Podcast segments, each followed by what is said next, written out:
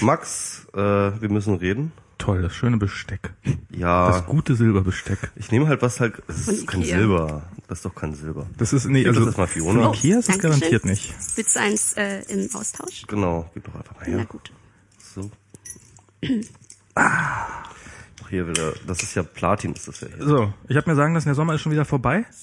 Äh, Darum nee. durfte ich nicht draußen aufbauen. Ja, wir hatten eine kleine Differenz, äh, schon die erste Differenz, man kennt das ja bei WMR. Also Prost erstmal. Äh, Prost, Kinder.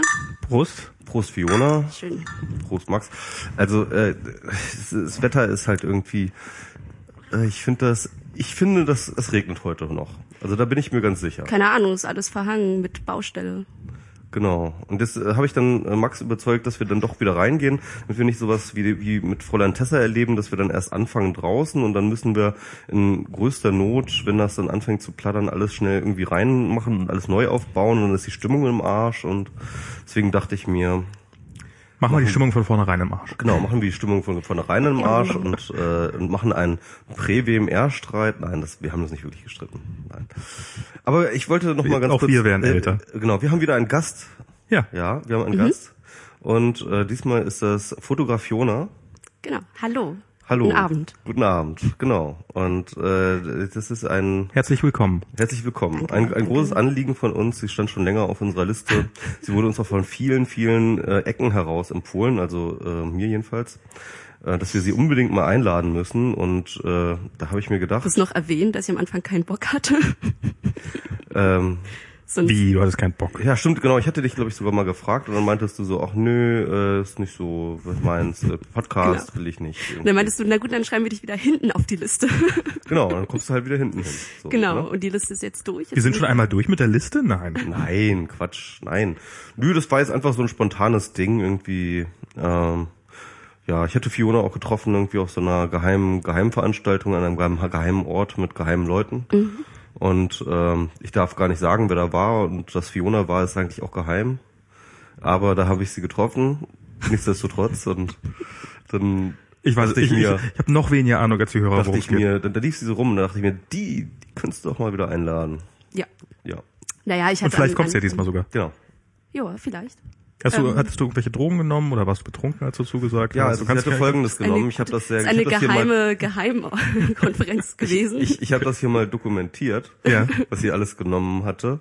Und zwar in folgender Reihen. Oh, ja, oh, oh. Wir haben noch echt viele Themen auf der Liste. Wir müssen jetzt echt Genau. weitermachen. Ist, nee, ich hatte am Anfang ähm, einfach zu viel Angst davor tatsächlich. Ich hatte Angst davor, einen Podcast mitzumachen, weil ich das total einschüchternd fand, die Vorstellung, dass da so viele Leute zuhören, das auch noch live, und dann sagt sie so einen Scheiß oder irgendwas falsch oder sagst hier lieber Emacs oder Wim und dann ist es, ja, dann kriegst du Dann sofort... hast dich die Hälfte, äh, die eine Hälfte des Nerd-Universums. ja, genau. Offen, offensichtlich äh, bist du bist der einzige Podcast-Hörer, den du kennst, er Lehmann. genau. Aber dann hat ja auf Ich jeden Fall dachte, ich Michi würde vielleicht erzählt. in diesem Podcast nicht mit ihm in Verbindung. Also, also viele unserer Hörer sind tatsächlich ähm, Editor-Agnostiker. Und äh, Die schreiben in Word. die haben das überwunden. Und ganz, Ja, ja. ich, ich persönlich nutze ja Sublime. Was? Alter. Spinnst du? Das nicht erzählt. Das ist so einer, wo man auch mit der Maus drin rumklicken kann. Das wird noch peinlicher. Ich benutze, ich benutze Nano. Ja, Nano ist doch okay. Nano nutze ich auch immer so für einen. Ja? Ach so. Benutze das nie. Ich, bin- ich, ich bin zu doof für Vim und für Emacs. Ich benutze tatsächlich Ma- Textmate. Text. Textmate. Mate.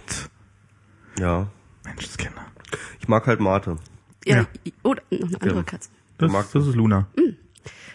Ähm, na, ich habe mir jedenfalls irgendwann dann gedacht, ich muss ja mal langsam anfangen mit diesem Podcast. Und ich hatte dann auch schon bei ein oder zwei Podcasts mitgemacht, die aber nicht von so vielen Leuten gehört werden. Also von dem ähm, wir nee, Warum nicht? Warum nicht so? Punkt. Warum nicht? Punkt so. Wir haben darüber gesprochen. Letzte Folge äh, hatte Plom, das was ist das der von Plom und Erlehmann. Ja. Genau. Ehemals Joel und äh, Dann war irgendwann ich da statt Joel. Genau. Aber auch nur in einer Folge auf der Rückfahrt von der Siegend im Auto. Also ist eigentlich nicht so zu empfehlen von der Qualität von einem her. ziemlich genauen Jahr warst du dann. Genau. sozusagen. Aber ich habe mir irgendwann gedacht, so ich muss ja mal langsam anfangen mit Podcasts und bei euch würde ich noch am ehesten mitmachen, bei euch habe ich am wenigsten Angst. Nö. Du, da weißt du, dass eh keiner zuhört. genau. Erstens das und zweitens ähm, im Gegensatz bei zu anderen Podcasts fühlt sie sich da auch nicht so ähm, ist, ist das halt so auch eine intellektuelle Hürde. So. Das ist, die, das ist, das ist nehmbar. echt schön da- gesagt. Genau. diese, diese, diese Hürde ist nehmbar. Abgesehen davon gehen wir nie mit unseren Gästen böse um, sondern nur mit untereinander. Das ist Genau. So, das ist, Ihr lasst eure Gäste das Essen bezahlen, aber das ist ja, naja, da nicht ja, für. musste halt, also ich meine, ja, ich du muss ja euch auch, auch, auch was bieten. du, ja, du hattest noch ein günstiges Essen. Normalerweise. Ja, was meinst du, wieso? Aber wollen wir ganz kurz mal umreißen, ähm, Ja. äh, woher man vielleicht Fiona kennt. Fiona macht zum Beispiel dieses wundervolle, charmante Projekt. Fiona lernt Programmieren. Genau. Und äh, das ist äh, ein WordPress, also für Fiona lernt Programmieren. Punkt WordPress.com. Ja, ne? ich habe es genau. immer noch nicht äh, ums, ich hab's, Echt bin noch nicht ziemlich- umgezogen. Ist ziemlich lange URL, aber es ist eine lohnende Ja, URL. aber man muss mittlerweile nur noch äh, Programmieren googeln. Tatsächlich, dann kommt schon mein Blog auf der ersten Seite. Echt? Ja, sogar auf. Für alle Leute oder ist das? ja, äh, bei google.com. Ja, für alle. Okay. Ja, gutes, äh, wie nennt man das? SEO? Ja. Das SEO hast du gemacht, Mhm. auf jeden Fall. Also ähm, Fiona ist jetzt die Programmierreferenz äh, äh, und zwar für einfach alles. Also von Assembler über äh, C bis C Python, Alter. über Python hat sie alles einmal durchgespielt und äh, in ihrem Blog kann man sozusagen von A bis Z wirklich äh, von der Pike auf das die Kunst des Programmierens erlernen. Ne, ich ja, nicht ganz so. Also ist, Sagen, man kann A von A bis Z angucken. In allen, auf allen drei Ebenen. Also was, was, was, was hat es denn damit auf sich mit diesem Projekt? Also das ist, du wolltest Programmieren lernen? Genau, das hat im Januar 2012 angefangen. Ihr erinnert euch vielleicht an die Aktion von der Code Academy. Ähm, das war ja ein Projekt, oder die Code Academy hatte 2012 zum Code Year erkürt und erkoren und ähm, hat ein, eine Art Programm rausgegeben oder eine Website, wo es mehrere Online-Kurse gab. Und da hatten viele Leute mitgemacht und haben auf Twitter getwittert, äh, ja, hier Hashtag Code hier 2012, ich mach mit. Und dann drei Monate später hat das keiner mehr getwittert. Ja, ich wollte gerade sagen, hat man später nicht mehr so wahnsinnig viel von Also gehört. immer, wenn ich Vorträge halte oder so, frage ich immer so, na, hier, wer kennt Code Academy? Und alle melden sich. Na, wer hat's durchgehalten? Keiner meldet sich. Weil das, also das hat so ein paar spezifische Gründe, darüber können wir vielleicht später sprechen. Aber das war einer der Motivations- oder dieser, der Gründe, warum ich angefangen hatte. Aber ich glaube, im Endeffekt hängt das wirklich damit zusammen, dass ich viel mit Leuten zu tun hatte, schon so über, über ein, zwei Jahre, die ähm, Programmierer waren, Programmiererinnen und immer irgendwie dieses, dieses komische, diese, dieses Ding da auf ihrem Computer, dieses krass mit schwarzen und grüne Zeilen und immer gemerkt, das ist etwas, was ich nicht verstehe und ich würde es aber ganz gerne verstehen, was das ist, weil es umgibt mich anscheinend. Ich habe immer mehr gemerkt, wie wenig ich eigentlich weiß. Und dann haben wir irgendwann, habe ich mit zwei Freunden, mit äh, Lehmann und Plomlompom beschlossen, dass wir äh, programmieren lernen zusammen. Wir hatten verschiedene Expertisenlevel und ich konnte am wenigsten, Plom kann so mittel viel und er Lehmann kann durchaus mehr. Und dann hatten wir mit Fiona Lernen Programmieren angefangen und dann habe ich gedacht, naja, if you do something, brag about it, ist so ein Zitat von jemandem. Und ähm, dann habe ich das Blog angefangen Ah, okay. und angefangen darüber zu schreiben. Und ich glaube, das, wofür ich am meisten äh, Hass und Lob geerntet habe, ist wahrscheinlich, dass ich mit Assembler angefangen habe. Mit x86 Assembler. Das ist also Hass und Lob würde ich da jetzt, äh, ich würde sagen, naja, ist nicht gerade die schlauste Entscheidung, aber okay. Hass also. nee, das ist wirklich so. Nee, nee, also das, das hatte tatsächlich seine Gründe. Also eigentlich, ähm, ich glaube, das war auch im Endeffekt eigentlich meine Entscheidung. Das war jetzt gar nicht so von den anderen irgendwie. Wir hatten halt drüber gesprochen, der mir erklärt, es gibt verschiedene Abstraktionslevels und ähm, meine Motivation, ich sage ja mal hier Programmieren lernen, aber für mich ist es weniger ein Ziel, am Ende vor einer Menge von Programmen zu stehen oder mich durch den Alltag zu programmieren, sondern eher Code zu verstehen. Okay. Und insofern, ich glaube, es ist egal, mit was für einer Sprache du anfängst, es ist immer scheiße schwer, es ist immer frustrierend anzufangen mit dem Programmieren am Anfang. Natürlich hast du bei Python schneller wahrscheinlich Erfolgserlebnisse und kannst deine Ideen unmittelbar umsetzen. Aber wenn es darum geht, zu lernen und zu verstehen, ist Assembler eigentlich eine gute Wahl, würde ich sagen. Je nachdem, wer es dir beibringt natürlich ähm, und, und wie du da vorgehst. Und es war auch eine Menge harte Arbeit am Anfang. Da sind wörtlich Tränen geflossen bei FLP, bei manchen Sitzungen. Aber du lernst halt solche Dinge wie, also du musst ja erstmal verstehen, wie dein Computer aufgebaut ist, wie der funktioniert, wie der Prozessor, äh, wie es äh, was es mit der Prozessorarchitektur auf sich hat und dann schiebst du Bits und Bytes hin und her. Also wenn man jetzt, äh, ich habe das ja von Anfang an verfolgt, das Projekt, und ähm, äh, was man, was ich natürlich jetzt eben ein bisschen ähm, satirisch falsch dargestellt habe, natürlich ist es keine Programmierlernressource, äh, Fiona lernt Programmieren, sondern es ist mehr ein Bericht äh, darüber, äh, über das Programmieren lernen. Und äh, das hat äh, definitiv also äh, einen, einen, einen sehr schönen Charme, weil du ähm, äh, dich halt sozusagen aus relativ ehrlich und relativ offen eben damit umgehst, wie du halt ähm, auch Schwierigkeiten hast und äh, wo äh, für den Anfänger sozusagen die Probleme liegen ähm, im Verständnis und mhm. äh, äh, dann aber auch irgendwo äh, dann auch zeigen kannst, wo deine Lernfortschritte sind und ähm, und, und das aber auch sehr sehr charmant halt eben äh, umschreibst und deswegen ähm, ist das echt eine Ressource vor allem für Leute, die selber äh, in dieser Situation sind, glaube ich, die ähm, jetzt anfangen zu programmieren und ähm, äh, dann sozusagen so mit auf diesen Weg gehen wollen, ja, oder Total. mit auf diesem Weg sind und sich dort dann sozusagen auch so ein bisschen moralische Unterstützung finden und so ein bisschen ja verstanden werden. Mhm. Und ähm, also für mich war es so, dass ich halt, als ich das gelesen habe, auch dann immer wieder sozusagen zurückerinnert wurde, wo ich dann halt angefangen habe zu Echt? programmieren, weil das dann doch irgendwie immer auch die gleichen Sachen sind, über die man stolpert oder die gleichen Probleme, die man irgendwie hat ähm, obwohl du natürlich auf einer äh, mit was ganz anderem angefangen hast. So, also Assembler habe ich zum Beispiel noch nie gemacht irgendwie, aber äh, ich aber trotzdem trotzdem kommt man sozusagen an die gleichen Probleme irgendwie. Mhm. Und das fand ich äh, das, das fand ich auch einfach irgendwie schön. Als äh, jemand, der schon programmieren kann, kann man das auch irgendwie lesen, weil man einfach so ein bisschen ja zurückerinnert wird, wie wie das halt früher war, als man selber damit angefangen hat. Wie ist es denn? Machst du machst du es noch? Ja, ich mache das noch. Ich habe eigentlich erst heute total gestresst. Ich wollte unbedingt vor dem Podcast heute noch irgendwas programmieren. Ich habe ja noch nicht mal so, so wahnsinnig viele Programme geschrieben bisher. Und wenn, dann war das immer, war das immer totaler Quatsch. Was machst du denn da so? Genau, das wäre jetzt meine nächste Frage gewesen. Äh, was ich heute programmiert habe zum Beispiel? Ja. Ähm, ich, das letzte, glaube ich, was ein bisschen größer war, waren die Sexwürfel äh, in Python, also ein Programm, ihr erinnert euch vielleicht an diese im Dunkel leuchtenden Sexwürfel aus den 90ern, Nullerjahre? Nee? Nee, ich weiß nicht mal. Ah, kick an. Äh, nicht mal das jetzt erklären? Ja. Erzähl, genau, fang doch mal an mit den 90ern. Wie war das damals auf den Partys, mit, äh, als du da als mit den ich acht Jahre alt war, genau. in den 90ern. als, du, mit, als, als du acht Jahre alt warst, du das erste Mal mit den Das Sexwürfel. war echt krass. naja, aber in den Nullerjahren dann. Ähm, Meinst du sechs Würfel, also mit, mit sechs Zahlen drauf oder nein? Nein, leider nicht. Ja, okay. Nein, leider nicht. Die Sexwürfel sind halt, ähm, du hast dann zwei Würfel, die leuchten dunkel, konntest du früher in irgendwelchen kleinen Shops bekommen äh, und in spezifischen Shops und auf dem einen steht dann zum Beispiel äh, Brust, Oberschenkel ähm, und so weiter, was man im öffentlichen Rundfunk jetzt nicht sagen darf. Und äh, auf dem anderen stand. Äh, Wir sind hier nicht im öffentlichen Rundfunk. Ach so, na dann stand da äh, Penis und Oberschenkel. Äh, auf dem anderen steht dann halt Lecken, Küssen, Streicheln. Ah. Ähm, und das ist, ist glaube ich, noch gar nicht so alt. Und das habe ich halt äh, nachprogrammiert in Python. Nachts, während äh, Lehmann und ich auf eine Pizza warten. Das ist, glaube ich, das Letzte, was ich programmiert hatte. Also der Anwendungsfall ist dann halt, dass du dich mit deinem... Also startest dieses Programm dann jedes Mal, oder? Äh? Genau, äh, die, der Anwendungs-, der Use Case ist, dass du mit deinem Partner, deiner Partnerin vor dem Computer sitzt okay, und dann kannst ja. du das Programm ausführen in deinem Terminal und dann gibt es dir aus den zwei Listen halt zwei zufällige Elemente aus.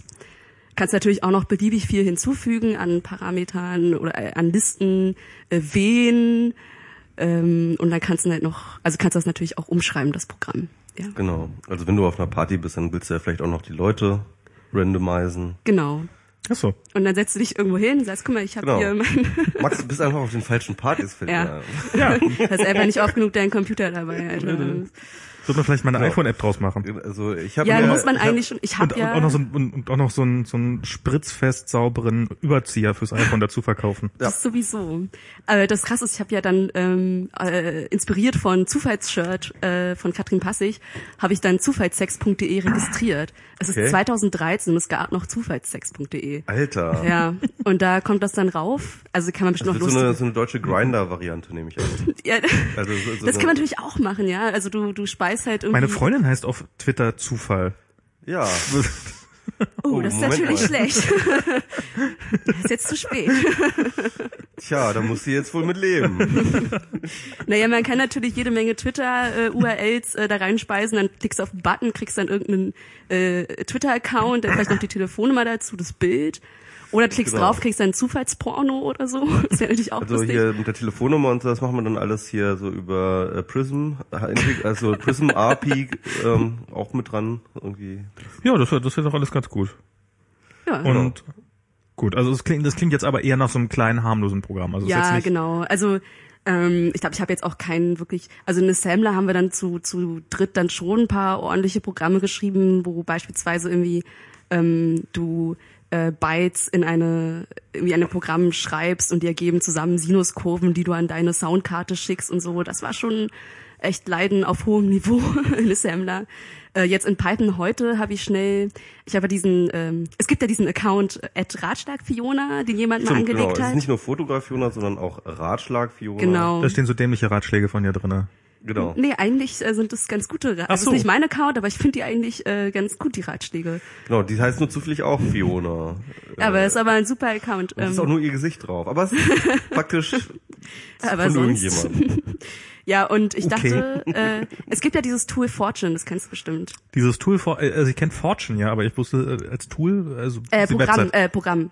Äh, Nicht 4chan, sondern Fort, also Fortune. Fortune. Ach so, so, so, so ein Glückskeks. Äh, so. Genau, das ist ein. Glückskeksprogramm eigentlich, das glaube ich so unter Unix und Linux eigentlich meistens dann schon installiert ist und dann das ist ein Befehl, tippst du ein deine Kommandozeile und dann kriegst du einen Glückskeksspruch ausgeliefert. Und ähm, da dachte ich mir, Und zwar praktischerweise ohne einen dämlichen Keks essen zu müssen. eigentlich schade, aber also da kann- kannst du natürlich sehr viele. Also Wir können ja mal, ähm, ich kann ja mal live hier, äh, ich weiß gar nicht, ob ich Fortune. Ah ja. But for my own part, it was Greek to me. William Wahrscheinlich gibt's das bei Shakespeare. OS X? Ich weiß es gar Äh, nicht. muss mal gucken. Schick das mal. Kannst du aber auch runterladen. Also ähm, dann teilweise auch Zitate, viel Anlehnung an Nerdkultur. Und dann dachte ich mir, hm, hm. es gibt nicht. auch ein Fortune mit Fefe-Sprüchen, was ich heute gesehen habe. Äh, also kann man sich, hat jemand einen Mod gebaut und das kann man sich runterladen als Ergänzung. Und dann habe ich ein, dann wollte ich gerne Ratschlag Fiona Tweets als Fortune-Datei bauen. Ähm, da wurde ich mit diversen Problemen konfrontiert, zum Beispiel, dass ich keine Ahnung hatte, wie man das macht. Aber du hast halt einen in dein Twitter-Archiv. Habt ihr euer Twitter-Archiv runtergeladen bestimmt, ne? Ja. ja. Und damit schon irgendwas gemacht? Hm, Mal so hab's drüber geguckt. Ich habe es importiert in ein äh, in mein Tweetnest. Äh, Das ist so ein äh, eigen gehostetes auf PHP und MySQL basierendes äh, Tweet-Archiv. Okay. Na, du hast ja dann so eine CSV-Datei. Genau. Und ähm, die, Also du hast unterschiedliche Formate. Also äh, du kriegst Ja, so, eine, so stimmt. eine ZIP und da hast du unterschiedliche Formate. genau, HTML hat bei mir nicht funktioniert. Dann habe ich halt nur dieses CSV gesehen und ähm, wollte halt ganz gerne die, da hast ja dann noch jede Menge Metadaten drin. Ähm, und wollte ganz gerne die Tweets da irgendwie rausholen und ich musste in eine Datei packen, wo die Tweets durch äh, Prozentzeichen voneinander getrennt sind. Und das musste ich halt irgendwie machen und dann habe ich mich ähm, da ein bisschen rangewagt, bin weit gekommen, aber nicht weit genug und dann hat mir ein Kumpel auch Hilfe angeboten. Dann haben wir uns gestern um 8 Uhr morgens getroffen zum Programmieren und haben dann dieses Programm gebaut, das ähm, aus dieser CSV-Datei die Tweets rausholt. Ähm, also es ist ein Python-Programm und äh, dann die Tweets, also nur die Tweets dann auch, äh, also auch äh, zum Beispiel äh, Replies ausson aussondert und so. Ah, okay. Ähm, und das in eine neue Datei schreibt und die packst du dann in deinen Fortune-Ordner und ähm, ja, dann kannst du Fortune Ratschlag Fiona und dann kriegst du einen Ratschlag von Ratschlag Fiona. Also wenn ihr Fortune Großartig. nutzt, ähm, wenn ihr Fortune nutzt, dann könnt ihr euch das bestimmt irgendwo runterladen. Das musst du dann irgendwo dann äh, deine deine äh, Ratschlag Fiona Fortune Datei musst du dann irgendwo mal online stellen. Ja, ich habe Gibt's die ja bei GitHub oder so? Nee, noch nicht, muss ich noch machen. Also das Aber das machst du dann auch immer alles so, so das ganze Zeug dann auf GitHub stellen und so. das ganze Zeug, ja. Das wäre jetzt das zweite, was ich dann Ach so. Das Ja. ist zwei. naja. Genau. Ähm, Wie ist dein GitHub-Name? Ähm, Fotograf Fiona. Ach so. Ja, Das ist naheliegend. ähm, Fiona gibt's wahrscheinlich immer nicht mehr, ne? So. Das ist eine gute Frage, habe ich gar nicht geguckt. Echt? Vielleicht Okay. gibt's das noch, ja. Naja, oh gut. Ähm, das war jetzt, ähm, ähm, also das ist auf jeden Fall ein schönes Blog, das äh, man sehr empfehlen kann. Also mir macht das immer Spaß, das zu lesen. Was du auch meintest, wollte ich noch zu sagen, dass das stimmt tatsächlich, dass ich habe das Gefühl, dass das Klientel, das so oder die Leute, Leute, die überhaupt FLP lesen, sind echt so 50 Prozent Leute, die sich dafür interessieren, vielleicht selber programmieren lernen wollen und 50 Prozent Leute, die das aus Nostalgie machen. Also Ja, ja, ja. vor allem wegen Assembler war das am Anfang ganz stark so. Ähm, und es ist wirklich so, dass die Motivation am Anfang war ja für mich irgendwie Programmieren lernen. Und das hat sich sehr, sehr stark verschoben entlang des Blogs. Also und an, auch anhand der Reaktionen, weil auf mich kommen tatsächlich Leute zu und sagen, ey, cool, ich habe wegen dir angefangen mit dem Programmieren lernen. Und ich freue mich wie ein junges Reh, wenn ich das höre, egal von wem. Und das ist echt ein Traum, dass das Leute dazu bewegt und dass die, also so, was ich verstanden habe bisher, so von den Reaktionen her, ähm, liegt das echt daran, dass das irgendwie nett geschrieben ist und verständlich. Und Genau. ich versuche ja auch immer jedes Programm echt idiotensicher zu erklären, immer wieder.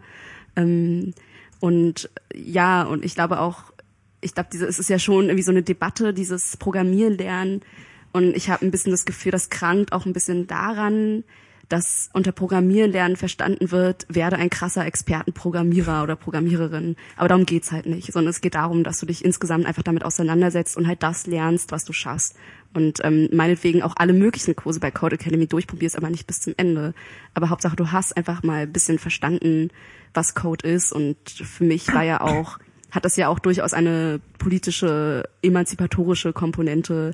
Das führt vielleicht ein bisschen zu weit, aber ich, ich denke, wir leben mittlerweile in einer Welt, wo Mündigkeit auch etwas damit zu tun hat, ob du äh, technisch versiert bist oder nicht. Gerade wenn es um, wenn man sich vorstellt, okay, Code ist ein Werkzeug und das ist irgendwie mit Macht aufgeladen und das, das klingt jetzt alles pathetisch, aber das kommt halt immer mehr. So und ich denke, es ist gut, wenn viele Leute nicht unbedingt programmieren können, aber zumindest Code verstehen. Ja. Ja, du hast ja auch auf diesem geheimen Geheimkongress, äh, an dem geheimen Ort, Mhm. Einen geheimen ähm, Geheimvortrag. einen geheimen Geheimvortrag gehalten, bei dem äh, man jetzt aber nicht sagen kann, ob du jetzt wirklich da warst, weil das ist ja geheim. Mhm. Ähm, aber du hast diesen Vortrag gehalten und der, der war ja, fand, den, den fand ich auch irgendwie, der hat mich irgendwie auch berührt. Also da hast du genau Hab ich- diese, Worum ging dieser Vortrag? also Ähm, Fiona lernt Programmieren. Im Der Endeffekt. hieß äh, Learning to Program, okay, okay, but how? Also ja, ja, Programmieren lernen, jetzt Okay. okay. schon wie. Also so ein bisschen schon, warum man Programmieren lernen sollte, was die Motivation sein könnte, aber dann auch echt so konkret, was sind die ersten Schritte, welche Fragen musst du dir stellen? Also zum Beispiel äh, den Leuten, also wirklich beim Urschleim anfangen, halt den Leuten erklären, es gibt übrigens verschiedene Abstraktionslevels und ähm, das müsst ihr dann euch irgendwie, müsst ihr in Betracht ziehen und dann müsst ihr gucken, welches Format wählt ihr, wollt ihr in einer Gruppe programmieren lernen, wollt ihr im Netz oder mit einem Buch programmieren lernen? Und ähm, ja, was ich persönlich finde, warum sich das lohnt. Genau, darüber habe ich gesprochen. Aber, Genau. und dann vor allem hast du auch diese politische Komponente, weil ähm, der geheime Geheimkongress hatte ja auch etwas mit Politik zu tun und äh, da waren auch so politische Aktivisten und das war natürlich dann auch ähm, ich glaube, glaub, das ist das ist auch eine sehr sehr dankbare ähm, Schnittmenge, in, die noch lange nicht weit genug ausgefüllt ist. Das heißt also sozusagen linker Aktivismus auf der einen Seite ähm, und ja, äh, halt Coding-Skills oder Technik-Skills im Allgemeinen. Diese Schnittmenge ist sehr gering. Ne? Also wenn du jemanden hast, beispielsweise wie jetzt, den wir übrigens auch mal ganz dringend einladen müssen, ähm, der halt äh, gerade für so linke Projekte ganz, ganz viel ähm, Infrastruktur schafft, indem er beispielsweise den Castor-Ticker baut oder dass er irgendwie halt irgendwie sowas wie Guttenplug hinstellt oder dass er irgendwie, er macht ja ganz, ganz viel so in solchen so dieser Schnittstelle so, ja, irgendwie Aktiv, äh, zwischen Aktivismus und ähm, und, äh, und, und, und, und ja, Technik.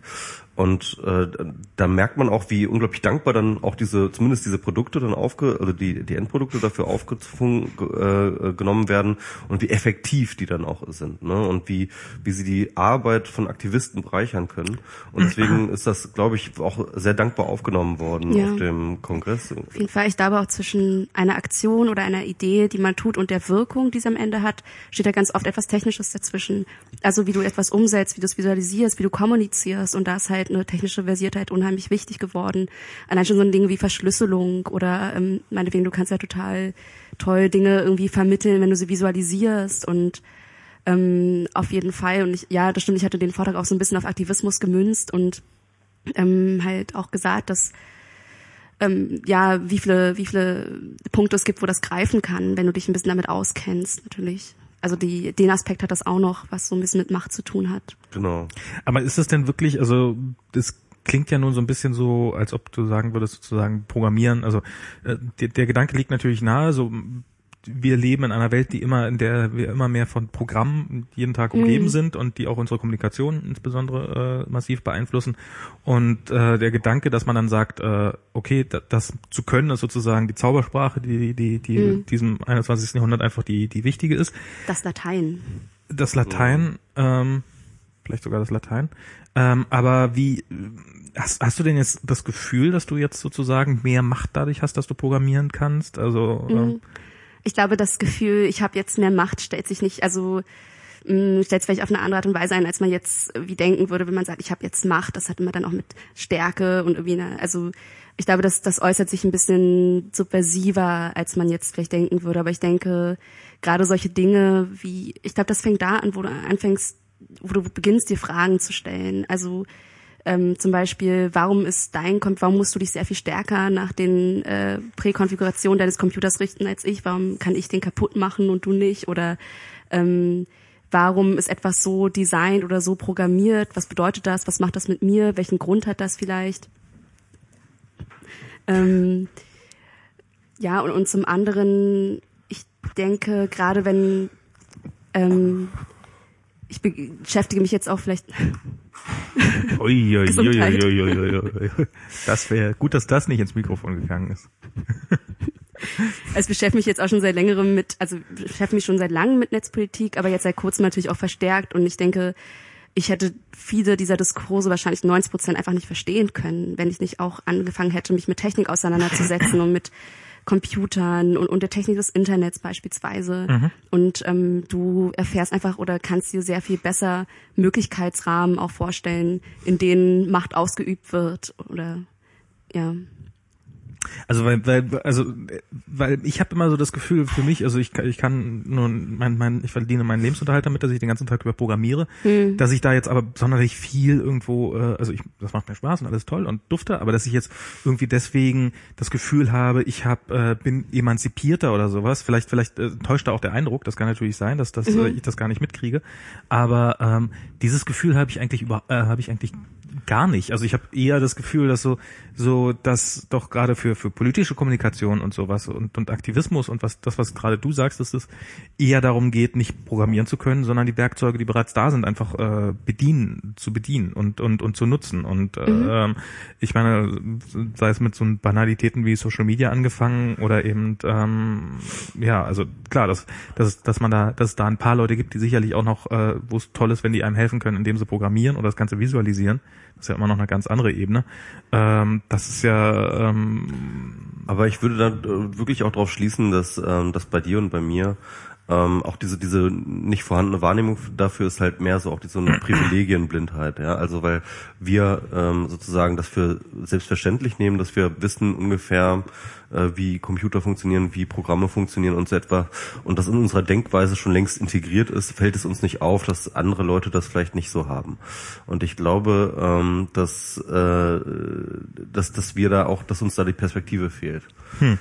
Also ich meine, da geht es gar nicht darum, dass wir jetzt wirklich, wenn ein Programm, wenn wir ein Programm sehen, sofort ähm, sozusagen ist äh, ähm, deassemblieren können, indem wir es angucken oder so, ja, durch unsere reine ähm, ähm, ich deassembliere gut, indem ich auf die Genau, also, die also, also darum geht es jetzt nicht, ja, ja. Du, aber aber ähm, also so grundlegende Funktionsweisen, wie Programme funktionieren, wenn man die einmal verstanden hat, ähm, dann ähm, geht man anders an an diese Programme ran, glaube ich. Und ich glaube, äh, dass wir uns gar nicht mehr so eine richtige Vorstellung davon machen, ähm, wie Leute an diese Programme rangehen, die halt gar keinen Plan haben. Die sitzen dann teilweise, und ich sehe das zum Beispiel bei meinen Eltern oder bei anderen Leuten, ähm, die sitzen dann auch sehr viel ehrfürchtiger vor diesen mhm. Programmen. Die sitzen dann auch sehr viel ähm, Angststarrer. Die haben Angst, die haben Angst, dass sie was falsch machen und dann geht der Computer kaputt oder so. Die, die, die wissen ja noch nicht mal, dass es halt nur Software ist und dass halt, ähm, ähm, also sie haben wirklich Angst, dass dann irgendwie, keine Ahnung, eine Leitung durchbrennt, wenn sie irgendwo falsch klicken. So, ja.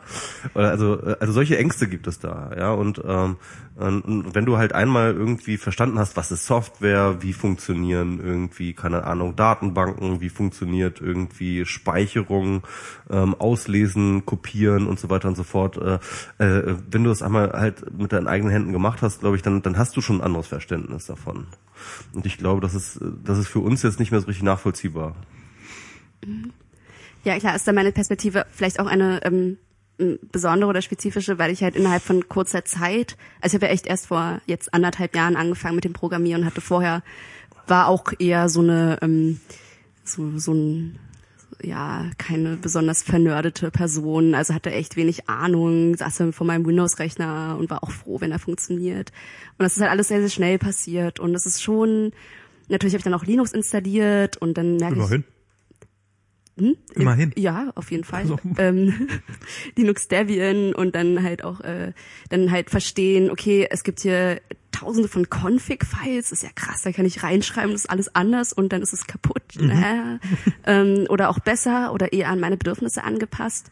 Und ich glaube, das passiert halt auf vielen Ebenen und ich, ich, ich kann mir schon vorstellen, dass wenn man in einem Job ist, wo das eher so innerhalb eines kleinen Systems eher passiert, programmierst da, ich weiß nicht genau, wo du arbeitest, aber ähm, dass das irgendwie davon entfernt ist, was ich jetzt mir so äh, erdenke, was mit Code alles möglich ist oder mit Programmieren. Aber ich glaube, ich will auch nochmal darauf hinweisen, dass für mich das nicht bedeutet, irgendwie jetzt äh, Code zu produzieren in dem Maße, wie du es tust, sondern wirklich sich mit Technik auseinandersetzen. Und ich denke, das ist halt etwas, was sehr, sehr schnell mit Programmieren lernen auch einhergeht. Eben, dass es nicht nur um den Code geht, sondern es geht halt auch darum, je nachdem, was für eine Vorgehensweise du natürlich wählst, aber irgendwie verstehen, so welche welche Möglichkeitsrahmen haben eigentlich Programme, was können Programme, was können Programme nicht oder ich, ich erzähle ich erzähle das immer wieder, aber ähm, ich finde eigentlich ein sehr, sehr gutes Beispiel dafür ist, als 2011, glaube ich, ähm, Frank Rieger in der FAZ den Code vom Bundestrojaner abgedruckt hatte. Ich finde, das war ein super tolles Beispiel dafür, dass der Code 99 Prozent der Leute sagt, ey, ich beschneide deine Grundrechte, aber du verstehst mich nicht. Und oder du hast keine Ahnung, was ich bin oder wo diese Grundrechtsbeschneidung stattfindet. Ich meine, es war Assembler-Code, weil ich verstehe das die meisten Leute wirklich nicht. Aber ähm, Der war doch so ein bisschen kommentiert und sowas. Die haben sich da schon doch relativ viel Mühe gegeben, wenn ich mich recht erinnere, oder? ich habe das leider live nie in die Hände bekommen. Ich hatte immer nur Ausschnitte gesehen, aber Ja. ähm, hatte halt davon gehört und noch die Berichterstattung, den Artikel auch gelesen. Aber äh, ja, ich, ich meine, ja, halt, halt genau sowas verstehen eben äh, oder, oder zumindest eine Vorstellung davon haben, was kann Code, aber was kann Code auch nicht vielleicht. Mhm. Ja. Ja, ich, ich glaube, das ist äh, schon eine wichtige Sache auch. Also ähm, es gibt dieses äh, Buch von Douglas Rushkoff, dieses äh, Programmer Be Programmed. Ja, Das ist ja so ein bisschen, ähm, das ist so ein bisschen, glaube ich, die Idee, finde ich, die dahinter steht, also hinter diesem emanzipatorischen Gedanken. Ähm, ich, ich sagt, glaube, okay, wenn die, wenn die, wenn die Welt halt immer mehr sozusagen durch äh, die Algorithmen der Programmierer bestimmt wird, dann, ähm, gibt, dann, dann teilt sich die Welt auf in die Leute, die programmieren und die Leute, die ähm, sozusagen äh, von diesen Programmen auf diese Programme angewiesen sind, ja. Und äh, und diese Zweiteilung ist natürlich ein Machtgefälle definitiv und und ich glaube, das ist, das ist auch etwas, was wir durchaus beobachten können heutzutage. Ich, ich denke, ich, äh, auch nochmal kurz, um das nur zu erwähnen, ähm, ich, ich glaube, dieser äh, Diskurs, den ich schon erwähnt hatte, der nervt auch total viele Leute total. Also dieses, äh, dass sie immer umgeben sind von diesem, ja, du musst echt programmieren lernen, sonst bist du ein unmündiger, unemanzipierter Bürger oder Bürgerin. Ähm, natürlich ist es völlig in Ordnung, wenn Leute nicht programmieren lernen wollen. Und uns ja auch schon mal drüber unterhalten, über dieses Argument, dass eigentlich das cooler ist, dass es jetzt diese Clicky-Bunti-Welt gibt, weil dann haben die Leute mehr Rechenpower und die haben weniger Angst vor ihren Computern. Auch ein wichtiges Argument. Aber ich glaube, was nicht passieren soll, ist, dass Leute, ähm, die programmieren lernen möchten oder gerne können würden, dass sie Angst davor haben. So, und ich glaube, das ist eigentlich genauso diese kleine Nische, wo FLP halt greift, dass es eben den Leuten Mut macht, wenn Also sie FLP heißt für, äh, Fiona für lernt programmieren, ja. genau, das ist äh, genau. braucht Genau. einen Moment, um das zu kapieren beim ersten Mal und so finden. Ja, genau. Also das ist das ist, ich finde ich finde ich finde das ja immer eine spannende Sache. Ich leg, ich kennt ja Hacker News, die diese diese Webseite? Äh, da, da, äh, da also ich ich habe da nicht mal einen Account, ich ich lese da nur hin und wieder mal so die Links durch und äh, so alle paar Tage mal bis bis mehrfach am Tag, je nachdem wie viel ich zu tun habe. Und ähm, das ist, und ich habe auch so das, das Gefühl, dass so dieses Bild, was von Programmierern existiert, so dieses, das sind die Leute, so ich sag jetzt mal so wie in Die Hard 4, die, die sich in jeden, in jeden äh, Satelliten reinhacken können und die Welt und weiß der Teufel was. Und äh, wenn sie nur alle schlau genug sind und in Wirklichkeit äh, hat und, und dann eben auch diese Selbstwahrnehmung, so dieses, wir sind hier was ganz Besonderes und wir machen, machen alles, machen die Welt anders. Und im Endeffekt sehe ich habe ich immer so das Gefühl, naja, so weit her ist es damit ehrlich gesagt nicht. Also klar, das ist ganz, macht Spaß zu programmieren, aber in, also so ein, der Typ da, der das Radio, was da auf dem Schrank steht, was mindestens, was auch ein sehr wichtiges Kommunikationsmittel ist, ähm, der, der war ein Ingenieur und äh, das ist was, was ich nicht könnte, da so die entsprechenden Platinen zusammenlöten und das ist auch ein Wissen, was genauso wichtig ist. Und wie, wieso, wieso gerade auf Software? Wieso ist das so das, äh, das Ding, auf das gerade so, was, was da so heraussticht? Ich glaube schon, dass es da einen Unterschied in dem daran gibt. also zumindest der Wahrnehmung, wie sehr das mit Macht aufgeladen ist. Ich glaube, ähm, auf mich kommen halt auch oft Leute zu und sagen, Hö, ja, wenn ich meinen Klo nicht reparieren kann, ist doch auch nicht schlimm. Ähm, klar ist das nicht schlimm, aber ein, also inwiefern ein Klo mit Macht aufgeladen ist, ist halt, das unterscheidet sich sehr stark davon, wie sehr äh, Sieh mal zu, wenn du nicht kacken kannst. oh, da hast du, müssen wir mal drüber nachdenken, hast du recht. Mist. Ähm, ich muss echt was Neues lernen. Ähm, naja, ich meine, Code ist eher doch ein Machtwerkzeug als ein Klo, würde ich jetzt, so steile These, ich weiß, aber würde ich jetzt schon so sagen. Ja, okay, okay, ja, können wir. Mhm. Ja, okay, danke. Nur jetzt für die Unterhaltung hier. Ja. Ähm, und ich meine, es ist halt ein Werkzeug, mit dem Macht ausgeübt wird. So, und das ist, glaube ich, ein Fakt. Und ich glaube, das ist halt, vielleicht hängt das auch damit zusammen, ich will jetzt gar nicht groß rumspekulieren, aber ich glaube gerade dieses, ich, ich denke, das ist sehr offensichtlich, aber es ist halt auch so eine schwammige Geschichte, ähm, dass vielleicht auch damit so eine Angst verbunden ist, die das vielleicht auch wieder verstärkt, dass Leute da so viel Macht auch hineininterpretieren. Aber ähm, wenn ich mir anschaue, wie die Entwicklung so ist und gerade wenn sowas passiert wie mit den NSA-Geschichten mit Prism, ähm, was dann irgendwie groß in den Medien ist, aber es ist auch irgendwie nicht so wirklich klar, was denn das jetzt eigentlich? Okay, die haben da irgendwas programmiert, das ist ja ein Spionageprogramm eigentlich, ne? Oder Überwachungsprogramm. Ähm, so richtig wissen wir das auch nicht. Ah, ja. aber, aber ich wollte mal ganz kurz zu, zu der Analogie mit dem Radio. Also ich meine, ähm, das Internet oder beziehungsweise der Computer ist nun angetreten als das Medium der Medien. Ähm, was ich damit meine ist, ähm, dass das, äh, der Computer und das Internet haben sich angeschickt, tatsächlich alle Medien in sich aufzusaugen, zu substituieren. Mhm.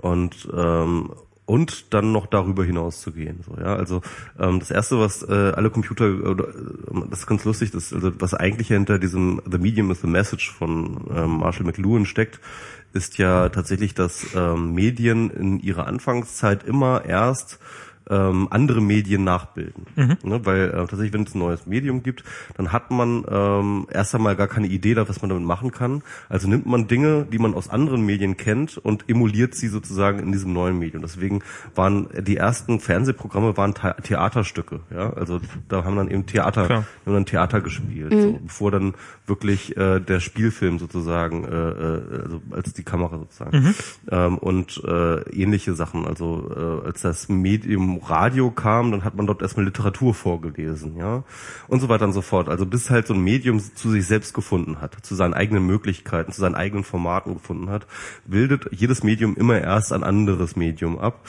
Und das meinte übrigens, äh, das war so der Ursprung dieses ähm, The Medium with the Message übrigens. Ähm, naja, auf jeden Fall.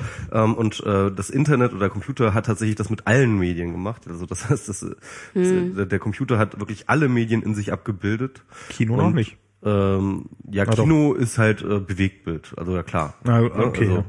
Also, also äh, Kino, Kino ist äh, eher ein Ort als ein Medium. Ne? Also ähm, Aber kann auch damit auch ein Medium sein.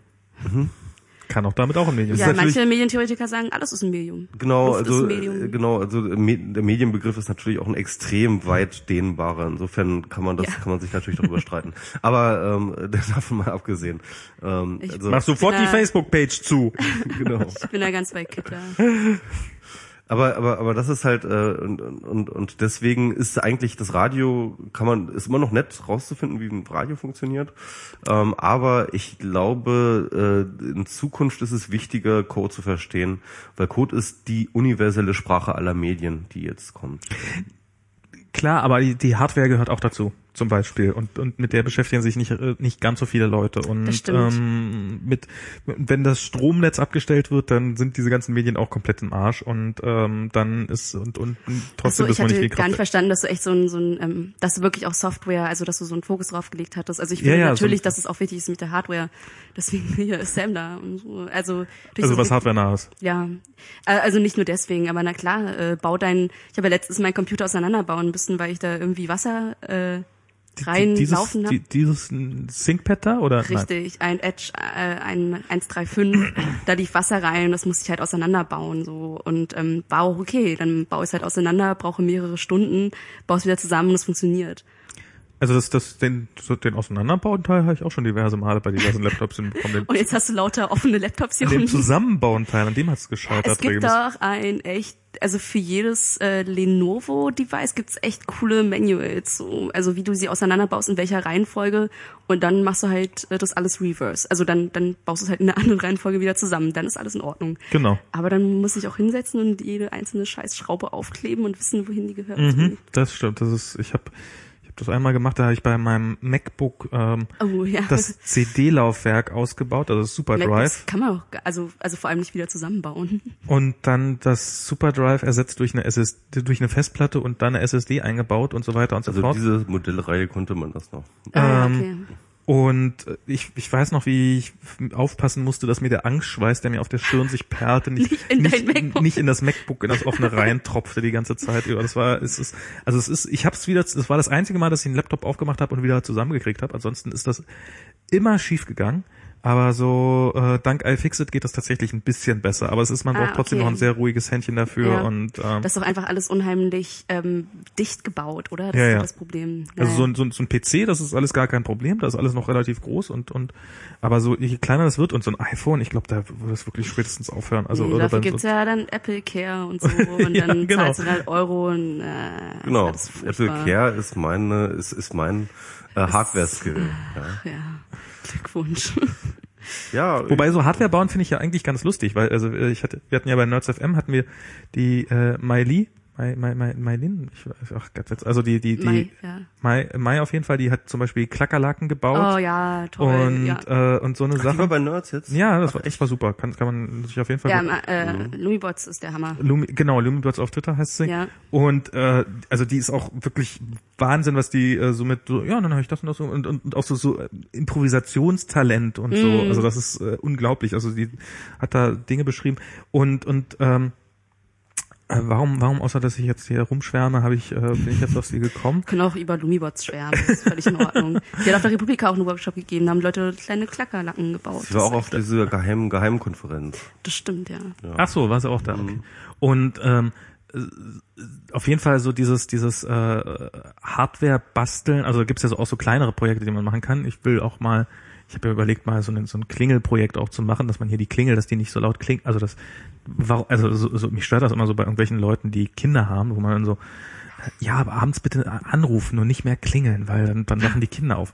Das ist ja auch absolut berechtigt, aber warum haben wir nicht Klingeln, die dann einfach abends nicht Ja. mehr klingeln, sondern dann Die Lautstärke mal regeln kannst. Wir können bei allem die Lautstärke regeln, aber bei ja. Klingeln nicht. Oder das Telefon kommt eine Push-Notification. Ja, ich meine, das ist ja, und das, das kann ja nun auch nicht so schwer sein, sowas zu bauen mit ein bisschen Hardware. Wolltest du nicht sowieso mal irgendwie so als Großprojekt deine Wohnung elektrifizieren? Na, Ich will ja die Der hatte doch letztens bei äh, Mobile Max der, ähm, ah, jetzt, jetzt habe ich seinen Namen vergessen, der Clemens war, Clemens über die Automatisierung seines Hauses gesprochen. Hab ich nicht Stundenlang. gesehen. Ich Das ist echt der Hammer. Ja, und was machst du? Hat er echt ewig erzählt, ja, und habe ich das und das gebaut. Mit dem musst du dich mal hinsetzen und, und ihn mal fragen, weil der hat echt alles komplett automatisiert. Hat erzählt, ja, dann habe ich das automatisiert und dann Müll, ja, ja, habe ich auch eine Lösung für. äh, da habe ich dann irgendwas äh, Programm gebaut, das dann äh, das halt misst und dann wann war die gibt's eine, eine irgendwie eine Mechanik, die dann guckt, wann war die Müllabfuhr das letzte Mal da und hier bei Klo, ja, habe ich auch eine Lösung für. Na, errate das und echt krass. So, der nerdet sich da einen ab, äh, eine Stunde, wie er sein Heim.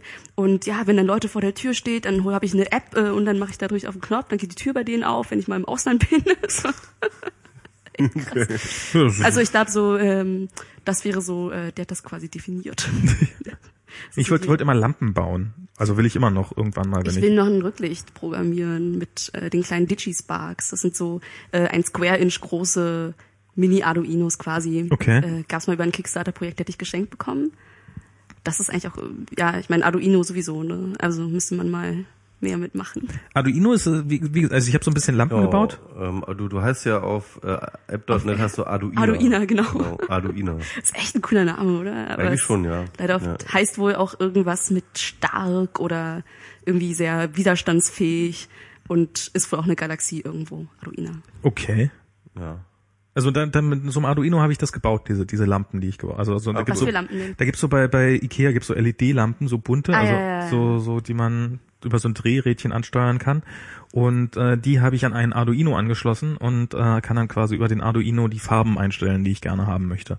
Cool. Und ähm, wollte das dann irgendwann mal so umbauen, dass ich hier, dass das Licht in der Wohnung irgendwie sich automatisch immer an irgendwelche aus, aus externen Gegebenheiten anpasst. Also dass das so irgendwie sich der Tageszeit anpasst oder dem Wetter oder wie auch immer, Mhm. welchen Signalen man auch immer da hat.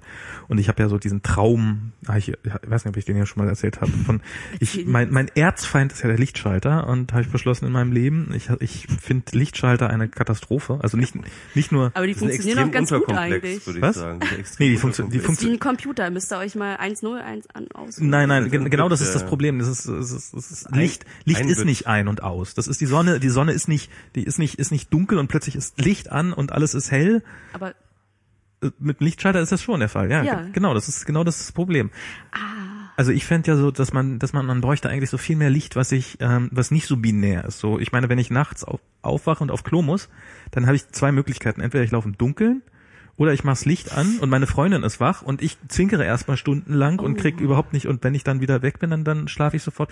Eigentlich, wenn ich nachts auf Klo will, dann bräuchte ich so Licht, das mir so ein bisschen den Fußboden ausleuchtet, damit ich nicht irgendwie gegen die ganze Zeit gegen den Türrahmen renne und sowas. habt ihr auch gerade so ein First World Problems Gefühl? Nein, Licht, Licht Es geht hier um Politik, um Okay, okay, okay, Weltveränderung so, und Emanzipation. ja. Ja, du kommst hier mit, oh, lass aufs Klo Man, gehen. manchmal, ey. manchmal muss man, manchmal muss man auch, manchmal muss man auch einfach real, reale Probleme lösen. Und ich meine das und ja, jeder nach seinem Ermessen. und und und und siehst du, das ist so, woran ich als Programmierer so Ja, die ganze Zeit denke. Das ist so, das ich ist weiß, meine. Ja. Ich meine, Fiona kann vielleicht nicht so gut programmieren wie du, aber sie macht sich Gedanken, wie sie mit Ratschlag, Fiona und äh, Fortune äh, und, und Fortune ähm, halt irgendwie die Welt durch ihre Ratschläge verbessert. So. Und du Du denkst immer denkst nur an nur dich. an dich und, und, und deinen nächtlichen Klogang. Sorry. Naja, aber, man nicht- aber es gehen sehr viele andere Leute auch noch nachts auf Klo. Das weißt du doch nicht. Ich, also ich vermute es einfach. Also wenn dein Klo, äh, dein Klolicht irgendwann auch Sex würfeln kann, dann können wir uns darüber urteilen. Ich habe das gerade übrigens mal ausgecheckt, die App hier. Also ich äh, Äh, die Sexwürfe-App? ja, die ist auf, die ist, die ist in deinem GitHub-Account. Alle 14 Zeilen.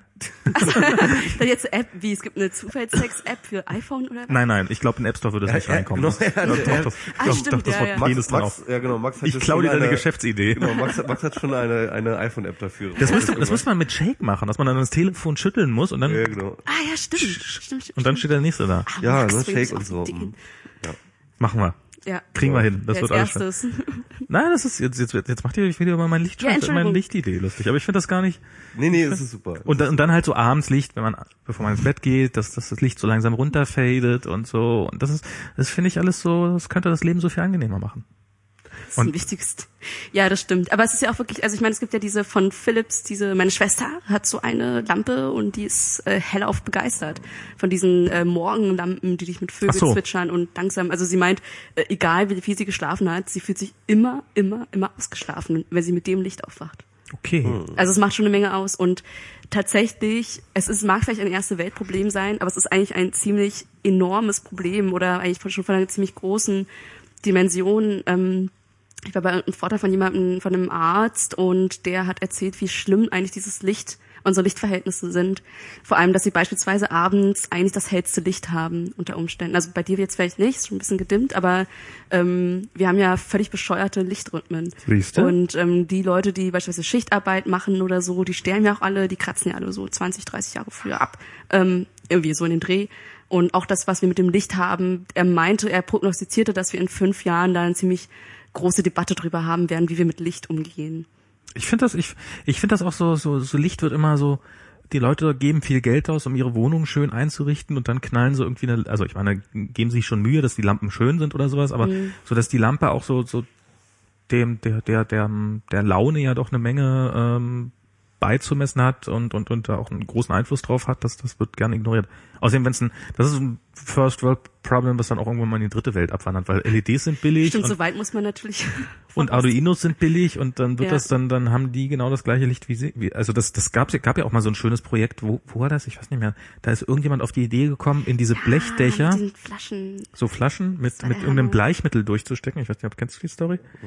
Ähm, das war einfach, das äh, ist ein, also es gibt da genug Licht in, in diesen Ländern. Also es war irgendwie ähm, in Asien und ich glaube in Afrika, wo das, also in, Afrika, irgendein Land. Bin mir auch nicht sicher. Genau, wurde es als erstes eingesetzt, also da, wo das der erfunden hat. Und da hat man eigentlich genug Licht, außer halt in diesen dämlichen, dunklen, äh, also die haben halt Ja, ja. diese Hütten und die haben irgendwelche Blechdächer oben drauf und keine Fenster und darin ist es dann doch wieder furchtbar dunkel.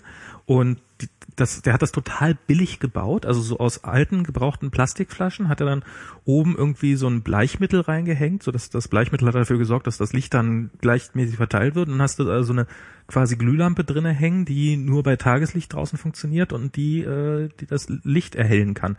Und dieses Konzept ist kopiert worden in alle möglichen Ecken der Welt und ähm, wird da jetzt auch eingesetzt. Ja, manchmal sind die Lösungen ganz leicht. Ja, musst Ja. du mal auch äh, gucken, ob du hier nicht. Äh Da, da können wir uns eigentlich gleich, können wir gleich mal irgendwie von äh, Hipsterflat erzählen, oder? ja, genau. Ich glaube, danach wurde schon gefragt. Echt?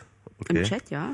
Ja, also, ähm, also Ihr wart ja auch im Katastrophengebiet. Wir waren genau, im also, Katastrophen also vor allem haben wir dort irgendwie Katastrophenverhinderungstourismus. Ähm, äh, vor allem Oh. gab es dort, äh, was wir dort gelernt haben, ist, dass es dort eine geile Technik gibt, ähm, wie man dort Sandsäcke befüllt. Ich bin froh, dass ihr was gelernt habt. Ja, ja. Oh Gott. Nee, aber das ist auch wieder so eine einfache noch geniale. Idee. Ist eine einfache geniale Idee. Die haben dort so Rohre, also so so, So ähm, PVC-Rohre. PVC-Rohre, ganz normale Standardrohre, irgendwie mit einem Durchmesser von, was nicht, irgendwie 20 Zentimeter oder sowas.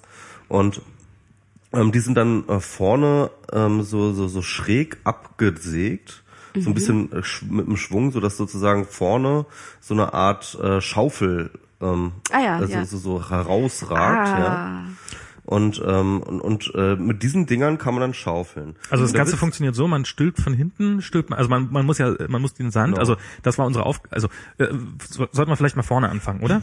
Was ist denn überhaupt passiert? Erzählen wir, erzählen, wir, erzählen wir ganz kurz nochmal, wie das funktioniert, weil wir gerade dabei sind. Gut, man muss, also, man muss, man muss die Erde, den Sand in Säcke bekommen Genau, und dazu stülpt man den Sack, stülpt man von hinten über dieses Rohr drüber genau.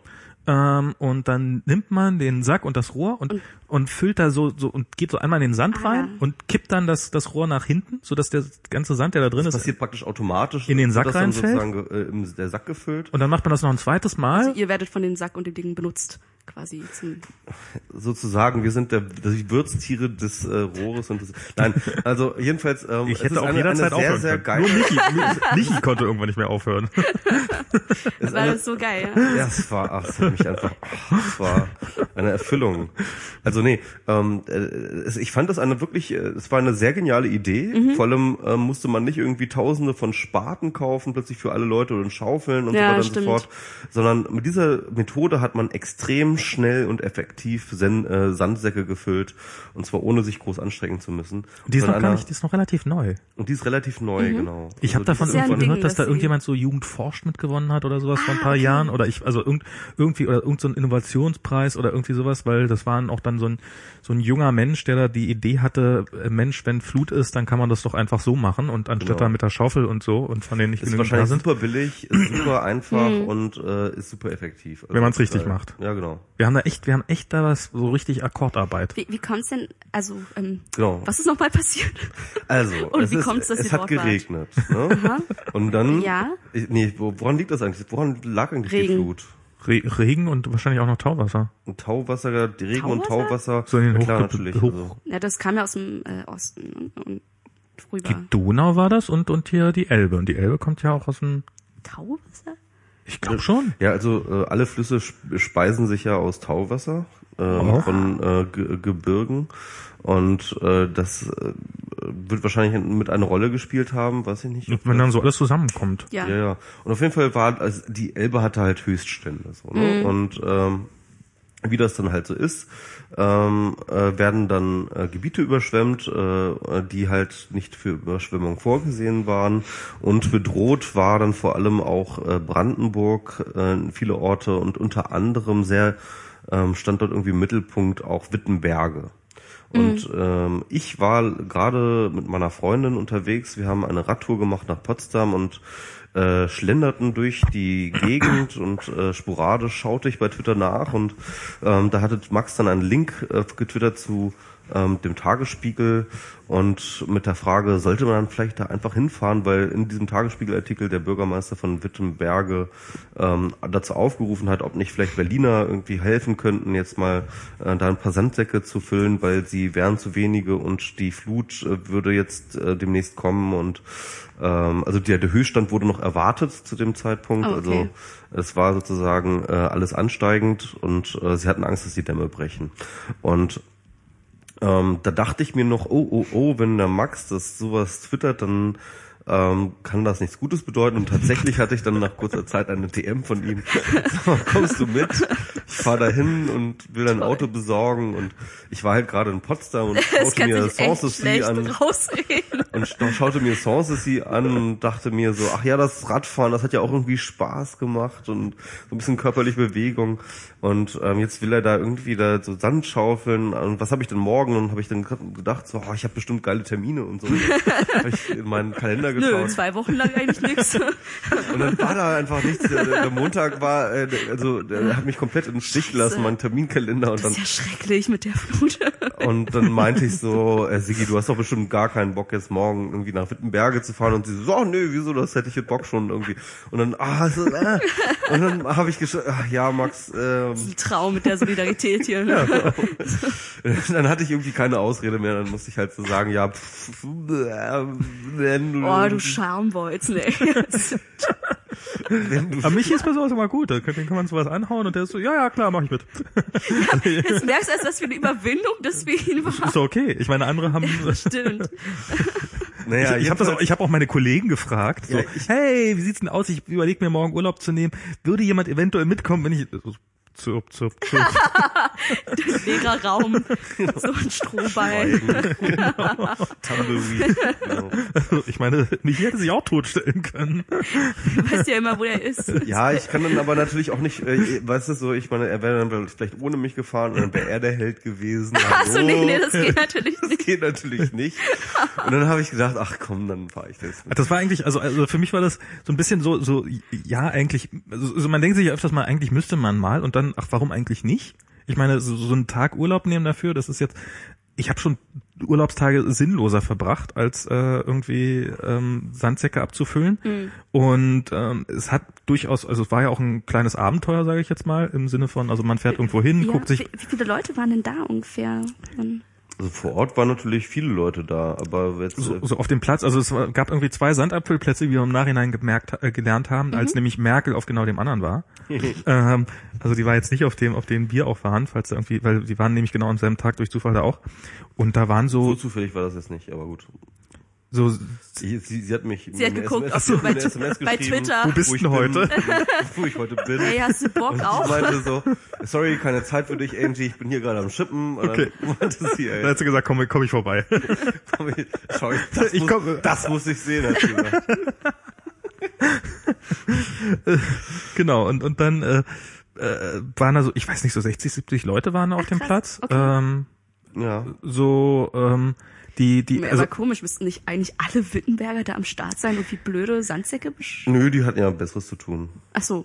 Irgendwie, keine Ahnung. Naja, also ich glaube, also ich meine, es ist, ist eigentlich ist eigentlich ganz lustig. Also wir sind ja hingefahren. Es ist man, man fährt hier so irgendwie knapp zwei Stunden aus von Berlin. Ich hatte mir ein Auto ausgeliehen von Freunden und wir hatten dann, wie gesagt, äh, Michi war dabei, äh, Sigi, seine Freundin und ähm, dann hat sich ähm, dann noch am Morgen direkt hat sich äh, Mark, hieß Marc, ja. Mark, Mark gemeldet. Äh, seinen Twitter-Namen kann ich mir nicht merken, weil er so ein Rot 13 Twitter-Name ist. Und ähm, Beatspeak, glaube ich, ne? Nee, Rot 13, also das ist so eine so, so ein okay. Pseudo-Verschlüsselungsverfahren. Okay. Ähm, und ähm, du verschiebst einfach jeden Buchstaben um genau 13 Zeichen im Alphabet. Also wenn du ein A machst, dann nimmst du A plus 13 den Buchstaben und so. Und dann hast du das Ah, Rot 13. okay. Das ist also nur so, äh, egal. Ähm, und dann sind wir da hin- hingefahren und man, man, man kriegt natürlich ewig lange überhaupt nichts davon mit. Also man, man merkt irgendwann so, die Straße wird voller mit Autos, die eher geeignet sind, um in einem äh, Katastrophe, äh, Notfallgebiet zu fahren, aber ähm, also so mehr THW, mehr Polizei, mehr viel mehr Bundeswehrfahrzeuge und so. Aber so die Landschaft sieht genauso aus, die Sonne hat geschienen, war eigentlich wirklich nicht dran zu glauben, dass da jetzt, dass wir jetzt irgendwie in ein Hochwassergebiet reinfahren. Und dann hat uns das Navi so, hier jetzt bitte links abbiegen. Dann sind wir links abgebogen und kommen da an so einem kleinen, und dann kommt so quasi, ist irgendwie die Welt zu Ende. Also ist da so eine, so eine, so eine kleine Flutmauer gewesen, eigentlich auch alles sehr, sehr friedlich. Direkt daneben irgendwelche Häuser und dahinter war ein See. Und äh, in dem See standen sehr viele Bäume. Und aber, aber dessen Stämme man nicht mehr gesehen hat. dessen Stämme man nicht mehr gesehen hat. Und laut und laut Karte war da so ein kleines Bächlein höchstens. Also das war so, also und das war wirklich, da war einfach eine riesengroße Fläche. Und ähm, das sah so aus, als wenn wenn diese Sandsäcke da auch nur umfallen würden, äh, wäre so quasi die Dorfstraße daneben einmal komplett unter Wasser gewesen. Das ist eigentlich schon krass, ne, was für eine riesen Einwirkung das hat oder wie- massiv das eigentlich ist. Aber es kommt so schleichend dann über Tage und dann hast du plötzlich so viel zerstört innerhalb von kurzer Zeit. Das ist echt krass. Und, da, und so so und das war halt auch so, und dann sind wir da wieder weggefahren, weil weil da ging's dann war dann irgendwann die Welt zu Ende und es stand wurden wir wurden dann auch so ja hier kommt er nicht mehr durch. Ja fahrt mal da und da lang halt einen anderen Weg ähm, und dann sind wir da in die auch wieder in die Stadt rein so richtig wo dann auch so irgendwann war dann auch alles abgesperrt wir haben dann unser Auto relativ früh abgestellt und überall stand Polizei rum, die die Leute weitergescheucht hat. Und auch da wiederum alles eigentlich sehr friedlich. Es hat auch, ich meine, als wir da vor Ort waren, es gab so, ähm, wir hatten alle diese Rohre waren da, es gab unglaublich viele von diesen äh, Sandsäcken, es gab eigentlich die ganze Zeit war über Sand da. Also klingt jetzt so tot, hey, es war Sand da, aber halt, es kam halt dauernd irgendwie LKWs mit äh, Sandladen. also es hat nicht, dann- es hat nicht an gemangelt. Es hat also das An einzige Paletten hat's gemangelt. An, pa ja. an Paletten hat es ein bisschen gemangelt. Also es ist, aber es ist jetzt auch nicht so, dass, dass da, dass da irgendwie das Chaos ausgebrochen wäre oder sowas, sondern es war eigentlich die Leute, also es waren Leute da, die haben Essen gebracht. Es gab, gab irgendwann nette, nette mittelalter Frauen, die dann, äh, die dann Kuchen äh, so für die Helfer da bereitgestellt hatten und sowas. Und dann standen da so Partyzelte, in denen man sich jederzeit was zu trinken holen konnte und so.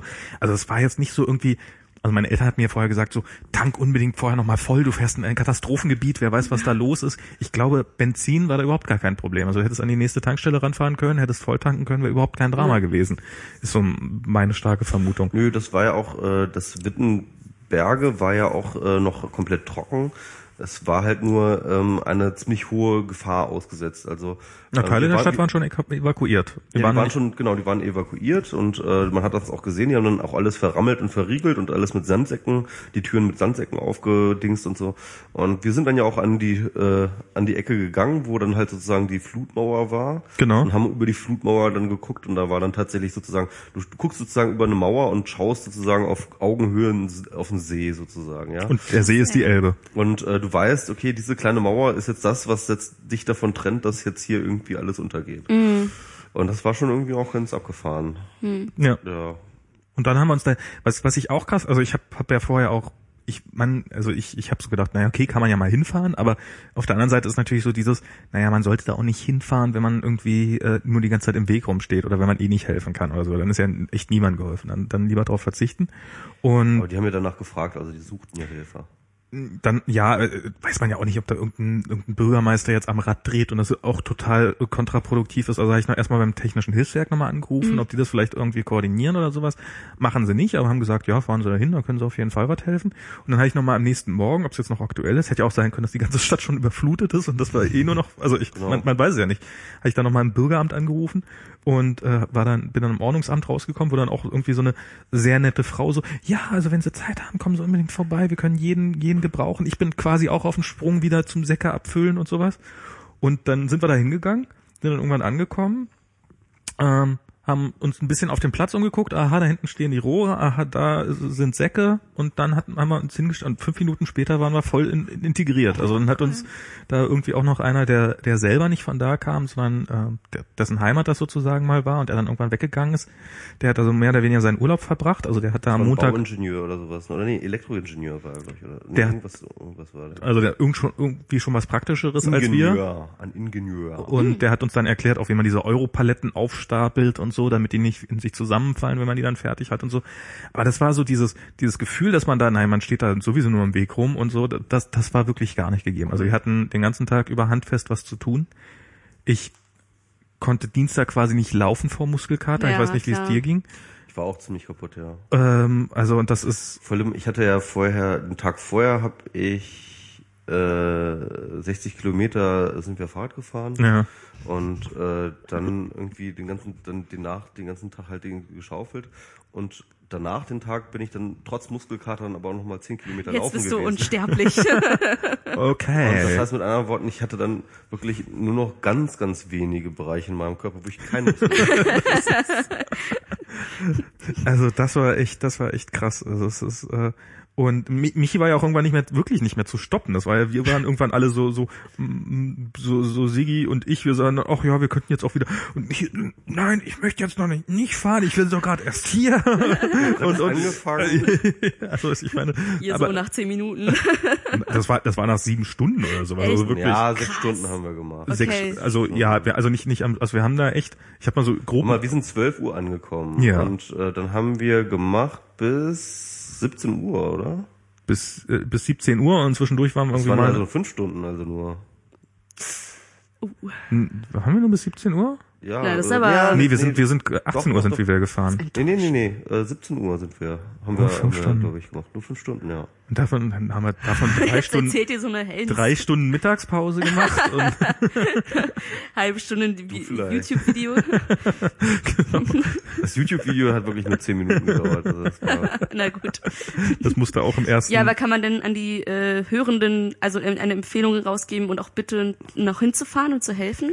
Nee, das ist jetzt der Höchststand ist es gewesen. Ah, okay. Ich weiß gar nicht, ob da äh, noch ob da noch Leute gebraucht werden. Macht euch schlau. Macht euch schlau, guckt, guckt nach, aber eigentlich ist der. Höchst, der Höchststand ist jetzt eigentlich überwunden gewesen und da sind sie äh, locker durchgekommen. Ich habe jetzt was gelesen, das habe ich jetzt aber nicht genauer gelesen, dass halt tatsächlich die Dämme bedroht sind durch die Säcke, weil das Gewicht der Säcke jetzt plötzlich äh, die Dämme Also müssen wir jetzt wieder Dämme bauen? Also im Endeffekt, ja, im Endeffekt müssen jetzt die Säcke abgebaut werden. Oder Also so. also was Keine was halt äh, ich, also der- Höchststand ist ja gar nicht so sehr also erstens haben die da nicht nur für den Berge äh, den Sand abgefüllt, sondern es war quasi auch für die gesamte Region. Das ist wohl dann auch noch Okay. teilweise äh, woanders hingefahren worden. Ähm, da, bis nach Sachsen-Anhalt hin und so und ähm, und der Höchststand ist auch gar nicht so sehr das Problem. Also der Höchststand war zu dem Zeitpunkt, als wir waren, schon nicht mehr, weil da hatten sie irgendwie ja die Havel, Nee, der war für den nächsten Tag angekündigt. Polder oder kurz, sowas. Geht's dann im Moment zurück? Ja, ne? Ich glaube, es geht langsam zurück. Das ist aber gar nicht so sehr das Thema, sondern das Problem ist, dass so ein, so ein Deich halt aufweicht, je länger das Wasser dahinter ist. Und ob das äh, sehr hoch ist oder nicht mehr ganz so hoch, ist relativ egal. Äh, Wenn dann noch die Antifas und Antideutschen kommen, die Dämme in die Luft springen, ist natürlich auch scheiße. Ja, genau, das war voll von der Titanic. Diese, ähm, So, das ist aber ein ganz ähm, altes Bild, dass da diese Menschenkette steht und so einmal Wasser in die springt. Ja, genau, also so, so, so ähm, gegen die Maßnahmen haben sie dann Ne, Wasser. Es gab ja die Germanophobe Front oder sowas, die bei Indie Media was veröffentlicht hatte. ach du Brief. Scheiße. Äh, ja, wir, wir hassen euch, wir sprengen eure Dämme. Oh. Ich weiß echt nicht, ob das ein Fake ist. Also Ich gehe mal ja, davon aus. Ich auch. Ja, jedenfalls, äh, es war irgendwie, also was, was ich irgendwie ein bisschen frustrierend fand, war, dass also die haben diese, äh, irgendjemand hat sich diese unglaublich tolle Technik äh, ausgedacht mit diesen Röhren und Aber Michi äh, auch echt, hat er auch echt mit den, mit den Einheimischen geschimpft. und, und, und diesen Säcken, ja, also das war auch, das war übrigens auch wirklich aufeinander zugeschnitten, diese, diese Säcke, das waren so, keine Ahnung, auch glaube ich irgendwie irgendein Kunststoffsack, Ja. Säcke, die extra auch für diese Rohre halt zugeschnitten waren. Und diese Technologie war wirklich echt äh, groundbreaking, ich fand die ganz, ich war ganz begeistert. Und ähm, äh, der Witz war, dass diese ganzen äh, Dorfhoshis da ähm, äh, dann halt aber drauf geschissen haben. Und die haben dann wirklich einfach so, äh, der eine, genau, der eine hat dann halt so mit der Röhre dann halt einfach so rein, als ob das halt ein normaler Spaten wäre. Und dann hat der andere, dann, dann hat ein, ein anderer Ihr halt den, den! Sack, den, Sack, den Sack aufgehalten und dann hat er da so dann so vorsichtig da so reingeschüttet. ja, das war und, echt krass. Und äh, hier Marc, der dann, der Und du bist das- hingegangen, hast erst eine gescheuert. Nein, und, und Marc, Marc, der, also es waren 80 Prozent der Leute haben das so gemacht, sie haben falsch gemacht. Also, das war, also wir haben da wirklich im Akkord, ge also wir haben da so immer, also du hast die Rohre halt genommen mit einem Sack mit drauf, hast Arbeitsteilung den, hast den ja. reingeschoben und dann, wenn du, hast du den Sack hinten runterfallen lassen, so zack auf den Boden, dann ist der auch gefallen, dann brauchst du das Rohr nur noch zu nehmen und umgekehrt wieder in den Sand reinzustülpen und dann konnte jemand anders kommen und konnte wieder anfangen Säcke drüber zu und du hast dir so lange einen anderen, äh, ein anderes Rohr genommen und das, und das war so richtig so, fünf Das Sekunden, ratz, zack, ratz hast du da fünf Sekunden, zack. Und, Wir und haben die stehen da da zu zweit, einer hält den Sack auf, der andere so. Ja, ja. Also, also, also ohne Scheiß, wir haben, zu, wir, haben, wir haben zu zweit oder zu dritt haben wir halt irgendwie in einer halben Stunde eine komplette Palette mit fünf, äh, mit, mit, mit, mit sechs Schichten Säcken voll gestapelt, so, ja.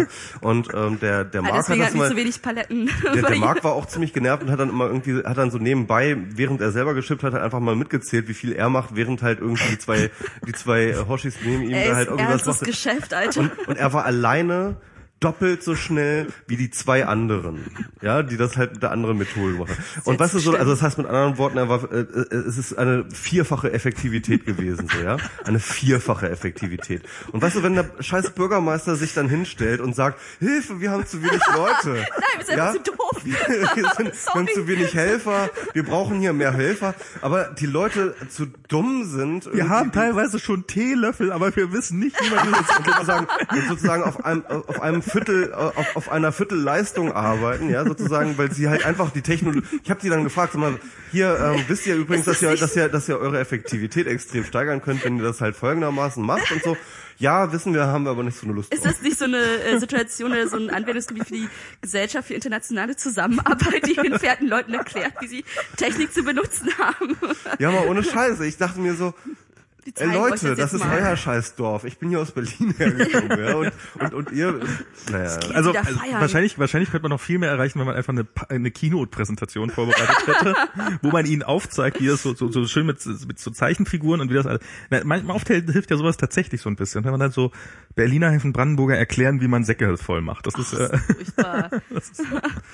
aber, das, aber das war Ja. Also es auf jeden ist- Fall war das halt, ähm, da haben wir dem ganzen, ja genau, also wir mit unserer Berliner Arroganz, da haben wir echt irgendwie, Allerdings muss man auch sagen, das war, ich hatte das Gefühl, dass sich das Publikum, das da war, also sehr geändert hat im Laufe des Tages. Also am Vormittag waren die Leute, glaube ich, das waren so, also da war halt dieser Typ, der auch da extra für einen Ja. Urlaub hingefahren ist und sowas, der hat das auch extrem effizient gemacht. Also da Ja, waren klar. auch viele Leute, die das hingekriegt haben. Und abends waren es dann so Leute, die das dann so nach der Arbeit gemacht haben, teilweise auch mit ihren Kindern, dass die dann so, und das war so ein bisschen, was natürlich eigentlich auch irgendwo ganz cool ist, so ein bisschen volksfestartige Stimmung, ähm, dass sie dann auch, aber, aber halt auch tatsächlich sehr bekloppt diese Säcke einfach falsch befüllt haben. Das, das, das muss man einfach, da, das, da beißt die Maus keinen Faden ab. Das ist einfach, also Ja. Wittenberge, das ist, ist auch ein Stück weit Evolution, wenn das untergeht. Oh, oh, oh, oh, oh, oh. okay, jetzt kommen wir hier in die Hat jetzt gerade Region. zwei Wittenberger Hörer verloren. Aber, aber, aber, aber, aber was man, äh, was Die man finden doch den Stopp-Button eh nicht. Das hier dann über. Also ich, ich, ich meine, ich, ich meine, ähm, äh, ich, ich meine, aber, aber, jetzt, äh, aber jetzt mal ohne Scheiß, jetzt mal abgesehen von, äh, ob die jetzt richtig schippen können oder nicht, ähm, äh, was, was wir, worüber uns wir dann unterhalten haben, war ähm, ja auch äh, diese allgemeine Landflucht, die ja auch ganz krass ist in Brandenburg Ja. und in diesen ganzen Dörfern, ähm, die bluten ja aus. Das heißt, junge Leute gehen halt weg und die jungen Leute übrigens, die dann da waren, das haben wir dann ja auch festgestellt, waren ja auch schon lange nicht mehr da. Die sind halt gekommen, um ihre Heimat sozusagen. Ja, so wie sozusagen. ihr. Ja, ihr seid na ja auch nicht aus Berlin. Ja klar, aber wir, haben- wir haben ja keine Wurzeln halt. Ne? Also, Also die ähm, kamen von da und sind dann halt nochmal also zurückgekommen, die sind um, sozusagen, Ah, also okay. es um ihr Elternhaus genau. sozusagen vor dem, vor dem Untergang zu retten Ja. oder Ja. ihre Und Heimat. ähm, und äh, der Witz ist halt, ähm, diese Bevölkerung wird dann halt sozusagen strukturell immer älter. Mhm. Ja, Was man und, sieht und schon jetzt, dass da, da stehen einfach unglaublich viele Häuser leer. Ich glaube, da kann man auch, ich fahre hin und So, wieder auch mal so durch Brandenburg, da kann man ja auch so, so, so mal am Wochenende mal irgendwie einen Urlaub machen oder Ja, sowas, ja. so einen Kurzurlaub, da kann man, geht ja auch relativ Das günstig. Das, das ist, du kriegst ja da, man kriegt da, ich, also was wir mal gesehen haben, war eine komplette Einkaufspassage in der Innenstadt von Tangermünde, was eine tausendjährige Stadt Ja. ist, für 120.000 Euro. Das ist, dafür kriegst du hier Oh. nicht, da kriegst du in Berlin nicht mal eine Abstellkammer Na, für. Äh, Kommune, oder? Und Würde ich sagen. da, da, da kannst du da, wie gesagt, eine komplette Einkaufs, Einkaufspassage im historischen Stadtzentrum von Tangermünde für kaufen. Wir haben da Häuser gesehen, die mit Grundstück, also da, die waren dann auch in einem Scheißzustand, aber 4000 Euro gekostet haben. Also das ist, äh, ist weniger als so ein Garten irgendwo am Rande von Berlin. Genau, das So. ist und da, da leben nicht mehr viele Leute. Das das das werden weniger. Da ist alles schön gemacht. Das ist alles. Das ist nichts. Also es ist nicht, weil die weil das da irgendwie schlimm wäre oder sowas, sondern es ist einfach. Die Leute haben halt ähm, offensichtlich. Ähm, also es, die Leute ziehen da weg. Ja. Also es ist halt ähm, Struktur. Die Alten bleiben da. Irgendwann wird man sich dann wirklich auch entscheiden müssen. So, warum ähm, wird man da jetzt noch irgendwie ähm, groß investieren, um diese Ortschaften zu erhalten? Oder nimmt man dann tatsächlich... Oder flutet man sie? Äh, ja, oder, oder macht man halt einfach mal eine Evakuierung ohne äh, Rückflug, äh, ohne Rückkehrtickets. Ja, Also ich glaube, in, in, in 20 Jahren, dann sind dann, also dann sind die Leute, die da sind, sind so alt, Hm. dann, dann finden sich da einfach, also wenn da so, eine, wenn da so ein Hochwasser ist, dann finden sich einfach nicht mehr genügend Leute, die das Ganze retten. Genau, da müsste so irgendwie die Bundeswehr, Berlin- die Bundeswehr blutet auch äh, zusehends aus. Ja. Ähm, also ich meine, so die Wehrpflichtigen gibt's ja alle nicht mehr und so.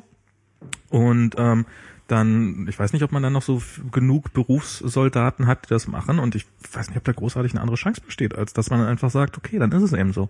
Dann evakuieren wir da die Leute und ähm, Renatura äh, nee, äh, Renaturalisierung ähm, der ja von Brandenburg mehr oder weniger und ähm, dann gehört das einfach auch dazu, dass Überschwemmungsgebiete, die dann mit einer gewissen Regelmäßigkeit, das ist dann halt einfach so irgendwann Ja, ist das wieder also ich- Dschungel dann. So richtig abwegig finde ich das tatsächlich nicht. Das Ja. war schon so, ein- so und irgendwie hatte ich das Gefühl, das ist auch so einer der letzten Kämpfe. Also das eines der letzten Male, dass dieser Kampf noch gewonnen wird. Na, wollen wir mal hoffen, dass es in der Zukunft bessere Vorkehrungen gibt. Also ich meine, dass das, soweit ich das verstehe, muss, viele schimpfen ja auch darüber, dass es einfach auch äh, von, also verkackt wurde. So, dass viele der Dinge, die da passieren, eigentlich nicht hätten sein müssen, wenn da mehr investiert worden wäre. Aber okay, wenn ihr jetzt sagt, das lohnt sich eh nicht mehr investieren, dann Also ich hatte so das Gefühl, dass diese, dass diese Sache, die wir da gemacht haben, den ganzen Tag über mit diesen Rohren, dass das irgendwie nicht so der Weisheit letzter Schluss ist. Ich glaube, diese Säcke könnte man auch wesentlich effizienter mit Maschinen mit Sand befüllen. Ich hatte nicht unbedingt. Mm, bringst, okay. bringst du noch ein Bier mit? Ja, ja, genau. Ähm, und ähm, ja, aber es hat auf jeden Fall, also äh, ich fand das jetzt nicht irgendwie heldenhaft oder sowas. Das hat. kannst mich, ich wollte mal mich räuspern. Ach so. ja klar. Ähm, und ähm, das ähm, hat dann, also so, so es hat, hat irgendwie eine, also Spaß gemacht, es hat mir eine Menge Muskelkater bereitet und Ja. man hat halt auch mal so, so, so ein bisschen dieses, dieses quasi vor Ort gesehen, wie das eigentlich so abläuft.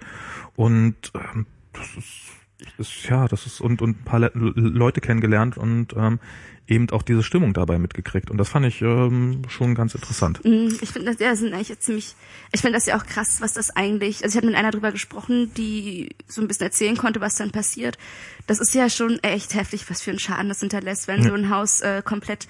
Das Schlimme sei wohl irgendwie, also die halten das ja schon aus. Da stehen ja auch Häuser, die sind mehrere hundert Jahre alt, die haben das schon mal mehrmals durchgehalten, wo ich auch dachte, boah, das muss ja voll schlimm, der Horror für diese alten Häuser sein. Aber die haben das ja schon mehrmals durchgestanden. So ein Haus kann das auch ab. Und also es dauert aber halt Monate, bis das trocknet und alles, was halt da unten stand, im Wasser ist halt äh, kaputt, Schrott.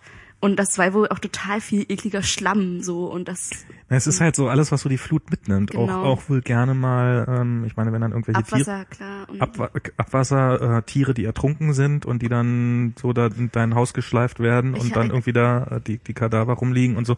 Also ein Spaß ist das alles nicht. Also hygienisch ist, also es ist total krass. Ich hatte in, ähm, meine Mutter ist aus Vietnam und da war ich in, in äh, Kanto und da war das so, da war ich im Winter und da war auch so eine leichte Überschwemmung. Das ist eigentlich sehr unnormal, weil ich war da über Silvester und da ist normalerweise kein Monsun, hat trotzdem sehr stark geregnet und da war halt so eine Überschwemmung von circa 10 Zentimetern so in der Stadt im Inneren.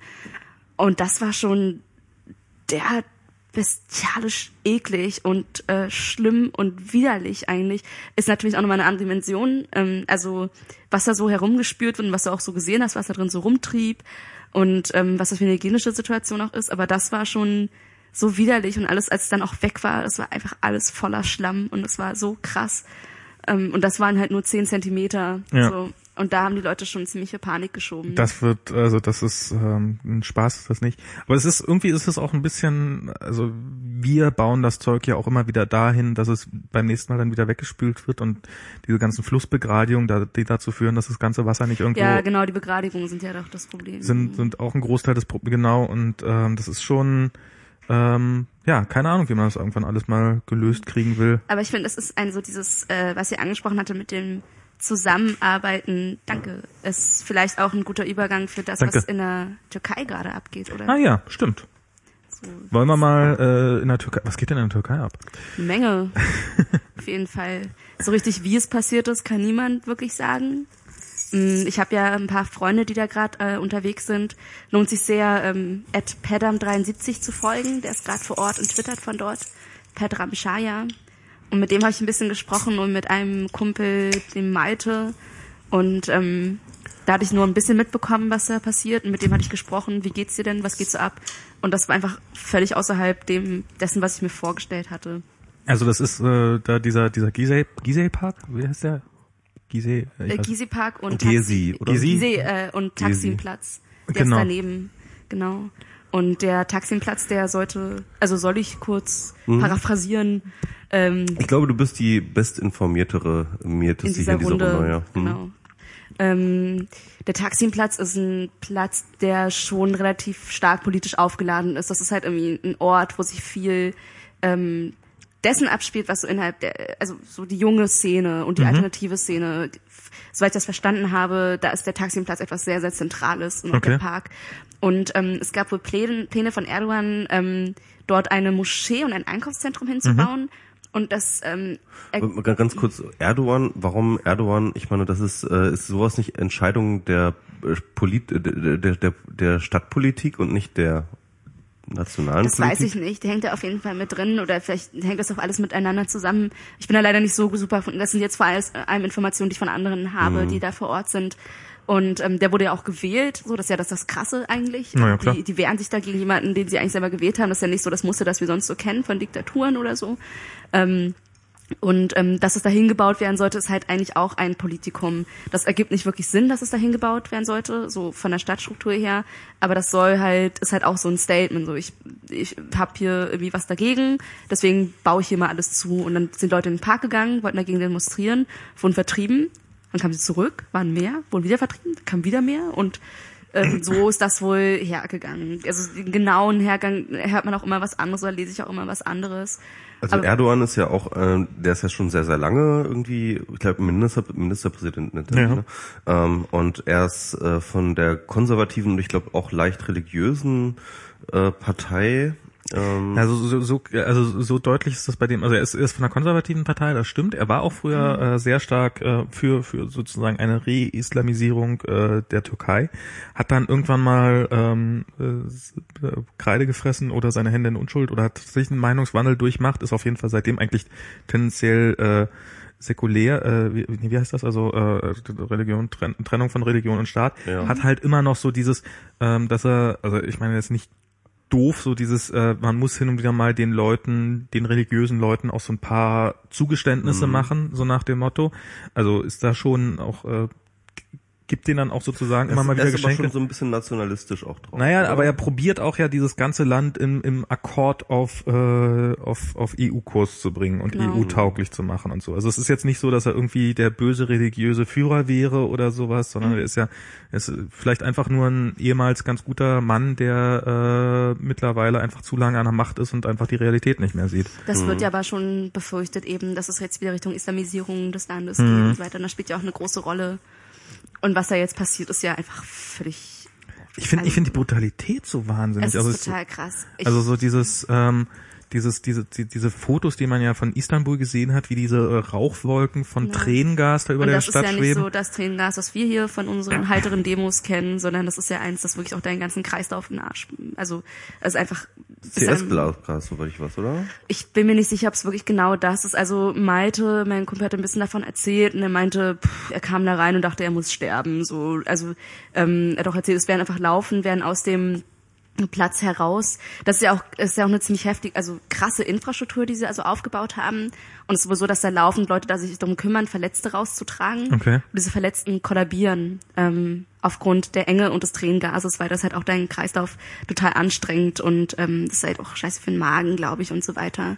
Ähm, und äh, viele haben auch Verletzungen von den, ich weiß jetzt nicht, ob das jetzt Projektile sind, also von den, von den, ähm, Gummigeschossen. Nicht von den Gummigeschossen, Von den sondern Kartuschen. Kartuschen, von, ja, genau. In denen das Tränengas Ja, drin werden Ja. normalerweise werden die mit 100 Meter Entfernung in bestimmten Winkel geschossen, die werden aber direkt in die Menge einfach sehr nah geschossen und die Leute tragen ziemlich schlimme Verletzungen davon da weg und versuchen halt auch immer die zurückzuschmeißen und das ähm, er meinte auch, dass er bisher nur Leute gesehen hat, die diese Kartuschen zurückwerfen. Ja. Das wird dann immer gesagt, äh, dass die Leute mit Molotow-Cocktails und Na, Steinen das halt so schmeißen. Genau. Also da, die Leute gibt es auch. Klar. Bei denen wiederum mutmaßen viele, dass das äh, Agent provo also ähm, dass sie provozieren sollen Mhm. oder von der Polizei sind und so weiter. Also es ist total Wobei ich heftig. ehrlich gesagt, solange wie das schon geht und wie brutal das gefühlt wird, auch jeden verstehen könnte, der da auch äh, wirklich Ja, einen Molotow-Cocktail auf, auf die Polizei wirft. Also das ist ja, ähm, das, das ist also es ist schon, also auch, auch so dieses Selbstverständnis, mit dem Erdogan da äh, so die Ja. Demonstranten auf. Ich finde das nicht schön, dass ihr dagegen mich demonstriert. Jetzt hört doch mal auf. Also so, so, das ist schon irgendwie ein merkwürdiges Selbstverständnis. Das, äh, das, das geht nicht, dass ihr demonstriert. Das muss weg. So, Mhm. äh, dass es halt keine alternative Umgangsweise für ihn damit gibt. Äh, er hatte sich ja jetzt getroffen mit Aktivisten, wobei die Leute vom Taximplatz sagen, das sind überhaupt keine Repräsentanten von uns. Mhm. Ähm, und das war eigentlich so, als ich mit denen getroffen meinte, ja, man kann ja nochmal abstimmen über die Bebauungspläne, aber ihr müsst innerhalb von 24 Stunden weg. Jetzt habe ich mich auch mit euch unterhalten, also macht das auch. Und ähm, ich glaube gestern, der Pedram hatte heute geblockt oder einen Artikel geschrieben, dass er gestern, oder ich glaube heute, ich glaube gestern da war und da meinte jemand zu ihm, gelesen, ja. ja, danke, dass du hier bei uns bist in der letzten Nacht. So, und es wird wohl jetzt, ähm, ich bin jetzt nicht auf dem aktuellen Stand, aber es wird jetzt geräumt, so ganz klar. Und das wird sehr brutal. Aber es ist eigentlich ziemlich sicher, dass so, wie die Leute drauf sind. Ich hatte ja Pedram, ich hatte ja mitbekommen, er fliegt in die Türkei, seine Tweets gelesen, war total überrascht, weil er ja irgendwie mega gut gelaunt war, meinte so, ey, mal gucken, ob Bier gegen Tränengas hilft und da und echt coole Stimmung, aber es ist auch gute Stimmung. Habt ihr den Artikel gelesen in der Taz über den Humor am Nee. Taximplatz? Super geil. Also echt der Hammer, die sind echt gut drauf, die Leute. Ähm, es ist halt auch keine schlechte Stimmung, es ist halt auch keine Angst da, sondern es ist halt ein ziemlich krasser Mut, den sie haben. Und da stehen halt irgendwie so, so ein alter Bus steht da und da steht dann draufgeschrieben, ey, ihr legt euch mit den Leuten an, die bei GTA schon die Polizei äh, besiegt haben und so. Und äh, echt gut. Oder so bei verschiedenen Freunden oder da hatte jemand hingeschrieben, ähm, ja, äh, du musst ein starkes Rückgrat haben und so weiter. Und da hat jemand runtergeschrieben, ja, mach doch Pilates. also total selbstironisch auch. Aber was ja auch heftig ist, ähm, ist, was für Allianzen sich dort ergeben und ähm, halt auch mit Kurden und so weiter und den kemalistisch-nationalistischen Leuten und den linksextremistischen und auch äh, schwulen Bewegungen oder homosexuellen Bewegungen, die da alle gemeinsam auf dem Platz sind und für etwas kämpfen und Genau, also was mich jetzt mal interessieren würde, ähm, wenn man solche Proteste sieht, und das ist zum Beispiel ja auch, hat man ja in Spanien auch gesehen, hat man in Griechenland gesehen, ähm, dann ähm, mag das vielleicht irgendwie ein Anlass sein, dass irgendein Park geräumt oder, oder ein Park äh, dicht gemacht werden soll. Aber ich bin mir relativ sicher, dass da natürlich andere strukturelle, tiefer liegende politische Unzufriedenheiten auch schlummern. Auf jeden Fall. Und ähm, äh, das, das ist etwas, was ich noch nicht so richtig kapiert habe. Wogegen, also ähm, ich, ich bin dann einfach nicht tief genug drin. Nicht, dass ich nicht glauben würde, dass es etwas gibt, aber ich glaube, ähm, dass da, ich, ich- wie, wie, also ich meine, die Türkei, Türkei ist, glaube ich, nach wie vor immer noch ein eins der Länder, wo auf jeden Fall noch ein sehr hohes Wirtschaftswachstum passiert, glaube ich wo ich ich weiß nicht, wie das mit der Arbeitslosenquote beispielsweise ist. Ne? Also in Spanien hatte man ja irgendwie 50 Prozent äh, Arbeitslosigkeit bei Jugendlichen. Ja? Und dann ist ganz klar, dass äh, wenn du plötzlich irgendwie eine ganze Generation so ohne Perspektive ja, ja. ähm, halt rumlungern lässt, dass dann halt irgendwie die Leute einfach unzufrieden werden, dass die halt irgendwie auf die Straße gehen. Und ich weiß nicht, wie das bei dem, äh, wie das in der Türkei ist. Man muss dazu sagen, irgendwie Istanbul ähm, ist halt einfach eine wahnsinnig riesige Stadt. Das hat 13 Milliard, Millionen Einwohner. Das ist eine der größten Städte hier, in- also wahrscheinlich die größte Stadt, die nächste, die nächste gr- wirklich größte Stadt, die es so gibt. Ach so, äh, sorry. ja, also ich, ich glaube, ähm, also Oh, das war ja in der letzten Das Sekunde. war knapp. Danke. Ähm, ich glaube, das hat auch eine Menge damit, dass in Istanbul die Preise gerade, äh, also die, gerade die Immobilien- und Mietpreise extrem äh, in die Luft äh, äh, steigen. Und ähm, also dass dieser dieser wirtschaftliche, also dieses wirtschaftliche Wachstum, dass äh, davon bei weitem, wie, wie das so oft ist, nicht alle profitieren. Ähm, und dass dann eben Das äh, ist praktisch eine Gentrifizierungsgeschichte auch. Ich meine, dazu würde natürlich auch diese, äh, dieser, diese Parkdichtmachung äh, würde natürlich dazu passen dann auch. Ne? Also es Das gibt ist da wohl, das ist schon, genau, das ist wohl schon auch so ein bisschen, also es gibt ich habe, das war auch bei Hacker News wurde das auch relativ hoch aufgearbeitet, dieses Thema. Und es war ganz putzig, wie dann so alle reagiert haben, so von wegen, ja, wem soll ich denn jetzt glauben? Hier soll ich diesen, soll ich diesem Blogartikel hier glauben, der, der äh, so und dann, und dann fing jemand anders an und meinte, naja, also ich meine, dass da steht, also dieser Park, das kannst du ja schon mal googeln, das kannst du auf Google Maps dir mhm. angucken, mhm. wie der aussieht, dieser Park, der, der, den gibt's da wirklich. Und wenn die jetzt schreiben, dass es da im, im direkter Nachbarschaft äh, äh, schon viele Shopping Malls gibt, äh, dann habe ich nämlich mal einfach bei Google Maps dann eingegeben Shopping Mall in, und dann die Nähe mir anzeigen lassen, hat er sich alle Shopping Malls und dann geguckt, wie groß sind die denn? Also indem man auf die Webseite gegangen ist, ja, das sind schon alle große Shopping Malls. Nee, so viel braucht man vielleicht wirklich nicht. Also sozusagen, ja. dass man äh, fand ich auch ganz putzig, weil gerade am Anfang wurde ja von von von der Presse, also so auf, bis ich da, also ich habe auf Twitter lange was davon mitbekommen und eben auf diesen diesen äh, alternativen Möglichkeiten und aber auf bei Tagesschau.de und und und, und, Spiegel Online war äh, relativ wenig bis gar nichts da. Und, und wenn dann eher so, ja, äh, hier wird gegen Erdogan randaliert und so, so, so, mhm. so, das, das war am Anfang doch relativ stark. Ich glaube, Spiegel Online hat dann irgendwann mal ziemlich, haben die mitgekriegt, dass die Leute danach gesucht haben und haben äh, umgeschaltet. Und aber so, so finde ich es auf jeden Fall ganz putzig, wie man so mit ein bisschen Improvisation auch äh, den Wert einer Nachricht ähm, doch zumindest ein bisschen besser einschätzen kann, indem man einfach äh, auch von, von seinem Schlafzimmer aus oder wo auch immer man seinen Laptop auf dem Schoß hat, äh, einfach ein bisschen hinterher recherchiert. Mhm. Was ich dann ja auch interessant fand, ähm, und da gab es dann auch einige Artikel darüber, also angefangen bei Sascha Lobo, der es in seiner Kolumne hatte, ähm, natürlich wieder die Rolle der digitalen Medien bei ja. äh, diesen Protesten, ähm, die extrem äh, auch wieder auch wieder eine extreme Rolle gespielt haben bei der Koordination, bei der Kommunikation, bei dem Verbreiten, bei dem Organisieren und sich äh, finden und so weiter und so fort. Und äh, das ist äh, und, und dass der vor allem der Erdogan da jetzt plötzlich äh, sich hinstellt und die Presse sagt, so dass äh, äh, äh Twitter irgendwie jetzt der Gift, das Gift für äh, was, ich weiß nicht mehr, wie die Formulierung das war. Das Gift einer jeden Gesellschaft ist. Ja, irgendwie, irgendwie sowas oder das Gift der Nation oder irgendwie sowas. Mhm. Also, ja. also und das, und das fand ich dann auch wieder interessant, also dass dann ähm, das, das hast du ja schon auch schon angesprochen, dass eigentlich ein, schon auch dann bei äh, demokratisch legitimierten ähm, in Anführungsstrichen Herrschern, ja. Ähm, äh, dann, er ist demokratisch legitimiert, ja, klar, also das ja, klar, ist nicht mal in Anführungsstrichen. Ja klar, natürlich. Ähm, aber ich meinte Herrscher jetzt ja. in Anführungsstrichen. Also ähm, politischen Führern oder wie auch immer, ähm, äh, da halt sozusagen jetzt so eine Angst entsteht äh, über diese ähm, Mobilisierungsmacht, die sich dort sozusagen in der Bevölkerung immer äh, sichtbarer macht. Ne? Mhm. Und äh, das ist eine Sache. Dann die andere Sache, Martin Weigert, der ist übrigens ist auch gerade dort vor Ort. Och, ähm, krass und hat auch einen Blogartikel darüber geschrieben. Ähm, mal ganz kurz, wir müssen mal Blumenkraft ein bisschen anfeuern, der hier ähm, Chat, also der, der die Shownotes schreibt als einziger. Okay, ja, äh, ich würde auch sagen, ähm, wenn hier in dem Chat ein paar Links oder in dem Stream ähm, am, noch Leute am Start sind, ihr könnt euch hier oben auf pet.shownotes.es, also oben im Chat ist es verlinkt, könnt ihr euch das äh, mal reinziehen und dort halt mithelfen bei den Shownotes. Das, das wäre so schön. döfte. Ja. Genau, da brauchen wir hinterher nicht so viel Muss Arbeit. Michi sich das nicht nochmales anhören. Genau. Mit seinem ja. Muskelkater. Ja, sorry, wollte ich wollte jetzt nicht also doch, ich habe dich unterbrochen, also insofern wollte ich das auch, aber äh, du kannst jetzt gerne weiter erzählen so.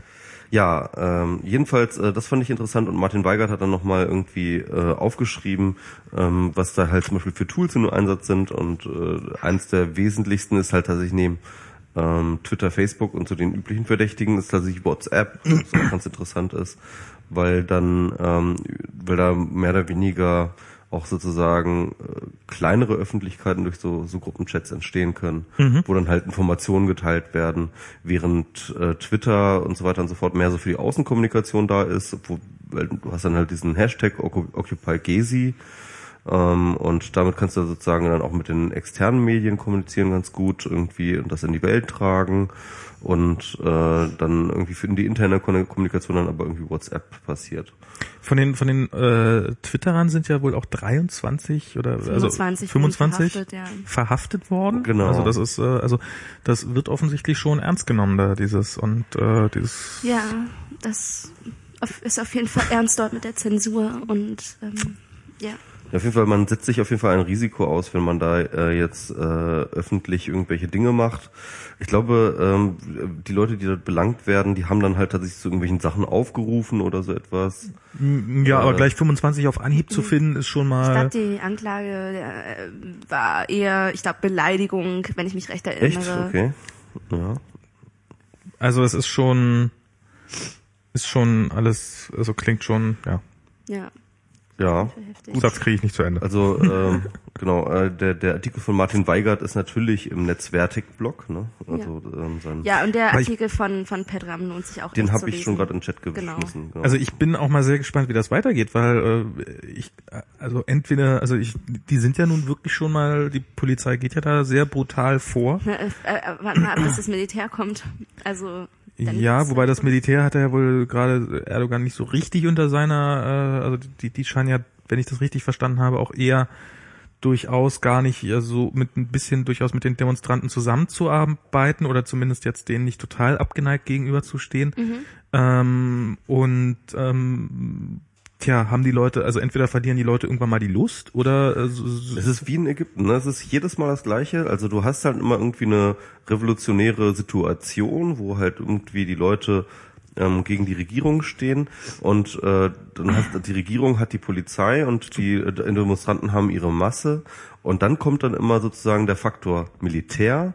Das große Fragezeichen ist, auf welche Seite stellt sich das Militär? Und der Witz ist halt, dass tatsächlich ähm, es nie sicher ist, dass das Militär sich eben auf die Seite des der Regierung stellt, ähm, weil sie halt ähm, als dieser Machtapparat so viel Eigenmacht haben und so viel, weil sie halt einfach ähm, militärisch überlegen sind. Ähm, ähm, dass sie, dass sie mehr oder weniger jetzt halt das, nicht das Zünglein in der Waage sind, sondern tatsächlich einfach auch der Machtfaktor, der jetzt einfach sagt, okay, nö, ähm, wir finden jetzt eigentlich den Mubarak auch nicht mehr so toll. So und dann ist dann halt einfach der Mubarak ist halt einfach weg. Ja, wobei ich in der Türkei jetzt auch ehrlich gesagt so ein bisschen das Gefühl habe, dass es ähm, die Städte sind, die gegen also dass es, dass es da so ein, auch so ein extremes Gefälle zwischen Land und Stadt ist. Also dass, dass ähm, zumindest äh, vielleicht auch nicht mal die Städte so komplett, äh, also dass es gibt einfach Leute, die äh, mit Erdogan ein sehr, sehr großes Problem haben, während, wegen dem, wie, wie er vorgeht, aber dass man dennoch äh, im Hinterkopf behalten muss, dass es durchaus viele Leute gibt, die auch ihn total ähm, ähm, nach wie vor wählen und und auch unterstützen und ich würde mich auch nicht wundern, wenn das die Mehrheit ist der Bevölkerung. Also dass er das aber dann eben tatsächlich auf dem Land. Ich meine, du hast ja Genau. immer diese, diese, ähm, äh, diesen extremen Unterschied zwischen Stadt und Land. Ne? Das Land ist immer extrem konservativ und äh, die Städte sind sehr progressiv. und da scheint es noch einen Zacken schärfer zu sein oder zumindest Genau. Ja. Als als Ja klar, das sind auch, also gerade in der Türkei sind die Unterschiede auch extrem. Also Ja. wenn auch du da dann was die teilweise Bildung auf, angeht und sowas. Wenn du da teilweise aufs Land fährst, da hast du dann äh, wirklich äh, Strukturen äh, wie im Mittelalter so, ja, und halt so richtig äh, mit Stammes, äh, mit, mit sta starker Stammeskultur, so sta starker, ähm, äh, so so wirklich wirklich total antiquiert. Während du in so eine Stadt wie Istanbul, die ist halt, äh, das ist eine quirlige äh, Metropole, die sich überhaupt nicht hinter irgendwelchen anderen westlichen Metropolen hinterher verstecken muss. Teilweise. Mhm. Also ist schon, schon relativ klein und überschaulich, die Szene, die du jetzt meinst, glaube ich, so im Vergleich zum Rest von Istanbul. Und das zentriert sich auch, so wie ich es verstanden habe, ähm, sehr am Taksimplatz. Und deswegen Okay. ist der halt auch so wichtig. Mal gucken, ich bin vermutlich eh ein paar Wochen in Istanbul. Mal schauen, was dann noch so übrig ist. Ist ja natürlich auch ähm, Von der gut. Stadt, äh, Genau. Naja, dann halt zu gucken, was ist denn, was bleibt. So, das wäre natürlich ganz spannend. Dann, also würde ich halt fotografieren dann dort wahrscheinlich. und das ist bestimmt spannend, ja. Das Ja. glaube ich wohl. Ich war selber noch nie in Istanbul, da würde ich auch gerne mal hin, eigentlich. Das, das soll eine äh, sehr, sehr krasse Erfahrung sein, eine krasse Stadt. Ähm, es sieht wohl auch so aus, als würde ein Podcast-Team dort morgen hinfliegen. Ja, Okay. äh, es ist noch nicht ähm, aussprechbar, welches. Ist wieder geheim, geheim. Ja, ja, ein geheimes. Ein geheimes Podcast-Team. Naja, mal gucken. Also ähm, ich, ich selber denke, so leicht wird es jetzt nicht sein, mittlerweile vom Flughafen überhaupt rauszukommen, wenn du wie Podcast-Equipment da hast. Aber es wird auf jeden Fall ähm, ein Podcast-Team da sein und berichten. So werden wir mal noch von hören. Krass, cool. Auf Deutsch? Sehr, sehr cool, ja. Das ja. finde ich, finde ich ja. gut. Ähm, ja, Sollte man vielleicht äh, äh, gucken, ob Metronaut was dazu sagt. Morgen. Ja, Okay, morgen gut. oder übermorgen. Da sollte man, glaube ich, dranbleiben, wenn man das äh, verfolgen will. Hint, hint, hint. Ich weiß auch, wie, ich weiß auch nicht, worum es geht. Also nicht Ich nur wink hier so nur heiter mit, mit, dem Zaun. ja, offensichtlich. Genau. Die Fiona äh, winkt hier herum.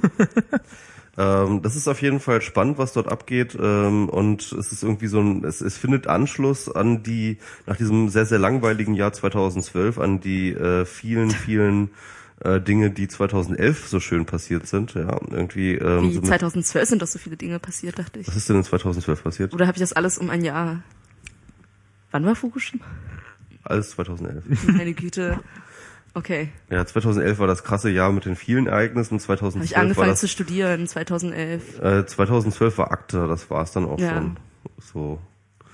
Äh, War aber auch lustig. war aber auch lustig, ja. Wir hatten da auch unseren Aber dieses Jahr haben Spaß. wir auch noch, äh, noch, noch ein vier Buchst äh, fünf Buchstaben Akronym.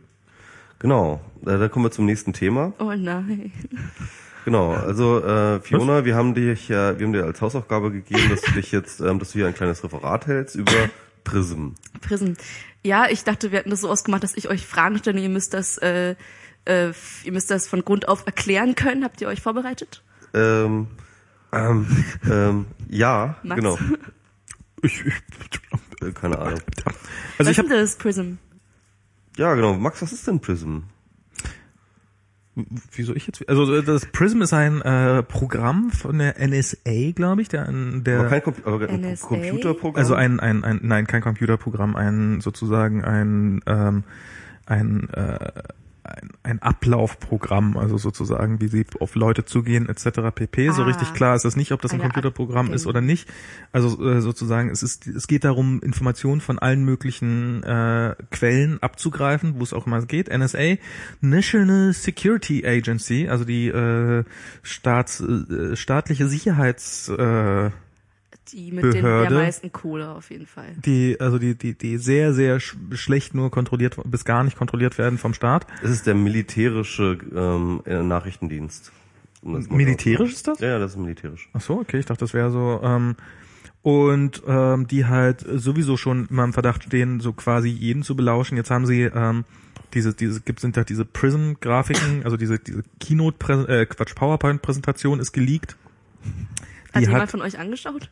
Und hat jemand die verbesserte Version angeschaut? ich habe Die verbesserte, die, die, die verschönerte. Ich ja, habe ja, auch die verschönerte Version habe ich so ein bisschen gesehen. Ich habe so ein paar Slides aus der aus der Original. Äh, es, der Guardian ist ja auch sehr schlau und also der Guardian äh, veröffentlicht die und veröffentlicht die ja nicht so auf einen Schlag, sondern er lässt äh, das machen sie, das kriegt man ja schon mit, wie Eine sie, wie sie, wie sie so hin und wieder mal so ein Slide, so eine Slide raushauen und dann immer, wenn sich irgendwie ein Politiker wieder gesagt, nee, so war's ja gar nicht, das ist jetzt alles so, so dann dann schmeißen sie noch eine Slide drauf, auf der eindeutig bewiesen ist, nee, der hat auch noch gelogen und sowas. Das ist ja, ist, die sind ja, die stellen sich da ja schon nicht doof an, das Thema auch so ein bisschen am Kochen zu halten. Es war der Guardian und die Washington Post, glaube ich, die die Genau. beiden, die dieses Leak bekommen haben. Von, ich weiß jetzt den Namen Edward nicht mehr. Snowden. Edward Snowden, Genau, Edward der Snowden. gerade der der jetzt in irgendwie Hongkong Zuflucht sitzt. sucht in einem Land, das ihn nicht gleich, das irgendwie Freiheit würdigt und Meinungsfreiheit und geht nach Hongkong. Na, Ja, na, Hongkong ist ja, ist ja eine freiheitliche Stadt. naja, das, das, das, na, ich, mittlerweile ist auch China. Aber dass China jetzt durchaus ein Interesse, ach, den lassen wir da mal schön in Ruhe sitzen. Ja, und, ja, da- klar. China hat tatsächlich relativ wenig ähm, Arme nach Hongkong rein. Obwohl es offiziell dazugehört, ähm, die haben Ja. eine sehr, sehr strikte Trennung. Als Okay. damals äh, Hongkong an China ging, haben die sehr, sehr strikte Verträge geschlossen, dass Hongkong äh, von der chinesischen ähm, äh, Regierung ähm, sehr, sehr autark bleibt. Na und und ich glaube auch, wenn sie nicht so selbst, dass China gar nicht so ein großes Interesse daran hat, dass diese Story jetzt unbedingt äh, runterkocht. Also das Genau. ist Also äh, China hat es auch nicht unbedingt, äh, hat es jetzt auch nicht irgendwie eilig, jetzt irgendwie da irgendwas zu unternehmen. Genau, das ist und und äh, er hat äh, Asyl in Island beantragt, wenn mich nicht alles täuscht. Ähm, und wo man heutzutage so Asyl beantragt, offensichtlich. Ähm, Ja, und wie ist das? Warum nimmt Deutschland den nicht auf? Gibt's also warum ist das keine Option? ich glaube, Also wir wir sind würden ihn einfach, sofort ausliefern. ich glaube, Ah, ja. wir sind Stimmt, da Merkel würde sagen, guck mal, hallo Barack, guck mal, was ich dir mitgebracht habe. Genau. Ähm, die würde dem sofort, den, die würde den Kopf sofort. äh, würde sofort den Snowden so vor die Tür legen. Genau. Ja.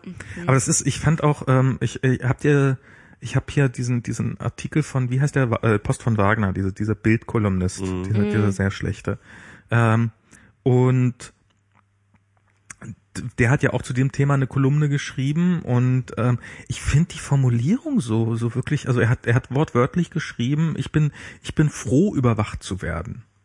Das ist also sozusagen, das, das, er hat Privacy äh, nee, natürlich nicht, sondern es ist, das sind natürlich die Guten und die beschützen uns vor den Terroristen. Und wenn die dafür meine E-Mails lesen müssen, dann ist äh, derjenige ein Terrorist, der das verrät und der die, der diese, der diese Präsentation geleakt hat. Und der ist der Böse. Und das ist und äh, ich meine, das ist äh, äh, ziemlich, das ist ziemlich genau das, was glaube ich die Republikaner so sagen. Äh, ja, aber das ist, das ist, äh, ich meine, es ist hier, also ich meine jetzt Wagner ist irre und äh, durchgeknallt und weiß der Teufel was und ein alter Mann, aber ähm, der ist, äh, ich glaube erstens, dass diese Meinung so dieses, na ja, das muss man jetzt aber auch mal und was für ein schlimmer Mensch auch das und das die, dieser Geheimnisverrat. Aber wollen wir erstmal noch kurz bei ähm, äh, nochmal bei was passiert ist bleiben? Also sind wir damit das durch. Das ist doch in einem Satz zusammengefasst. Also es wurde halt geleakt, dass es da ein also ich, ich finde, ich finde ehrlich gesagt, das ist äh, alles noch, noch relativ kompliziert und das ist relativ noch alles in der Schwebe. Ach so. Ähm, ich meine, es gab da ja so, also was ist jetzt Prism überhaupt? Ja, und das ist jetzt die Frage, ähm, weil am Anfang ähm, wurde es so dargestellt, auch vom Guardian und von der Washington Post, die musste mehrmals, die Washington Post musste mehrmals seine äh, Formulierung umschreiben im Nachhinein. Am Anfang wurde ja tatsächlich kolportiert, ähm, der NSA hatte eine direkte Schnittstelle ähm, auf die Server von äh, Google, Facebook und so weiter und so fort. Und ähm, das ist dann von Google, Facebook und so weiter und so fort bestritten worden von den ähm, von den ähm, verschiedenen ähm, CEOs äh, relativ schnell und sehr sehr und, und sehr sehr vehement auch ähm, und wo dann halt dann erstmal eine große Verwirrung am Start war. Mhm. Und äh, dann gab es dann eben Regierungsanfragen natürlich, was ist jetzt daran dran und so weiter und so fort. Und die Regierung hat dann auch scheibchenweise dann zugegeben, ja, es gibt halt sozusagen so ein Programm und so weiter und so fort. Hat dann aber auch irgendwie dementiert, dass es direkte Schnittstellen gibt, woraufhin dann tatsächlich auch, ähm, ja, wie gesagt, äh, die Washington Post dann zurückrudern musste. So, also, also ich glaube tatsächlich diese äh, diese Sache der direkten Schnittstelle in die äh, Server hinein, das hat sich jetzt als nicht als äh, als äh, äh, als wahr herausgestellt, sondern ähm, Prism ist ein äh, wahrscheinlich schon auch ein Programm, womit sie halt auf jeden Fall eine gewisse Verbindung zu diesen Unternehmen äh, unterhalten, um einen komplizierten, un unkomplizierten Datenaustausch zu ermöglichen. Aber ähm, alles nicht auf einem sozusagen willkürlichen direkten Zugriff, sondern eben aufgrund dieses ähm, äh, Gesetzes, dieses hm. äh, äh diese, dieser dieser ähm, Geheim Court Orders, äh, äh, Court Orders, ja, also ähm, wie wie heißt das nochmal? Ähm, Genau, also da, da, müssen theoretisch Gerichte drüber oder da müssen da müssen ein muss, spezielles Gericht. Es da muss ein, Richter drüber Gericht. entscheiden, genau. der der der muss das äh, der muss das zugestehen. Der hat in 1700 irgendwas Fällen letztes Jahr äh, exakt nullmal Nein gesagt und jedes Mal Ja gesagt. Also man weiß, glaube ich, konkrete Zahlen nicht, weil das halt alles komplett geheim ist. Ja, also so die, die Zahlen, die habe ich irgendwann gehört. Ich habe bei, bei der Daily Show habe ich einen ganz schönen Kommentar dazu gehört. Äh, das war so äh, in Richtung, weil Obama ja nee, das ist alles legal, was wir da machen und sowas. Und ähm, da hat halt, ähm, das wird im Augenblick gerade nicht von John Stewart gemacht, sondern von John Oliver. Egal, äh, also hat auf jeden Echt? Fall der, der okay. ja, der, der macht, macht das. Pause oder was? Der macht gerade irgendwie Pause und darum macht das jemand anders. Und der meinte dann so, ja, ja, äh, äh, Herr Präsident, wir haben, wir haben schon verstanden, dass das alles legal ist. Äh, wir sind nur schockiert, dass man keine Gesetzes brechen muss, um um uns so weit abzuhören. Also das, was da offensichtlich einfach legal ist. Ja. Mhm. Und ähm, das ist, also das ist jetzt nicht so, dass die da die große Verschwörung haben und alles illegal und alle gehen in den Knast, sondern niemand wird dafür in den Knast gehen, weil die haben sich die ganze Zeit über an Recht und Gesetz gehalten. Genau. Und das Gesetz ist einfach offensichtlich mittlerweile so verwaschen, dass es äh, dass wir, dass, dass, dass so eine Pauschalüberwachung stattfindet. Genau, und, und, und das ist jetzt das Interessante. Und das ist jetzt, ähm, um das mal konkret zu fassen, wir haben damit schon mal in Berührung gekommen, und zwar als Twitter angefragt wurde, während Wikileaks, des Wikileaks-Geschichte, wurde ja Twitter angefragt, äh, unter, und unter denselben Umständen übrigens halt äh, Daten herauszugeben genau. von Wikileaks-Aktivisten. Und sie durften nicht mal erwähnen, dass sie gefragt worden sind. Genau. Und dagegen ist ja Twitter dann damals auch gerichtlich vorgegangen. Ja Ähm, ich weiß nicht, welche ähm, Grundlage ist, aber ich glaube, dieses, ähm, also die Grundlage, die gesetzliche Grundlage ist der sogenannte Foreign Intelligence äh, Surveillance Act. Also Und diese gerichtliche Vorgabe der Twitters dagegen ist der Grund, warum wir überhaupt erfahren hat, dass das Ganze stattgefunden Genau. hat. Weil also, also, also dieser Foreign Intelligence Surveillance Act ist halt äh, FISA, also das ist Mhm. ein Gesetz, das hat George W. Bush äh, in 2007 eingeführt als Antiterrorbekämpfungsmaßnahme und ähm, zu diesem FISA gibt es dann noch den FISC, den äh, Foreign Intelligence Surveillance Court. Und das ist ein Gericht, das nur und ausschließlich dafür da ist, geheim zu tagen, geheime Urteile zu fällen im Namen des und, Volkes. äh, äh, und, und, und geheime Orders zu geben, die dann eben äh, zum Beispiel diese Unternehmen geheim ausführen müssen. Ja, und das muss man sich mal vorstellen, was das für eine krasse Scheiße ist. Ja, also äh, in einem demokratischen Land gibt es sozusagen geheime Gerichte, die geheime Dinge tun. Und wenn du von diesen geheimen Dingen, äh, von diesen von diesen äh, Dingen gemacht hast, dann darfst du, dann musst du das ausführen, ohne darüber reden zu dürfen. Und ähm, genau das Gleiche hatte Twitter gemacht und Twitter hat dann geklagt, vermutlich, ich gehe mal davon aus, FISA ist ja als Antiterrormaßnahme gemacht und ähm, wahrscheinlich konnte äh, konnte Twitter dagegen gerichtlich vorgehen, weil natürlich WikiLeaks alles Mögliche ist, aber nicht wirklich eine terroristische Organisation. Und ähm, Ich glaube, zurecht konstruieren kann man das immer, wie jetzt im Fall Bradley Manning jetzt ja gerade anscheinend wird. anscheinend haben sie es aber ähm, äh, gerichtlich nicht durchgekriegt. Nee, ich glaube, ich glaube, deswegen nee, konnte auch damals äh, Twitter überhaupt ähm, bekannt geben, dass es diesen Gerichts Nee, nee, gab. ich, ich glaube, ich glaube, der Grund war, weil dadurch, dass sie geklagt haben, ist sozusagen diese Klage dagegen automatisch öffentlich geworden. Nee, das so einfach ist das ja nicht. Also dann wäre das ganze System ja relativ schnell aus aus aus. Naja, andere klagen halt nicht so wahnsinnig viel. Aber ich, Ja. ich, ich finde, ich finde, da sieht man mal, was, man, was wir an Twitter haben, dass die nämlich, also das, das war ja damals eigentlich schon relativ klar, dass, dass die anderen garantiert auch alle gefragt worden sind und dass dann von die, dass, dass Genau. von denen nicht eine ähnliche Reaktion kommt, du weißt nicht, dass sie nicht gefragt worden sind, sondern eher, dass sie offensichtlich dann einfach relativ klein beigeben oder zumindest nicht auf diese, auf diesen schlauen Gedanken. Offensichtlich Ja. Twitter hat ja auch sehr gute Anwälte, äh, auf diesen schlauen Gedanken Sie gekommen wissen, sind. auf welcher Seite sie stehen. Ne?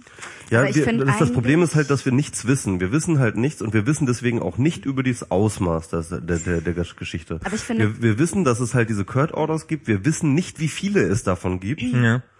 Weil und und und das war dann auch so, dass halt, dass sich äh, die ganzen Unternehmen, äh, die davon betroffen waren, jetzt an sich an die Bund, an, an die Regierung gewendet, an Obama gewendet haben und gesagt so, wir wollen wenigstens den Leuten sagen, wie viel es davon gibt, so ja, weil momentan spekulieren ja alle nur, ja, also haben die äh, jetzt alle Daten, die Facebook hat, oder haben die jetzt nur irgendwie zwölf Anfragen gemacht oder 150 oder zwei Millionen oder niemand weiß überhaupt über das Ausmaß und niemand darf darüber reden. Das ist absurde, das ist eine absurde Situation, in der wir momentan sind. Ich finde, also ähm, ja, das ist die eine Seite, irgendwie zu gucken, okay, was ist da eigentlich genau passiert, aber ich finde die andere Komponente, die für uns auch wichtig ist, wenn wir uns damit auseinandersetzen, ist, was bewirkt das eigentlich, das zu wissen.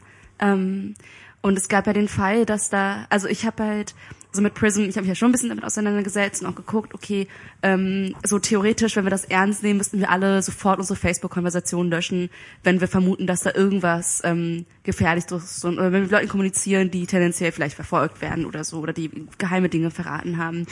Aber ähm, ich bin mir ziemlich sicher, dass es ist ja sowieso für uns immer schwer zu beurteilen, inwieweit ist sowas wie Prism, wie weit wird das eigentlich im Mainstream-Diskurs überhaupt diskutiert, aufgenommen, überhaupt medial verarbeitet. Wir sind halt irgendwie hier in unserer Blase. Aber interessant finde ich, wenn man sich anschaut, zum Beispiel die Sache mit dem Au-pair-Mädchen, das in den USA einreisen will, dann aber wieder abgewiesen wird, weil sie über Facebook mit ihrem Gastvater was geschrieben hatte. Aber das war öffentliche Kommunikation.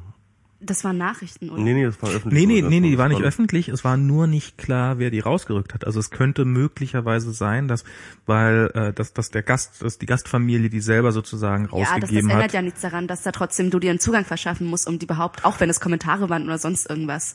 Ähm, aber ich, ich finde wichtig daran ist eigentlich, Also ich, ist jetzt die ich Frage, ist, ist, ist, ist der Prism jetzt äh, äh, beteiligt ist? Ich glaube nicht, dass Prism eingesetzt wird, um irgendwelche Au-pair-Mädchen zu aber Einreise zu, Ja, wofür soll es denn eingesetzt werden? äh, zu Ah, ich ich- ich- beziehungsweise halt du ernsthaft? ja, ja oder zum Beispiel gegen solche Leute wie WikiLeaks oder so etwas. Also Ich äh, glaube, das wird eingesetzt, wofür, wo's- also ich meine, das ist, das ist eine sehr große Behörde, die quasi, aber doch nicht um kleine Mädchen beim Einreisen zu Warum Also ich lese weil du, weil, weil, weil jede Anwendung von Prism natürlich die, äh, dass die Gefahr beinhaltet, dass das Programm aufgedeckt wird, ja.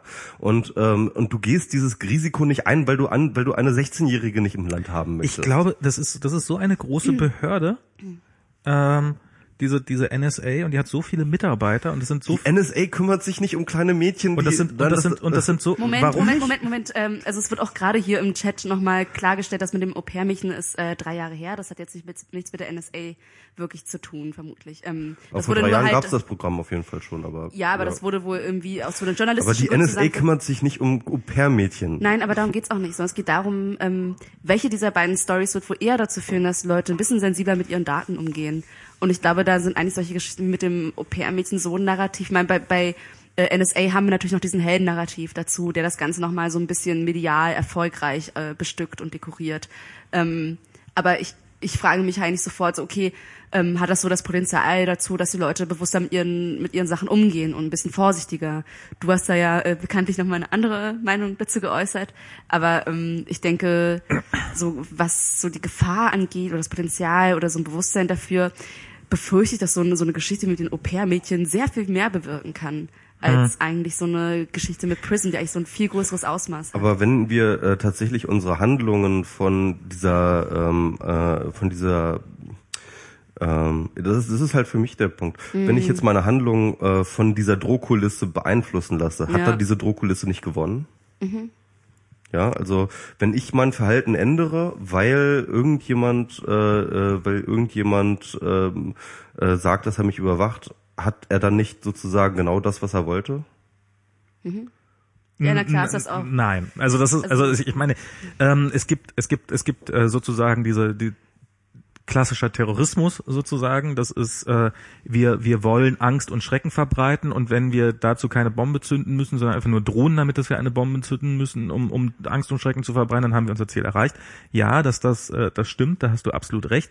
Aber dieses, wenn ich mein Kommunikation, wenn ich mir meiner Kommunikation bewusster werde, und äh, Kommunikationskanäle wähle, die eventuell sicher sind und die nicht abhörbar sind, in, hoffentlich, ähm, das ist natürlich nicht, dann hat der nicht sein Ziel erreicht, derjenige, der mich abhören will.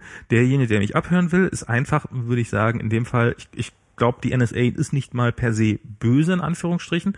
Ähm, ich glaube, das ist einfach eine Behörde, die offensichtlich keinerlei Kontrolle untersteht, genauso wie bei uns äh, hier, hier äh, äh, der Verfassungsschutz, der ja, der ja offensichtlich äh, Der Verfassungsschutz. Genau. der Verfassungsschutz, genau, der, äh, der ja offensichtlich auch nicht gerade wegen seiner extremen Kompetenz äh, äh, Die eine NSU Gefahr ist. untersteht auch keiner Kontrolle. Äh, Die NSU untersteht Genau.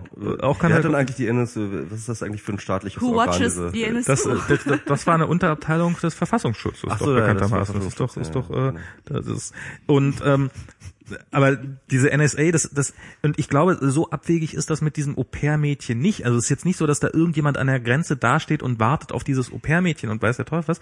Ich glaube einfach, du hast in diesem ist die System, Einwanderungsbehörde. Du hast aber, aber nee, warte mal kurz. Du hast in diesem System mit unglaublich vielen Mitarbeitern, die alle natürlich Eigeninteressen haben. Da sind Abteilungen drinne, die ihre Eigeninteressen haben. Ähm, da, da kannst du natürlich davon ausgehen, dass, dass, dass da auch äh, dass selbstverständlich Leute, wenn da keine Kontrolle stattfindet, überwacht werden, die es, die es wirklich nicht irgendwie, wir sind auf der Jagd nach Terroristen, sondern ich möchte gern meinen Konkurrenten ausschalten, darum überwache ich mal äh, de- de- dessen, dessen Mailkommunikation, wenn es geht. Also, also es gibt ja, es gibt ja diese übergreifende äh, Homeland Security äh, Geschichte. Ne? Also die Homeland Security ist ja sozusagen dieses Metadienst der FBI, ich, ich glaube auch NSA und eben äh, beispielsweise Einwanderungsbehörde alle zusammenfasst oder zumindest so Schnittstellen bietet, das halt die Ja. irgendwie auf einheitlicher Datenbasis Okay, machen. sein, Also hm. das wäre so das Einzige, was ich mir vorstellen könnte, dass halt irgendwie die gesamte Homeland Security auf eine IT-Infrastruktur zum Abfragen von Leuten irgendwie zugreifen kann. Ähm, aber wie gesagt, also ähm, bisher ist äh, nicht wie gesagt, die, die, die, die momentane Zustand, was überhaupt passiert ist, ist immer noch komplett unklar, weil, Mhm. wie gesagt, dieser, alles geheim ist und auch geheim bleiben muss und per Gesetz geheim bleibt. Ähm, aber es, bisher ist jedenfalls nicht nachgewiesen worden, dass irgendetwas jenseits dieses ähm, FISA-Acts, also die- dieses, dieses äh, FISA-Abkommen passiert ist. Das heißt mit anderen Worten, es gab zu allen äh, Dingen einen Gerichtsbeschluss. Und jetzt überleg doch mal, wenn dieser Foreign Surveillance äh, Court äh, dann da steht und dann kriegt er dann halt irgendwie eine Abfrage für dieses 16-jährige Mädchen in Deutschland, das einreisen möchte, um im Pair zu machen. Also er hat- also sorry, äh, sorry, das ist das aber er, überschreitet, nein, nein, das, nein, das, nein, das, überschreitet meine das, meine das mag sein, aber es, wie gesagt, es gibt äh, es gibt eine gewisse Anzahl. Es ist klar, dass es äh, sehr viele an, oder ziemlich viele Anfragen gab. Wie gesagt, ich habe die Zahl von irgendwas 1700 Ja. irgendwas gehört, äh, von denen null abgewiesen worden sind. Und daran kannst du ungefähr, da kannst du ungefähr daran ermessen, äh, wie wie genau die geprüft werden und wie wie wahrscheinlich das ist, dass dieses Gericht sagt, nein, das sind äh, da sind äh, Freiheitsrechte be, be, be, betroffen. Das ist das geht über das äh, die, das glaube ich auch, aber wie gesagt, ich glaube nicht, dass dieses Gericht für ein 16-jähriges Mädchen, das einreisen möchte, eingestrengt wird. Ich glaube, die haben, die, ich glaube, die, die haben das für alles getan, was da war. Also offensichtlich. Also, also mit anderen Worten, für jeden Passagier, der die letzten seit 2007 nach glaub, Amerika ich- nein, eingewandert nein, hat, ein, nein. hat ein Richter dort gesessen und hat über den Fall befunden. Also im Zweifelsfall, im Zweifelsfall natürlich. Äh, nee, Max. Nee, nee also im, äh, im Zweifelsfall natürlich schon. Also ungefähr, also, warte mal, ungefähr 12 Millionen Richter, um Nee, das nee, zu Moment. machen. I, I, I, nein, da brauchst du keine 12 Millionen Richter für. Das läuft einfach wie mit, wie, wie am Flughafen. Es gibt, gibt dieser berühmte Fall am Frankfurter Flughafen, wo gesagt worden ist, nach 23 Uhr darf da kein Flugzeug mehr fliegen, außer es gibt eine Sondergenehmigung.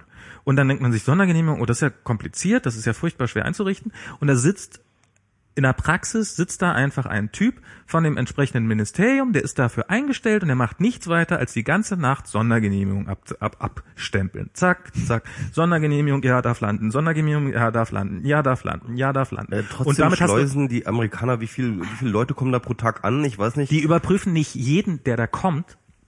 Ähm, aber zum Beispiel weißt du ja nicht, wie viele Leute davon betroffen sind pro Anfrage, pro, pro die, die kommt. Es kann ja auch einfach sein, dass die sagen, ja, da kommt ein Flugzeug aus, äh, aus dem und dem Land. Wir vermuten, dass da eventuell ein Tourist an Bord sein konnte. Erlaub uns mal, dass da jeder, der an dem Bord an dieses Flugzeuges ist, jetzt überprüft werden darf. So, zack, einmal abgestempelt, hier, bitte sehr, hast du deine Genehmigung. Oder wir vermuten, dass der im Laufe dieses Monats aus einem dieser Länder kommt. Lass uns mal alle Flugzeuge überwachen, die aus einem dieser Länder kommen für diesen Monat. Und für dich kommt überhaupt nicht in Frage, dass es einfach nur darum geht, ein Exempel zu statuieren, wenn die so etwas machen, um zu zeigen, nicht unbedingt hier alle Au-pair-Mädchen, äh, passt mal auf, sondern ähm, wir tun durchaus auch äh, so die Orthonormalverbraucher kontrollieren. Das ist für mich eigentlich, das war für mich sofort so die Erklärung dafür. Also aber- wir können es jetzt auch nicht rausfinden, wie gesagt. Nee, ist, können wir äh, nicht. Also und, ich glaub und das deswegen, also ich, ich halte ich halte es für extrem abwegig, aber ähm, äh, aber Also wenn ich- weisen können wir halt beide nicht. Also wenn ich den, wenn ich, ich me- meine Theorie bei sowas ist immer sehr stark, also das, ich glaube sehr wohl, dass da auch Leute dabei sind, die da gerne mal ein Exempel statuieren wollen. Ich glaube einfach in erster Linie gibt Leuten Macht und sie werden sie missbrauchen und da ist halt offensichtlich eine Behörde, die sehr, sehr viel Macht hat und die sie in sehr, sehr großem Stil missbraucht. Und ähm, diese, diese Naivität daran zu gehen und sagen, ja, ja, die, aber eine Behörde äh, übt ja nicht Macht aus, um sich selber zu erhalten. Also äh, na doch, ein Doch, Stück weit doch, schon. Also das ja, aber macht die Behörde äh, steht ja im Dienste von etwas Bestimmten. Nein, die Behörden hatten Eigeninteresse. Da- In, in, der, in der Behörde arbeiten Leute, die wollen ihre Jobs erhalten. Also wenn, wenn die NSA jetzt sagt, also wie wäre es am Ende des, des Kalten Krieges gewesen, wenn irgendein Geheimdienst gesagt hat, oh, der Kalte Krieg ist vorbei, lösen wir mal unsere eigene Behörde auf. Ist erstaunlicherweise nicht passiert, sondern stattdessen äh, existieren all diese Geheimdienste weiterhin und sie haben sich halt entsprechende neue Aufgaben gesucht und äh, haben das gemacht. Du hast in diesen Behörden hast du Leute, die die die die die die die Vermutung haben, weiß weiß ich was, dass ihr Partner sie betrügt und darum ihre Partnerin oder ihren Partner äh, überwachen oder die ihren Nachbarn auf die, also so, so diese kleinen, in Anführungsstrichen, relativ menschlichen Verhaltensweisen, die haben die Möglichkeit dazu, das zu tun und darum wird sie garantiert auch illegal eingesetzt. Im großen Stil. Also ich glaube auch, dass es da auf jeden Fall Missbrauch gibt. Da will ich jetzt auch überhaupt nicht äh, dagegen ähm, äh, sprechen. Ähm, ich glaube äh, trotzdem ähm, eine, ja, ähm, ich würde und, und ich würde auch dir absolut zustimmen, dass halt tatsächlich diese Behörden irgendwann auch ein Eigenleben äh, entwickeln, um dann auch sozusagen im Eigeninteresse zu arbeiten. Eine äh, fand ich interessante Sache, die auch noch bei dabei rausgekommen ist nebenbei, ist äh, eine Karte, wo dann gezeigt wurde, ähm, für welche Regionen, in Weltregionen relativ häufig ähm, solche Curt Orders äh, gemacht wurden und für welche weniger. Und da war Deutschland übrigens an der Spitze. Und das, äh, also man sollte jetzt irgendwie denken, okay, also es geht ja um Terrorismus, vielleicht keine Ahnung, Iran irgendwie oder Mhm. Pakistan oder oder Afghanistan oder so etwas vorne. Aber nee, es war Deutschland. Und ähm, also für mich lässt das nur einen Schluss zu und das ist ja eigentlich auch ein offenes Geheimnis, dass diese, äh, dass diese Dienste ähm, im großen Maßstab für Wirtschaftsspionage eingesetzt Ja, werden. das ist selbstverständlich. Und ähm, Also das, davon gehe ich auch fest und aus. das äh, ja und, und und das ist äh, glaube ich relativ evident daraus so. Ja, äh, pf, also ja, also ich glaube auch nicht, dass da irgendwie ähm, also es ist, aber es ist, ist halt, ich ist Ja, der halt, Chat hat Humor auf jeden Fall. also ich halte das schon alles eher für ähm, Wir haben hier gerade Breaking News reinbekommen von Olli, die NSA klärt Fahrraddiebstahl in Oderbruch auf. Yeah, endlich. Genau. Ähm, Aber man kann, also wir können, wir, ich bin mir relativ sicher, dass, dass jeder, der hier sitzt, äh, einfach davon ausgehen kann, dass seine Daten irgendwann mal im Rahmen irgendeines Falls äh, mit beim NSA gelandet sind. Ich weiß jetzt nicht, wir wissen alle nicht, wie viele Daten, aber dass jegliche Kommunikation, die wir betreiben, geht irgendwie über Amerika. Ähm, es war erklärtes Ziel der NSA, nur am, aus Nicht-Amerikaner sozusagen zu erwischen. Wir sind alle, alle Nicht-Amerikaner, die wir hier leben. Und die meisten Menschen auf der Welt sind übrigens nicht die Amerikaner. meisten Menschen auf dieser Welt sind nicht Amerikaner, aber so ziemlich jede Kommunikation, die irgendwie äh, von A nach B geht, geht dabei über Amerika und äh, Also ich würde auf jeden Fall im Zweifelsfall immer davon ausgehen und ehrlich gesagt, was mich auch bei dieser ganzen Sache äh, erstaunt hat, ist äh, diese das große Ausmaß der Überraschung, das äh, dort äh, im Allgemeinen gedacht wird, weil ähm, wir kennen zum Beispiel ähm, 98 kam halt das Echolon ähm, äh, das Echolon-Programm raus, was praktisch schon dasselbe war, also Ja, wo ähm, das herauskam, dass halt irgendwie alle Telefonleitungen überwacht werden und versucht wurde, zumindest irgendwie äh, der gesamte äh, der gesamte Datentraffic irgendwie mitzulesen, was halt auch schon damals die NSA war. Und da gab es auch ein großen, äh, großes Geschrei dann irgendwie, aber eigentlich hat sich dann auch nicht wirklich was geändert. Ähm, und äh, jetzt äh, bin ich eigentlich immer von ausgegangen, dass halt irgendwie, wenn ich halt irgendwie äh, äh, elektronisch kommuniziere, dass da irgendwie der NSA zumindest Zugriff drauf hat, wenn er es will. Und ähm, das habe ich, das war für mich irgendwie so eine relativ klare Geschichte. Und wenn ich jetzt, was ich jetzt so, was jetzt herauskommt und was so herausgespült wird, finde ich entgegen dem, was ich mir vorgestellt habe, ehrlich gesagt relativ modera- moderat und relativ geordnet sogar gegenüber dem, was ich dachte, was es ist. ja, das heißt ja nicht, dass äh, bloß bloß weil jetzt irgendwie ein Teil aufgeflogen Genau. ist, heißt das ja nicht, dass dass äh, das dann Und wir wissen immer noch nicht überhaupt das Ausmaß, wissen wir Genau. einfach nicht und äh, so weiter. Äh, äh, klar, aber trotzdem ähm, äh, scheint es dann doch irgendwie zumindest äh, irgendwie äh, nicht komplett willkürlich zu sein, sondern halt schon eine gewissen äh, Prozedere zu folgen, was ich schon alleine schon erstaunlich fand.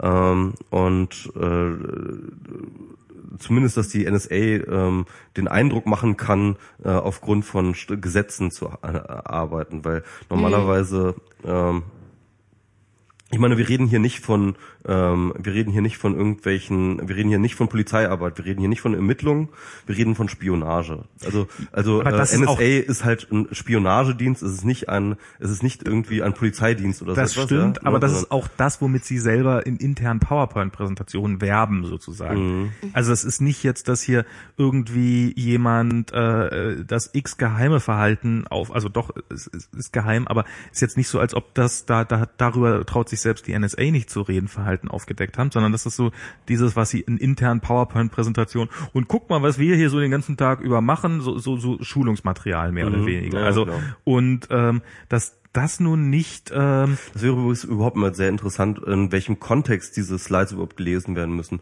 Für wen, also an welches Publikum richteten sie? Ne? Klar. Also sind das jetzt zum Beispiel, das nur, ist es ein educated guess zu sagen, dass es jetzt so Schulungsmaterial ist? Kann natürlich aber auch einfach sein, dass es ähm, ähm, eine Präsentation ist, mit dem sich die NSA dicke tun will vor irgendwelchen Genau. Politikern oder so etwas, ja. Also all diese Möglichkeiten bestehen und das ist, glaube ich, auch sehr, sehr interessant zu wissen, in welchem Kontext Das eigentlich stimmt. diese, diese das ist, diese das, das wäre tatsächlich.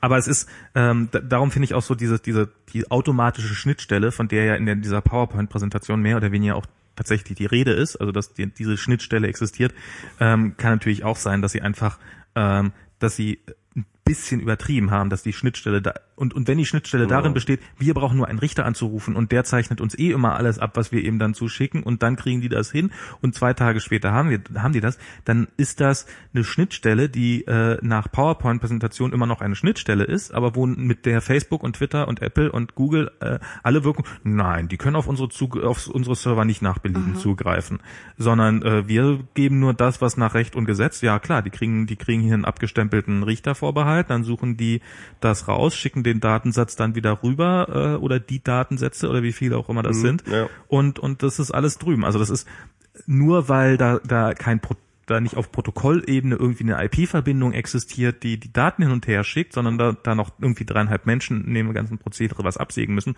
heißt das ja nicht, dass es eine, eine Schnittstelle ist, die im Endeffekt fast automatisch funktioniert. Ja, ja, klar. Das ist die Frage. Ne? Ja, klar. Also ähm, und Also wie gesagt, das sind das sind so Sachen, die äh, mich jetzt noch interessieren würden, bevor ich irgendwie abschließend diesen Fall beurteile. Ähm, ja. Man darf also noch gespannt sein, was noch so, wie viel, also ist es wirklich so, dass man im Moment ähm, extrem wenig drüber weiß oder nur Details noch nicht weiß oder Ja, also äh, man kann strukturell darüber nichts wissen, weil das Gesetz, Okay. das auf das das basiert, eben ähm, von von der Pike auf und von allen Prozessschritten hin irgendwie eben totale Geheimhaltung einfordert. Ich glaube, da das das Menge einzige, was genau das einzige, was wir, worauf wir uns jetzt irgendwie verlassen können, sind wirklich Leaks. Ne? Und ähm, das das einzige, stimmt ja. und wir müssen jetzt hoffen, dass irgendwie entweder ähm, äh, der Herr Snowden noch irgendwie ähm, nochmal Futter rausgibt oder dass ähm, sich andere Leute von Snowden ähm, äh, dann inspiriert fühlen, dort auch irgendwie äh, nochmal ähm, Daten rauszugeben. Ja, aber ich meine, das bei Snowden ist krass, ne? Der wird sein Land nie wiedersehen, der wird seine Freunde wahrscheinlich, also ich glaube, den kann man abhaken. Wahrscheinlich wird er sein Land wiedersehen, nur nicht freiwillig. Ja, Ja, es ja. Gibt, also ich meine, äh, er ist, er ist im Augenblick in einer weitaus besseren Situation als Bradley Manning. ja, Ja, und sicher. auch als Julian Assange muss man sagen, der irgendwie in seinen fünf Quadratmetern herumtigern muss. Also ja, äh, das stimmt. Also das ist, ähm, aber es ist, es ist, es ist krass. Also ich finde, ich bin äh, was so, was so dieses, dieses, dieses ganze Ding angeht. Ich bin, also so, wir waren ja beide damals, Michi und ich, wir waren ja als äh, Obama das letzte Mal in Berlin war und an der Siegessäule da gesprochen hat, als er noch nicht Präsident war, waren wir ja da und haben uns das Ganze gegeben und äh, äh, Michi hat ja auch damals dann, wo ich ich ja dann auch da war, die die als äh, die Wahlnacht haben wir uns da um die Ohren geschlagen und waren alle glückliche Menschen, als Obama gewählt Ja, worden ja. ist. Und äh, also da muss ich sagen, dass, dass da können wir jetzt doch mal langsam sagen, dass wir da ziemlich, das, also ich zumindest ziemlich Ich glaube, das hätte man desillusioniert schon sind. vor langer Zeit eigentlich sagen Und, und er hat, er hat auch, glaube ich, auch, er hat auch versprochen, dass er eigentlich äh, genau diese Sicherheitsgesetze, diese überzogenen Sicherheitsgesetze zurückbauen möchte. Nein, hat er und da nicht. wäre, und da wäre fieser, wäre der erste Punkt gewesen, ehrlich gesagt. Also, Er hat gesagt, dass er dafür sorgt, dass diese, dass die illegalen Abhöraktionen eingestellt werden. Ja, aber Kinder, der und sie werden, und sie sind jetzt einfach legal. Das ist jetzt offensichtlich das. aber Obama also, ist doch eh ein, ein Fähnchen im Wind. Also ich, ich, auf welches Versprechen bezieht ihr euch jetzt? Also das, Ja, das ist, ist also ich meine, es ist, man hätte es, ich- man, es war immer noch so ein bisschen so, na ja, aber vielleicht irgendwann noch und wenn er dann in der zweiten Legislaturperiode ist, dann wird er bestimmt und, ist halt, und, und das ist halt scheiße irgendwann macht er. Guantanamo ja, noch zu, es ist, aber naja, es er tut hat auf weh, jeden Fall. Obama eine Scheiße zu finden. Ach, ich finde, ehrlich gesagt, dass er auch schon eine ganze Menge gemacht hat. Ja, also, Was denn? Ähm, er hat schon eine ganze Menge gemacht. Er hat, äh, äh, er hat äh, jetzt mehr oder weniger dann doch irgendwie nach einem wirklich zähen Ringen sowas wie eine Krankenversicherung auf den Weg gebracht. Er hat äh, ja, was noch? ähm, er hat zumindest den Krieg gegen den Terrorismus verlagert auf eine Weise, die ich ähm, mehr nachvollziehen kann als die die äh, Linie, die George W. Bush gefahren hat. Ähm, also weg aus dem Irak hin äh, zu Grenzgebiet Afghanistan, äh, Pakistan, wo halt wirklich tatsächlich die Taliban und die Al-Qaida am Start sind. Ähm, er hat äh, also er hat jetzt nicht irgendwie weniger Krieg und nicht irgendwie ähm, gar keinen Krieg oder so, aber er hat halt den Krieg auf jeden Fall ähm, bisschen, ich, sag mal so, rationalisiert. Also, ähm, ähm, ne, also äh, was hat er noch gemacht? Er hat ähm, Ja, das müsste, das müsste, es gab, es gibt doch diese Webseite, wo dann, äh, äh, wo dann immer irgendwie gezeigt wird, what has äh, Obama Administration done Ja, oder so etwas. ich glaub, ich- ich da, würde da, gibt, da gibt schon eine ganze Menge Sachen. Ich würde auch nicht für mich gemacht hat. beanspruchen, irgendwie ein, ein Er hat es auf jeden Fall nicht verschlimmert als äh, das, was George W. Bush. Äh, Naja, aber ich meine, das, also ich, das war nicht, also ich glaube, das mit Ziel, mit dem er angetreten, sein Wahlwerbeslogan ist, mit mir wird's nicht schlimmer als mit Bush, sondern es war, es war irgendwie, ich Ja, erinnere ja, mich, dass das irgendwie was anderes war. Ja, ja. Und ich Yes. hatte schon, also die Hoffnung, die ich zumindest verbunden hatte mit ihm, war, war jetzt nicht so, er wird eventuell den Krieg gegen den Terrorismus pragmatischer gestalten im afghanischen Grenzgebiet. Was hast du denn gedacht? Sondern, Ich, ich weiß, also ich hatte schon, also, äh, dass er ihn entwenden würde, war, ist einfach komplett ausgeschlossen. Also da habe ich nie mit gerechnet. Also ich finde, ich finde, Ne? nein, Also- aber aber also, also gerade jetzt so diese Abhöraktion, dann gab es ja vor kurzem vor ein paar Wochen ist ja diese Abhöraktion gegen die AP hier äh, Associated Press äh, aufgeflogen, die wo dann auch Obama, ja nee, ach haben wir halt gemacht, das ist das muss man doch verstehen, geht um nationale Sicherheit äh, sehr stark. Also er bedient sich auch durchaus dieses dieses Vokabulars und ähm, ja, also ich meine, es ist, ist auch, ähm, das hat man jetzt hier bei, äh, wie hieß es, Newton, äh, also dieses, wo dieses Massaker stattgefunden hat, äh, gesehen, wo er auch diese, wo, wo er tatsächlich mal Obama probiert hat äh, und wo er mal wieder so ein, so ein also äh, so, so ein bisschen, ich weiß nicht, äh, sympathisch würde ich nicht sagen, aber äh, say, also so so so äh, vernünftig gewirkt hat, indem er probiert hat, ähm, das Waffengesetz ein Hauch von zu verschärfen, also ja wirklich ein Hauch von, also es ist, äh, äh, falls ich das hier mal zusammenfassen darf, es ging darum, äh, in Amerika muss man, bevor man eine Waffe kaufen darf, muss man beweisen, dass man nicht schon mal äh, jemanden erschossen hat oder mit einer Waffe bedroht hat oder einfach komplett irre ist.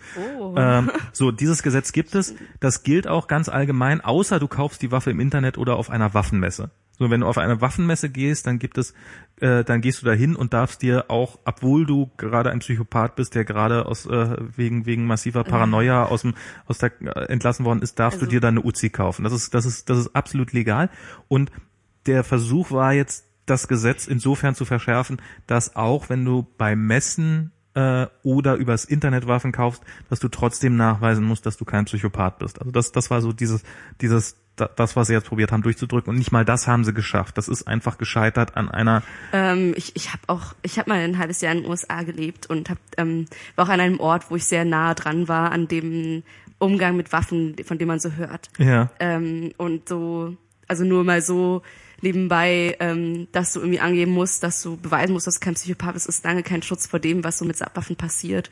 Weil ja so von, also ich habe in Montana gelebt, ähm, ziemlich an der Grenze zu Kanada für ein halbes Jahr, mehr oder weniger auf einer Farm auch, ähm, so offiziell 35 Einwohner in meinem Dorf. Ähm, und da war halt ganz klar, da hat jeder so zu Hause seinen Waffenschrank.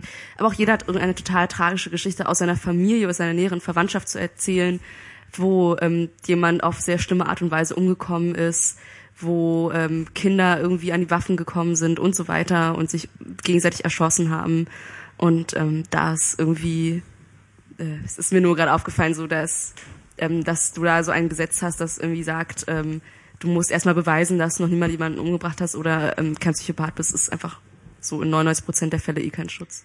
ja, nee, das, also dass, dass, dass da natürlich immer noch eine Menge passiert, also dass das, aber es ist, ist halt nicht mal diese, diese, dieses wirklich, wo man, wo glaube ich, also das war, das war auch eine Zeit lang selbst der N, äh, Position der NRA und, und ich meine, wenn die für irgendwas, wenn die sagen, ja, dann kann man einfach sagen, ja, okay, da ist wirklich jeder Mensch. National Rifle ähm, Association, ja. Genau, also die, die Waffen, die Ja, ja. Waffenlobby-Organisation. Hat unglaublich viele Mitglieder. Hat Es- unglaublich viele und und selbst die waren dafür zu sagen, ja, diese Kontrollen müssen sein. Dann sind sie natürlich, als Obama plötzlich dafür waren, waren sie natürlich dann dagegen auch. Ähm, aber äh, also das das war so das letzte Mal, dass er Aber wie kannst du gegen jemanden sein, gegen den ähm, die Waffenlobby äh, äh, von Standard her einfach gegen Das ist doch praktisch schon ausgerecht. Das ist doch ein, das ist weil das ist der Feind meiner der der der Feind meiner Feind Feinde. Feindes ist doch dein Freund. Ja, das ist äh, das das ist tatsächlich das das das, ist das Ähm, letzte, was mich noch mit Obama Ich, ich habe ja, verbindet. ein, ich hab ja ein Interview gegeben, äh, Deutschlandradio Kultur gestern war das, glaube ich, ja gestern, ähm, und äh, zu zu diesem Obama, äh, äh, zu diesem Prism-Ding und äh, Post-Privacy. Und ähm, ich habe da einfach mal ganz kackdreist gesagt, ich finde ähm, äh, die äh, Prism-Daten sollten offengelegt werden. Und ähm, Hast dich mal wieder, hast dich mal wieder schön aus dem Fenster gelegt, ja. ne? Das Ja. kennen wir ja. Und äh, nee, und dass ich das ähm, grundsätzlich für eine bessere Idee halte als äh, Geheimdienste, die halt ähm, Daten ähm, im Geheimen sammeln, auf denen nur sie Zugreif, Zugriff haben und den auch nur sie gegen dich verwenden können. Ähm, denn Daten sind erst einmal nur Daten und sie können dich belasten und sie können dich aber auch entlasten. Dass sie dich entlasten können, wirst du aber nie herausfinden, wenn ähm, eben nur so eine Behörde eben einen geheimen Zugriff darauf hat und du eben nicht. Und das war übrigens äh, nicht von mir diese Idee, sondern tatsächlich hat WikiLeaks, ähm, also der Twitter-Account von WikiLeaks, ich glaube, der größtenteils sogar von Assange persönlich befüllt wird, ähm, getwittert, äh, wie viele Daten wohl in diesem PRISM-Projekt äh, vorhanden sind, die Tausende von Amerikanern, die momentan schon in ähm, im Gefängnis sitzen, entlasten könnten? Das ist eine interessante Frage. Und äh, das ist eine Frage, die wir einfach nicht beantworten können, weil eben niemand auf diese Daten Zugriff hat. Und ähm, wenn man sich einmal damit abgefunden hat, dass es so etwas wie Überwachung gibt, und ich ehrlich gesagt bin ich eben, ähm, das ist ja eine der Grundthesen, ähm, bin ich nicht davon zu überzeugen, dass äh, wir das irgendwie wegbekommen, ähm, diese über diese Überwachung, ähm, dann sollten wir uns überlegen, wie wir die Gesellschaft strukturieren, die ähm, mit dieser Überwachung leben muss. Und das ist dann eben, äh, finde ich, der nächste logische Schritt, die Demokratisierung dieser Überwachung. Aber wie, wie soll die stattfinden? Ähm, ich habe tatsächlich, ich bin am überlegen, ob es nicht vielleicht ein sinnvoller Vorschlag ist, zu sagen, ähm, Datensammlungen, du darfst alle Daten sammeln, die du aber aber nur die du auch öffentlich tun würdest, ja. Also das heißt mit anderen Worten, ähm, Dinge, die du nicht äh, frei zugänglich machst, darfst du nicht sammeln. Als so eine Art, ähm, ja, äh, kategorischer Imperativ des Datensammelns, ja, also was du nicht willst, was von dir öffentlich ist oder was von allen öffentlich ist, darfst du auch nicht sammeln. Ähm, dann würde man zum Beispiel sagen, okay, äh, was ist hier mit äh, Steuererklärung und so etwas? Und dann findet man solche Sachen wie zum Beispiel Schweden, wo dann tatsächlich diese Sachen alle äh, für alle öffentlich sind. Und äh, dann findet man zum Beispiel solche Sachen wie private Kommunikation, von denen keiner will, dass sie für einen selber irgendwie öffentlich ist, also darf man sie auch nicht sammeln. Und ähm, das ist natürlich alles, äh, das hat natürlich ganz viele Hö äh, äh, Haken und Ösen. Ja, aber es ist momentan nur eine Sache, über die ich nachdenke, ob das nicht vielleicht eine sinnvolle äh, Regel wäre.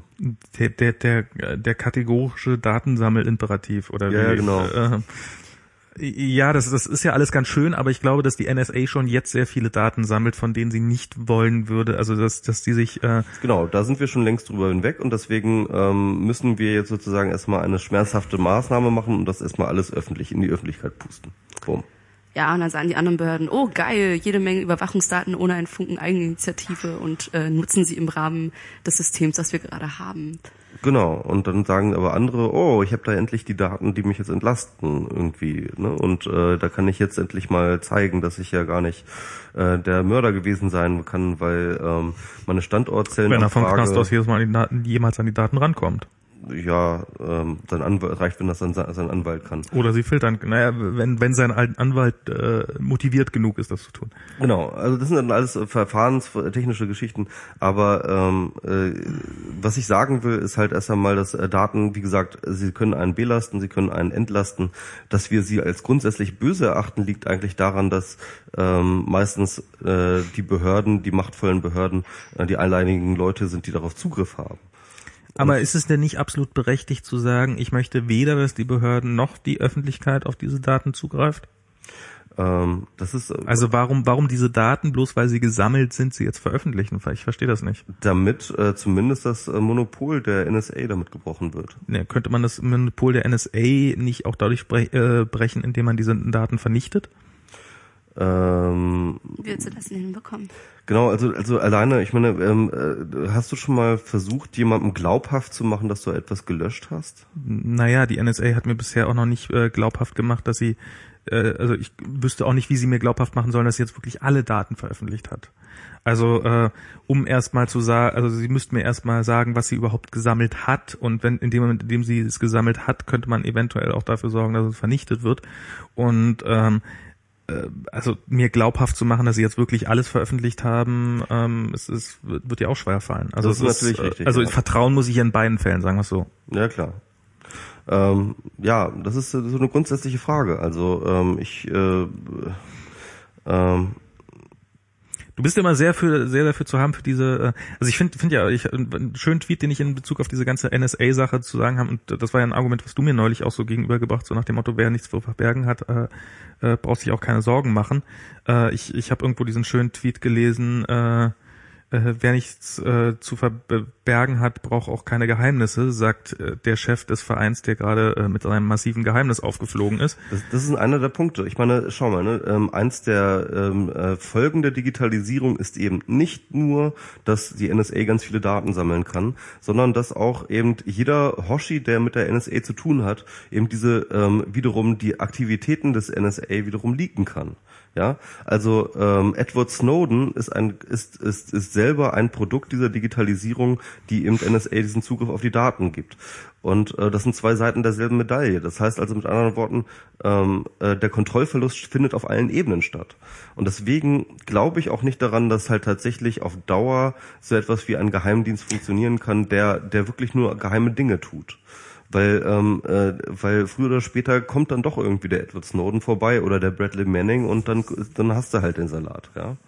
Naja, deswegen- haben, Sie jetzt den Salat? Also ich meine, wird das jetzt nicht so laufen, dass das in zwei Wochen einfach wieder vergessen ist und Sie machen weiter wie bisher? Das Glaubst du denn, dass es irgendwelche Konsequenzen für Sie Zumindest hat? ist es zumindest gibt es jetzt eine Awareness darüber und zwar und zwar und, Ja, aber und ich finde genau das hängt aber auch wirklich mit diesem Narrativ auch zusammen, der mit Snowden wiederum also verknüpft ist. Und ich glaube, dass gerade ähm, das ist glaube ich auch so ein bisschen das Pech.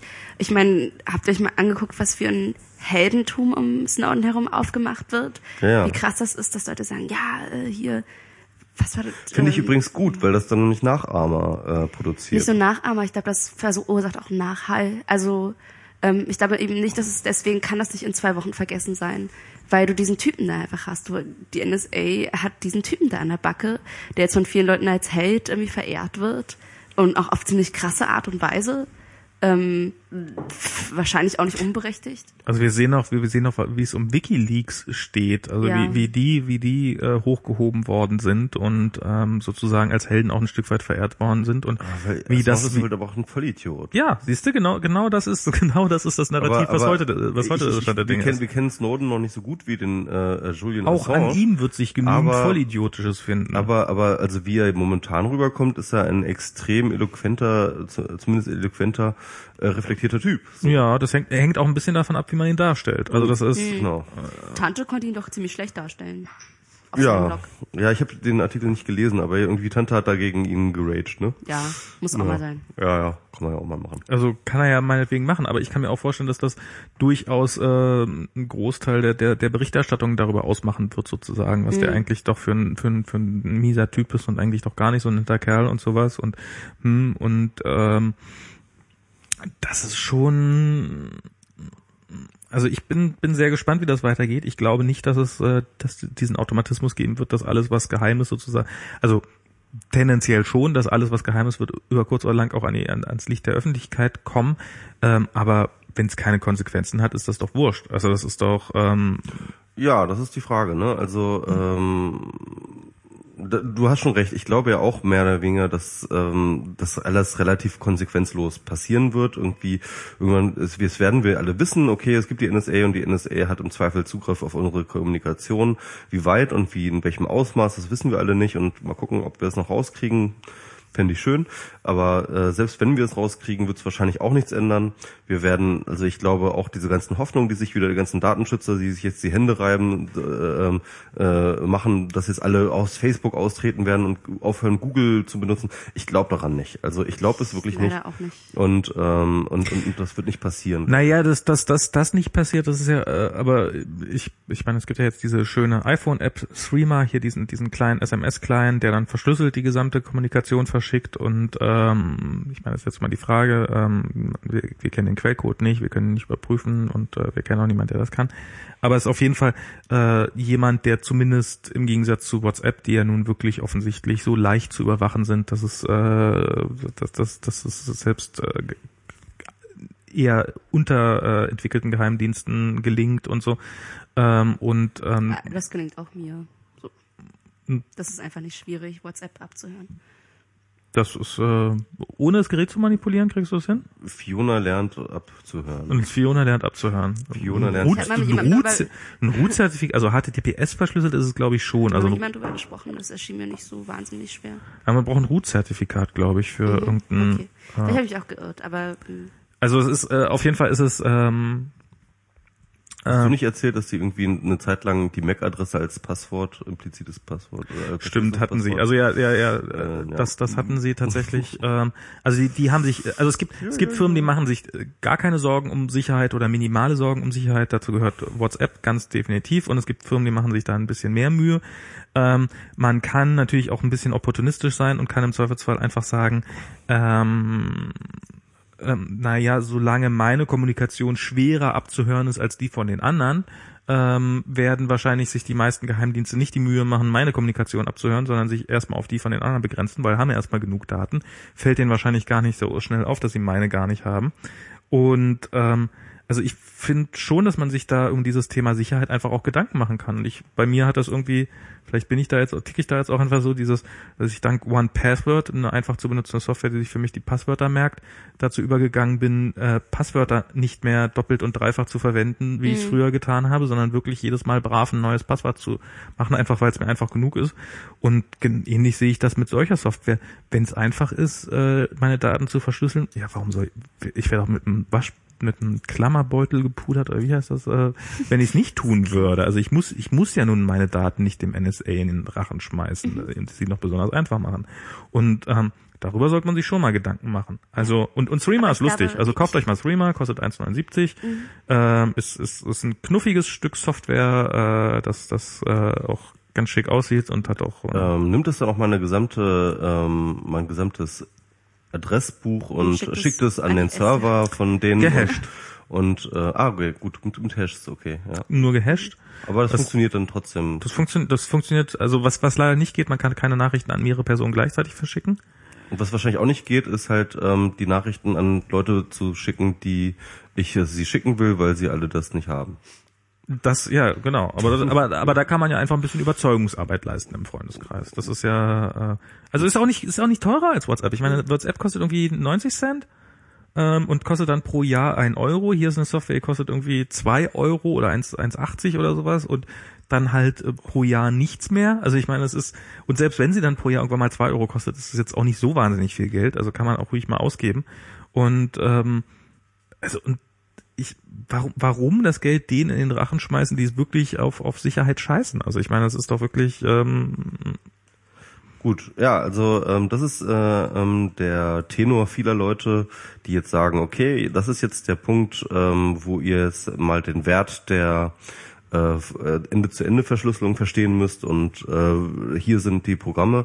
Ich finde das auch spannend. Ich finde auch, das ist auch der einzige Ansatz, den ich jetzt für mich persönlich als ähm, als ein, ähm, sag ich mal, zumindest gangbarer Privacy-Ansatz sehe ähm, für bestimmte Dinge und den ich auch durch unterstütze.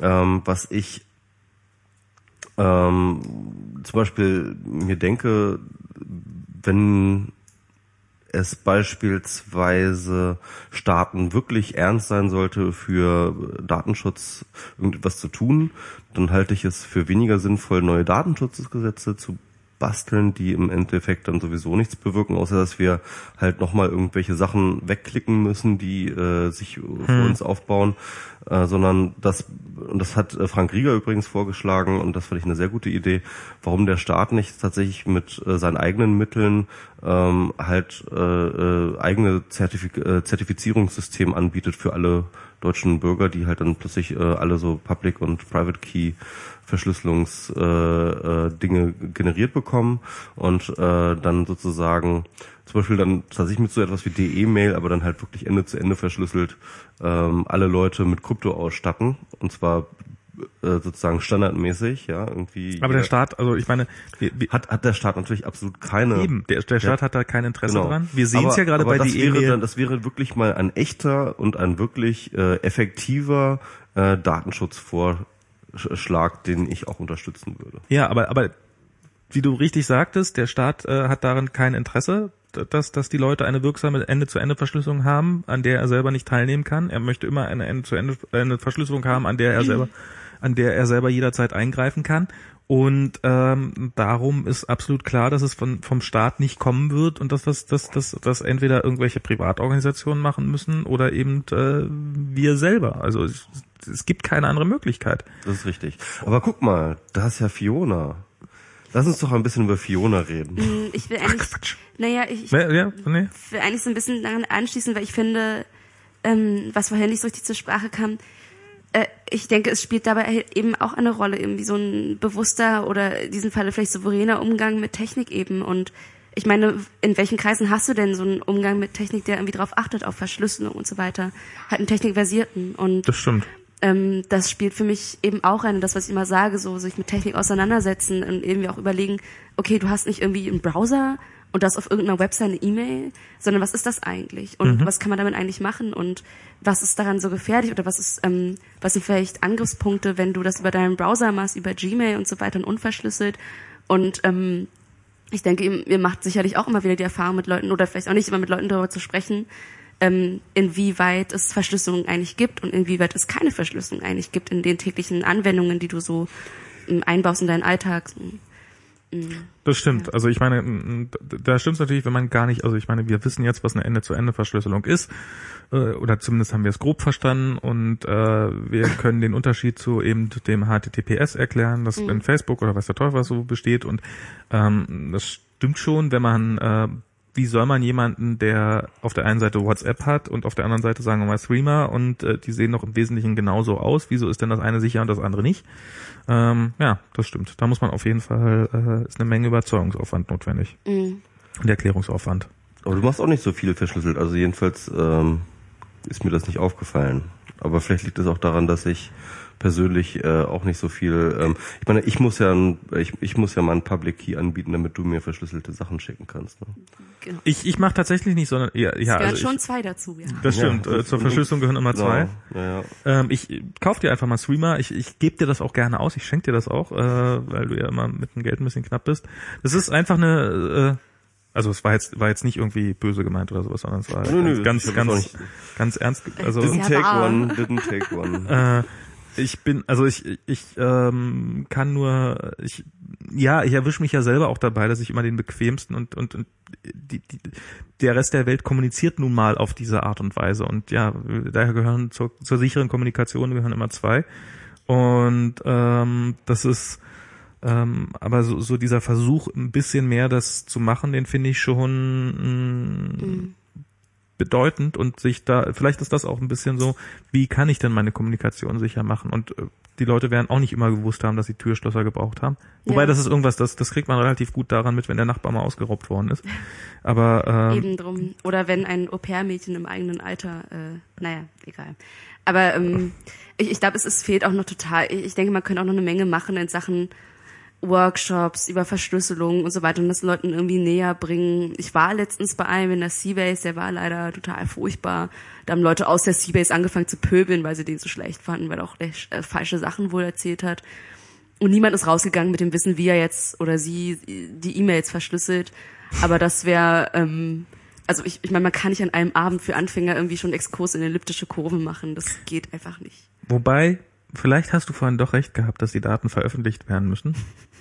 Und zwar nicht aus dem Grund, um da irgendein Machtgleichgewicht herzustellen, sondern was ja nun einfach mal die Erfahrung ist, ist, dass die Leute fotografiere ihr Haus und sag, die Daten bleiben geheim und ich baue damit meine Datenbank auf, mit der ich weiß, wie Häuser aussehen und sie werden nichts dagegen haben. Ja. Stell diese Daten ins Internet und sie werden Amok laufen und werden sonst was erfinden, warum das alles ganz furchtbar ist. Ähm, Wenn die NSA oder irgendein Geheimdienst deine Daten sammelt, dann sagen die Leute immer, ja, ich habe doch nichts zu verbergen, ist mir doch wurscht. Aber wenn der NSA die Daten sammelt und die kommen irgendwann mal weg und stehen im Internet drin, dann ist nämlich da die, Panik groß. Dann werden natürlich die meisten Leute sagen, ja, wir müssen einfach verhindern, dass die dann im Internet stehen, sodass der NSA die einsammelt, ist doch, äh, ist doch, ist doch. Also ich finde auch diese, diese, und, und da steht, dahinter steht auch so eine Obrigkeitshörigkeit, die ich einfach auch irgendwie ganz Total. absurd finde, so, also unter dieser Diskrepanz, ja, also, äh, ach, naja, egal. Auf jeden Fall, ähm, ich würde jetzt auch ganz gerne mal ein bisschen weiterkommen. Gut. Ja, es scheint ja auch irgendwie noch viel Spekulation im Spiel zu sein, ähm, so was ich so raushöre. Genau. Was? Achso, okay, ähm, ja. Äh, äh, Fiona, wir haben noch gar nicht fertig eigentlich mit dir. Fällt so, mir auf. ja, ja, du äh. hast ja noch, du, du, du hast ja noch mehr gemacht, als irgendwie Sexwürfel zu programmieren. Äh, du hast ja auch äh, die Schnittstelle zu äh, Prism äh, programmiert. Ja, das stimmt, damals nach dem Abi kurz danach. Ja, Genau, das- das- Dann habe ich ja als damals- Putzfrau in einem Hostel gearbeitet. Genau, ähm, nachdem du das fertig geprogrammiert hattest, Ja. warst du ähm, Nein, wir wollten das jetzt nicht irgendwie tabellarisch ab, abgehen, aber ähm, du äh, du du hast ja eine Zeit lang äh, nach dem Abi erstmal als Fotografin gearbeitet. Das stimmt, genau. Daher mein äh, blöder, Fotografiona, genau. mein Twitter-Name. Und äh, bei dieser Gelegenheit wollte ich dann nämlich nochmal dein anderes Blog, dein Tumblr-Blog, und das ist dann äh, Ethnografien, Genau. Ähm, äh, äh, Ethnografien, nee, oder nee, fotografiona.tumblr.com Genau, auch, und der ja? Blog, das Blog heißt Ach so, äh, okay, ja, Ethnografien. genau. Stimmt. Also fotografiona.tumblr.com ist halt auch ein Blog von ihr, wo sie ähm, fast ausschließlich Fotografien, ähm, Foto Ja, doch, Fotos eigentlich. Fotos, nur. genau. Sind, äh, gestern habe ich wieder ein paar neue hochgeladen. genau, hier eine Drohne und ein eingefrorener Eine Spargel, Baum. ein Spargelkopter.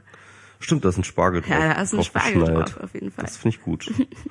es gibt viel zu wenige Kopfbretter mit Spargeln drauf. Genau, das ist die eine Sache.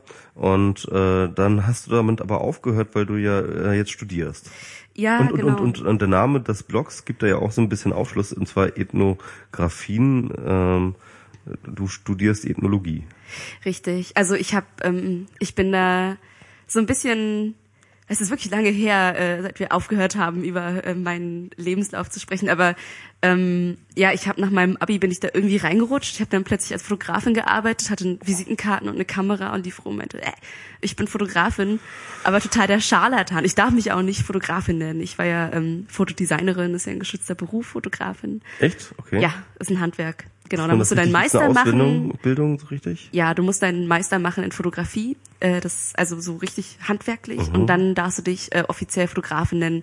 Dass ich das jetzt gesagt habe, äh, handelt mir wahrscheinlich schon eine Strafe ein. Okay. Ähm, aber das, das, wie gesagt, hatte ich damit ein Unternehmen gegründet oder eine Marke mehr oder weniger ähm, mit meinem damaligen Geschäftspartner auch zusammen. Echtfotografie hieß die Firma.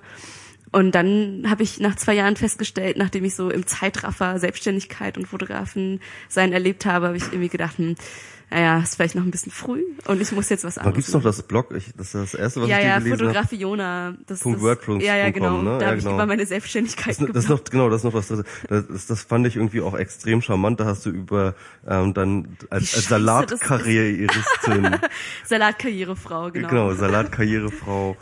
ähm, das war da damals, als wir uns kennengelernt haben. Und dann äh, äh, hast du da immer irgendwie relativ ähm, ein toughes Selbstbild, ähm, die immer selbst dekonstruiert. Das fand, ich fand das irgendwie total toll zu lesen, weil das irgendwie Ey, du ähm, warst ein großer Fan. Du hast ja, immer ja. erzählt, ey, das ist Fiona, der total geiles Blog, das müsst ihr alle lesen. Ja, ich finde das Aber aber, hab- ich wirklich gut, weil, weil, weil, weil du halt irgendwie in, in Echtzeit immer sozusagen so ein, ein, ein, ein Selbstbild projiziert hast, dass du in zweiten Sätzen dann irgendwie in, in zwei folgenden Sätzen dann immer wieder gleich dekonstruiert hast. Ja, das stimmt. Und, ähm, und Damit habe ich ja aufgehört. Also auch nee, aber das fand ich total toll. Also ich fand das irgendwie, ich fand, ich fand Ja, ich glaube, ich habe natürlich, mh, das war natürlich krass. So, ich hatte dann mein, mein, ich war irgendwie 20, 21 Jahre alt, hatte mein Büro in Prenzlauer Berg am Sennefelder Platz, aber als Fotografin in Berlin äh, gearbeitet. Vorsicht, Produktdesignerin, ja, 300 Euro. äh, äh, ähm, ja, und hatte halt irgendwie mein Unternehmen. Fotodesigner Fiona. Hm? Ja, und das war halt total krass und das war auch eine Entwicklung, die mich selber total. Ich meine, ich habe vorher, das war kein Witz, ich habe echt nach dem Abi als äh, Reinigungskraft im Hostel gearbeitet und war während meines Abis auch NH-Hostel. Ah, im, im, Nein, im was? oder? NH, kennst du die NH-Hostels da? Nee, ich war in einem schlimmeren bestimmt. Okay. Ähm, und ich war irgendwie auch während meines Abis war ich auf Hartz IV, hier, äh, jung, keine, kein Kontakt zu den Eltern. Und dann plötzlich bin ich Fotografin. Also das war echt sehr, sehr überrumpelnd für mich. Und das war auch alles viel zu schnell, obwohl durch die Erfahrungen, die ich gemacht habe, das war der Hammer. Also kann ich gar nicht in Worte fassen, wie viel ich erlebt habe in den zwei Jahren und wie reich und dicht das war und mit was für krassen Menschen ich zusammengearbeitet habe. Und Das ist für Attack und so hast du viel gemacht. ich habe ne? am Anfang viel für NGOs gearbeitet, das hat sich auch durchgezogen. Ich habe vor allem als Porträt- und Dokumentarfotografin gearbeitet ähm, und dann halt alles Mögliche aber auch gemacht. Und du, du schaust einfach in so viele verschiedene Leben rein, auch in Berufe, in, in Welten. So, dann machst du mal hier irgendwie, ich glaube, einer der krassesten Jobs, die ich hatte, war Aktfotografie mit einer schwerbehinderten Frau, die im Rollstuhl saß und ähm, das ist natürlich, also habe ich ein ganzes Wochenende, ich bin jetzt extra zu ihr gefahren für ein Wochenende, die wohnte in Westdeutschland und habe ein komplettes Wochenende mit ihr verbracht, um irgendwie so ihre Welt kennenzulernen, so mit ihr irgendwie auf, wie sie auch ein bisschen herauszuspüren, wie gehe ich mit ihr um und dann halt so eine, so, so eine mehrere, mehrstündige Fotosession zu machen. Also so unglaublich heftige Erlebnisse, also sehr intensive auf jeden Fall, die mich auch stark geprägt haben oder noch ein Hilfstransport nach Bijenina in äh, Bosnien begleitet. Es waren schon echt krasse Sachen. Zwischendurch fotografierst du auch mal Heizungen in Karlshorst, wenn du Geld brauchst, aber ähm, größtenteils waren das dann doch schon krasse Sachen, aber halt auch mit einer ziemlich großen Verantwortung verbunden, die ich dann irgendwann nicht mehr so gut vertragen habe. Und ich glaube, ich bin ähm, ziemlich so sehr in diese, diese Falle getappt, die so Leute irgendwie auch, in die Leute auch treten, wo es dann Richtung Burnout geht oder eigentlich Depressionen. Ich habe halt irgendwann so diesen Fehler, den man macht, ist ja, man hat dann Aufträge, man denkt, oh krass, Erfolg und Geld, ich werde irgendwie, ähm, ich bin gefragt, ich hatte ja auch ein großes Netzwerk, ich habe auch für New Thinking unter anderem gearbeitet, ähm, aber du vergisst, dass Arbeit auch Arbeit ist. Und das ist das, äh, die große Gefahr. Dann habe ich das irgendwann bemerkt, dass ich für mehrere Monate ausgebucht bin, weil es auch echt gut lief. Hat dann auch irgendwann alleine weitergemacht. Und dann dachte ich, naja, jetzt machst du mal irgendwie ein paar Jahre nichts und habe angefangen zu studieren. Das ist eine schöne Ansage. Jetzt mache ich einfach mal nichts. Ja, aber das Und, ist ja. überhaupt nicht so. Ich, ich, ich, Genau, ihr seid ja noch ich- aus dieser Zeit, als es noch so war, ne? Genau, und, und, und hier schließt sich der Kreis, weil was ich jetzt auch mal mitkriege von dir, ist halt, dass du ähm, dieses Ethnologiestudium und ähm, dein Programmier äh, ähm, ja äh, ähm, äh, Ehrgeiz irgendwie jetzt versuchst zusammenzubringen. ja, spart halt Zeit, wenn du das irgendwie äh, Synergien kombinierst. findest. Genau. Ja, ja, ja, genau. Naja, die, die Synergien, ja, ja. Ja, also ich studiere europäische Ethnologie an der HU und ähm, dann noch Regionalstudien in Asien, Afrika. Ähm, wir hatten uns auch darüber unterhalten. Im Grunde genommen tue ich was Ähnliches wie du eigentlich. Also ich beschäftige mich ein, größtenteils mit Wie du liegst im Bett rum und ähm, ja, das ist echt Ähm, geil. und, und liest Twitter und ne, okay. ja gut, äh, ja, ja Und weiter. esse Nudeln. Und es sind es Nudeln. Das ist echt, äh, kann ich nur empfehlen, das ist korrektes Leben. nee, tatsächlich ist es, äh, also wie gesagt, ich dachte, äh, studieren ist doch lustig. Da macht man irgendwie alles, hat so seine Aufgaben für den Tag und sonst keine große Verantwortung. Aber jetzt bin ich irgendwie in einer Position, dass ich ein, ich weiß gar nicht, wie man das nennt. Ich arbeite jetzt an der Uni. Bin ich Dozentin? Nee, ich leite ein Projekttutorium. Du Dozent bist du, sobald du irgendwie vor Leuten sprichst und irgendwie, keine Ahnung, ein Seminar wir gibst jetzt. oder so etwas. So. Sobald du ähm, Inhalte anbietest an Ah, ja. Universitäten, bist du Dozent. Das ist kein geschützter Begriff, das ist einfach nur sozusagen deine Rolle in, Okay, dann, Ähm, dann bin ich du wohl annimmst. Dozentin, arbeite als Dozentin jetzt. ja, beziehungsweise du bist, bist du wissenschaftliche Mitarbeiterin? Nee, das bist du auch nicht, ne? Du bist Nee. eher so Tutorin oder sowas. Oder so ja, Status, wahrscheinlich. So, ne? ist halt ein Projekttutorium. Genau, bist du Ähm, Tutorin, ja. Genau, und so meine Schwerpunkte in der Ethnologie, Ethnologie beschäftigt sich ja viel mit, ist eigentlich so ein Vielnamenfach, das ist so wie Volkskunde meinetwegen oder Anthropologie und ähm, Volkskunde gibt's ja tatsächlich noch in Hamburg. Die natürlich ähm, auch sich distanzieren aus von ähm, Wir alle distanzieren uns voneinander, weil wir es alles scheiße finden. Wir sind alle von, voll von kritisch. eurer von eurer Vergangenheit. ja, ja. Genau. ja, ja. Naja, die Ethnologie ist eigentlich eine, die europäische Ethnologie hat sich entwickelt aus einer kritischen, aus einem kritischen Ansatz, also einer, aus einer Kritik an der Trennung zwischen Volks- und Völkerkunde. Völkerkunde, weil wir sind nach Papua-Neuguinea gegangen und haben sich da so die Völker angeguckt und ähm, äh, wie, wie anders die sind, was wir, was für Ähnlichkeiten aber es doch gibt zwischen diesem anderen Volk und uns. Ähm, und die Volkskunde hat lange Zeit, weil sie dafür verantwortlich ist, so das eigene, das deutsche Wesen äh, Genau. herauszufinden. Das wurde natürlich auch während Also der im, im Endeffekt war das, ähm, das war eigentlich so die Wissenschaft der Alltagskultur. der eigene, der, der deutschen Kultur. Der, der, der deutschen Alltagskultur, Richtig, genau. also so Bauern und Trachtenkunde gibt's immer noch, Trachtenkunde. Genau, sowas. Und wir und Dialekte und Okay. sowas. Ja, oder, oder wie die Dachstühle jetzt gebaut sind in Brandenburger, Burger Bauernhöfen, ähm, so, sowas und so andere Und wie spannende man Sand in Themen. die Säcke bekommt beim Ja, genau, so die, die Praxis des Also je länger man über dich redet, desto mehr Blogs findet man. Also das ist ja so ein richtiges Medienimperium, ne? Also Ja, genau. Ich äh, bin sehr stolz auf mein kleines Medienimperium. Das stimmt. Ähm, mein mein Tutorium, Projekttutorium hat das Blog netzkulturen.net, falls genau. du das meinst. Net das auch noch, ja genau. Ähm, Netzkulturen. .net. Mhm. Genau. Ähm, Ist das dann so ein, so ein eher so ein, ich eröffne jedes Lauert Mal, mehr. wenn, wenn, also ich, ich habe ja, was, lauert mehr? so Lauert heißt mir, mein so heißt es. Tutorium. Ach so, Das ist sehr berndig. Nein, Okay. das ist nicht fertig, weil äh, die Methode der Und Ethnologie... außerdem ist es mit mehr mit H geschrieben. ja, das geht nicht, weil dann verstehen die Leute es nicht im Moodle, Ah, im Vorlesungsverzeichnis. Ah, Sie mussten mal okay. MEHR nehmen. Wir haben ja die Methode der teilnehmenden Beobachtung ähm, in der Ethnologie. Das heißt, wir gehen hin, versuchen auch teilzunehmen an dem, was wir beobachten und ähm, auch unsere eigene Position zu reflektieren. Also im Grunde genommen tun wir nichts anderes, als zu lauern. Wir gehen halt hin, wir nehmen irgendwie teil, weil wir kicken uns das an, wir machen halt irgendwie nichts. So. Lauern im Sinne von auf der Lauer liegen oder im Sinne von Christopher Lauer? Es gibt noch ein anderes Lauern, äh, das du im Internet tust. Wenn du ähm, zum Beispiel in einem Chat, so wie du jetzt hier im Chat lauerst, ohne irgendetwas zu sagen, Eideln. äh, lurken eigentlich. Also Lurken. Eiden ist, äh, Eiden würde ich noch mal anders, ist noch mal was anderes. Ähm, lurken, to lurk more, Ja, ja, Lur- Lurken kenne ich noch so. Das- genau, das ist Lauern. Und ähm, darauf bezieht sich das. So, und wir, wir also- sagen, unser Netz, also unser Projekttutorium ist eigentlich ein Versuch. Also ich studiere das jetzt seit zwei Jahren und ähm, habe trotzdem, also es ist noch nicht lange, bin noch im Bachelor und habe schon mitbekommen, worüber ich auch mit MS Pro schon ziemlich oft gesprochen habe, dass die Situation in den Gesellschaftswissenschaften gerade so ist, dass man irgendwie noch so beim Fernsehen hängen geblieben ist. Das heißt, das Internet ist da, ist auch schnell gekommen, aber so wirklich vorangeschritten. Es gibt keine Standard, äh, keine Schlüsselwerke, es gibt irgendwie keine dominanten, F ja, das ist mein äh, Bildschirmschoner. Ähm, es gibt irgendwie keine dominanten Figuren, die jetzt irgendwie bekannt dafür sind. Es gibt, es gibt keinen Methodenkatalog so richtig. Es ist alles noch total in den Kinderschuhen und das Projekttutorium lauert mehr, ist eben ein Versuch, einfach verschiedene Netzphänomene so einfach ganz simpel in einfach in den Diskurs zu bringen an der Uni. So, wir sprechen über sowas wie Anonymität im Netz, Sexualität im Netz.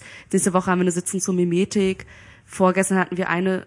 Habt ihr ähm, Flom und Erlebern eingeladen oder sowas? Herr Lehmann ist tatsächlich Teilnehmer. Ah, okay. Hält ihr dann Oh, ein Referat dann Der darüber? muss nächste Woche Dienstag ein Referat halten. Gott. Und der muss Montag auf Dienstag bei jemand anderes schlafen, damit er auch kommt. Ähm, also er macht das mit zwei anderen zusammen. Ich bin, also er ist ja doch, doch durchaus Experte für das Thema.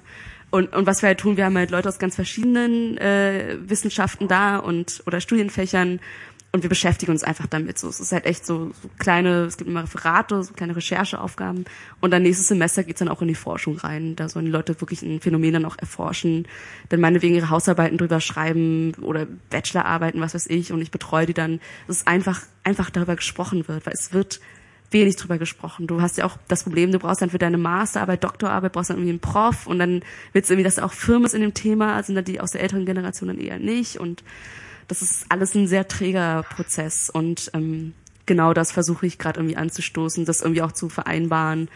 Ähm, also ich beschäftige, meine Schwerpunkte sind halt Digitalisierung und so. Aber das ist eigentlich, eigentlich doch irre, weil weil äh, die die Methoden, also ich meine so so bloß weil es jetzt ein anderes Medium ist, äh, so, so ich kann nur Fernsehen und äh, mit diesem Internet kann ich die die Methoden sollten doch irgendwie vergleichbar sein oder ein Professor sollte doch zumindest in der Lage sein einzuschätzen, ja, die Methoden, die du darauf probierst anzuwenden, sind andere als ich sie kenne, aber sie scheinen mir trotzdem geeignet zu sein. Also es ist doch äh, woran scheitert? Also ich wie was soll denn diesen Teufelskreis jemals aufbrechen?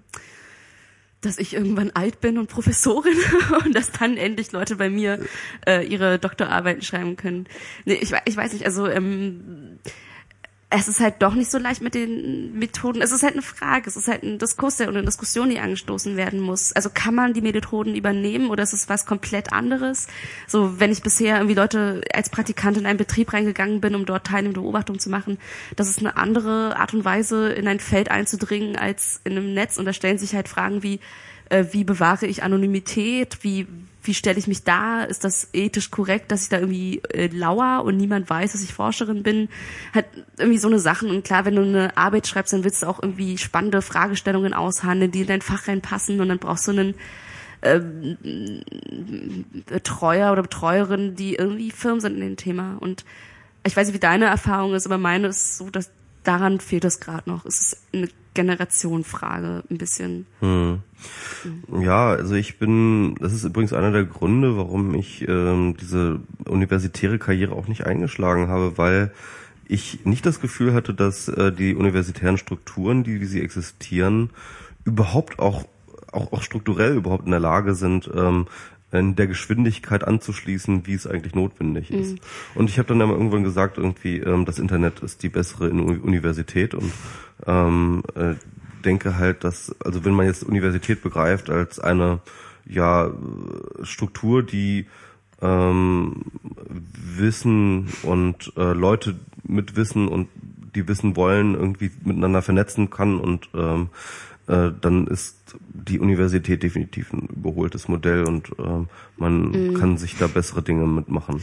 Ja, es ist natürlich andererseits, ähm, ich meine, dass ich jetzt im, im, im dritten Semester, viertes Semester schon ein Projekttutorium leiten kann, ähm, sagt natürlich mehr über meine Uni aus als über mich, aber trotzdem ist es halt auch so ein Zeichen dafür, okay, da gibt's halt irgendwie, das ist halt ein Ort, in dem du noch was bewegen kannst, wo du halt reingehen kannst und sagen, hallo, ich weiß, was der Unterschied zwischen Internet und WWW ist ähm, äh, und bist dann schon die krasse Expertin und du hast halt natürlich viel Freiraum. Also ich bekomme zumindest viel Freiraum eingeräumt. Die sagen alle, oh ja, ja, ja, mach, äh, mach irgendwas. Hm. Ähm, so, das, das ist super, ja. Klar. Ja, aber andererseits, wie du halt auch sagst, ich lerne also auch ich muss ganz ehrlich sagen, mein Studiengang, also ich habe ja Kulturwissenschaft ja. studiert, äh, der war da schon sehr viel weiter. Ich hatte ja auch sozusagen ein Nebenfach, das ähm, sich genau um diese Themen drehte, also Computer, Internet und sowas. Und äh, da gab es dann sozusagen zumindest äh, als spezielles Angliederungsfach ähm, eine gewisse Kompetenz, so, wo man dann auch echt in der Richtung auch schon einiges machen. Hier Martin Warnke, du hast ja sein Buch gelesen ja, auch, ne? Ja. Ähm, der war da ja relativ äh, dabei und hat äh, das super Buch, kann ich sehr empfehlen zur Einführung in die Technik und Geschichte des Internets. Genau, also Martin Warnke, ich glaube Theorien des Internets heißt Eine das, Einführung, ich, ne? genau. Genau äh, ist in diesem Junius ähm, Einführungs ja diese diese Einführungsreihe ähm, genau genau das ist äh, entstanden äh, ja, jedenfalls, wo waren wir stehen geblieben? Ähm, ja, das ist, ähm, da bist du jetzt sozusagen, im wievielten Semester bist du jetzt? Viertes. Im vierten das heißt, Semester. jetzt muss ich einen Leistungsbescheid ans BAföG anschicken. Musst du nicht irgendwie jetzt irgendwie Zwischenprüfungen oder sowas machen?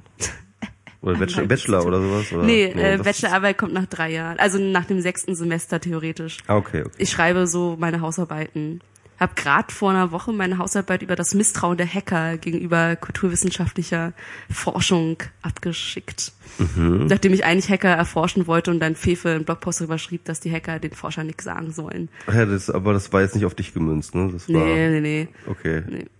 Okay, gut. Ähm, ja, was ich noch, ähm, du bist auch noch Musikerin. Ja, genau. Genau, ähm, Orchestre Miniature ja, in the Park. meine Band. Genau. Ähm, das ist ein, das ist ganz lustig. Das ist Klaus Cornfield. Der, der ist ja irgendwie auch ein bekannter Typ. Der Einigen könnte der bekannt sein von Throw That Beat in the Garbage Can und Katze. Das ist so eine ältere Band. Ich glaube, in wann war das? In den 90ern war das? Lange her. Auch echt so eine krasse, schrottige Band, aber echt beliebt. Sind auch viel in den USA rumgetourt und so. Ja. Auch unter den Top 100 oder sowas. Genau, also der hat jetzt irgendwie organisiert ähm, eine, ein, ja, ein richtiges Orchester von verschiedenen Leuten, die mit, und das ist das Interessante, mit Kinderinstrumenten spielen.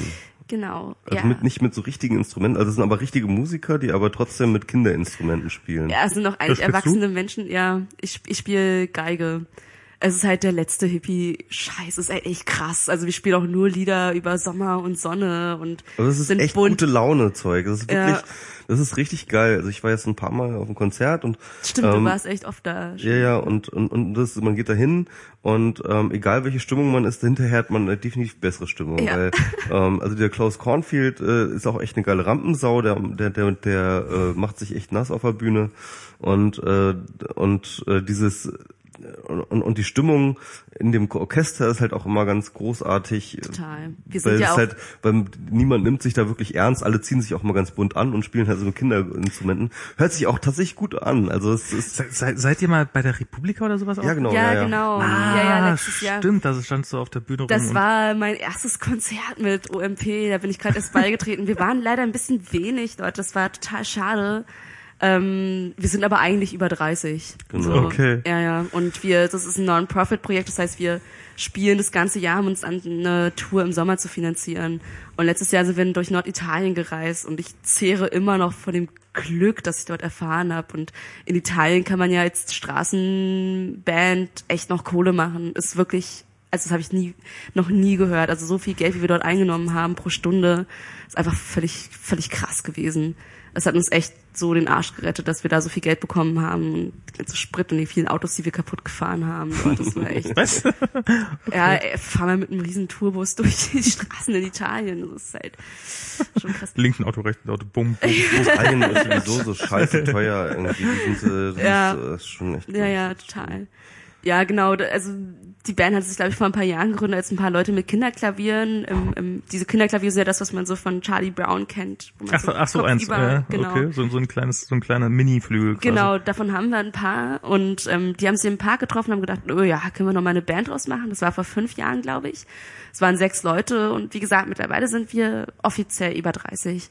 Und wir spielen das nächste Mal am 21. Juni bei der Fête de la Ah, wo, Da spielen wo wir, ich glaube, das ist in, das hier um die, also nicht weit weg ist, Ebersweider Straße, äh, Pappelallee irgendwo. Ja. Und da spielen wir mit dem Korsakov Kurorchester oder so. Und dann abends in der Supernova. Ah, Supernova kann man, kenn ja, ich. Ja, genau. Also es wird bestimmt cool. Da kommen auch viele Leute und ja, es ist halt echt. Ähm, wir, das, das Krasse ist ja, dass wir unheimlich gute Musiker auch haben. Also viele von, ich habe ja auch eine klassische Ausbildung gehabt und wir haben viele, die professionell als Musiker oder Musikerin arbeiten und spielen dann aber auf ihren kleinen Mini, also Kinderinstrumenten, dann meinetwegen eine Viertelgeige oder eine Kinderukulele, Kinderschlagzeug und ähm, ist aber echt ein cooler Sound am Ende. Was will man hier empfehlen? Die Facebook-Seite oder die äh, Ich habe gerade die? Facebook-Seite, die MySpace-Seite vielleicht eher nicht. Okay, achso, du hast es schon in den Chat. Ja, gepostet. vielleicht bei Ja. YouTube kann man noch Mhm. ein paar Videos finden. Genau, bei vielleicht. YouTube gibt Ich habe nämlich auch äh, eure Sachen bei YouTube ganz viel gesehen. Mhm. Genau, kommt alle am 21. Juni. Es wird, wird, wird ein Fest. Das wird lustig. So, haben wir noch was?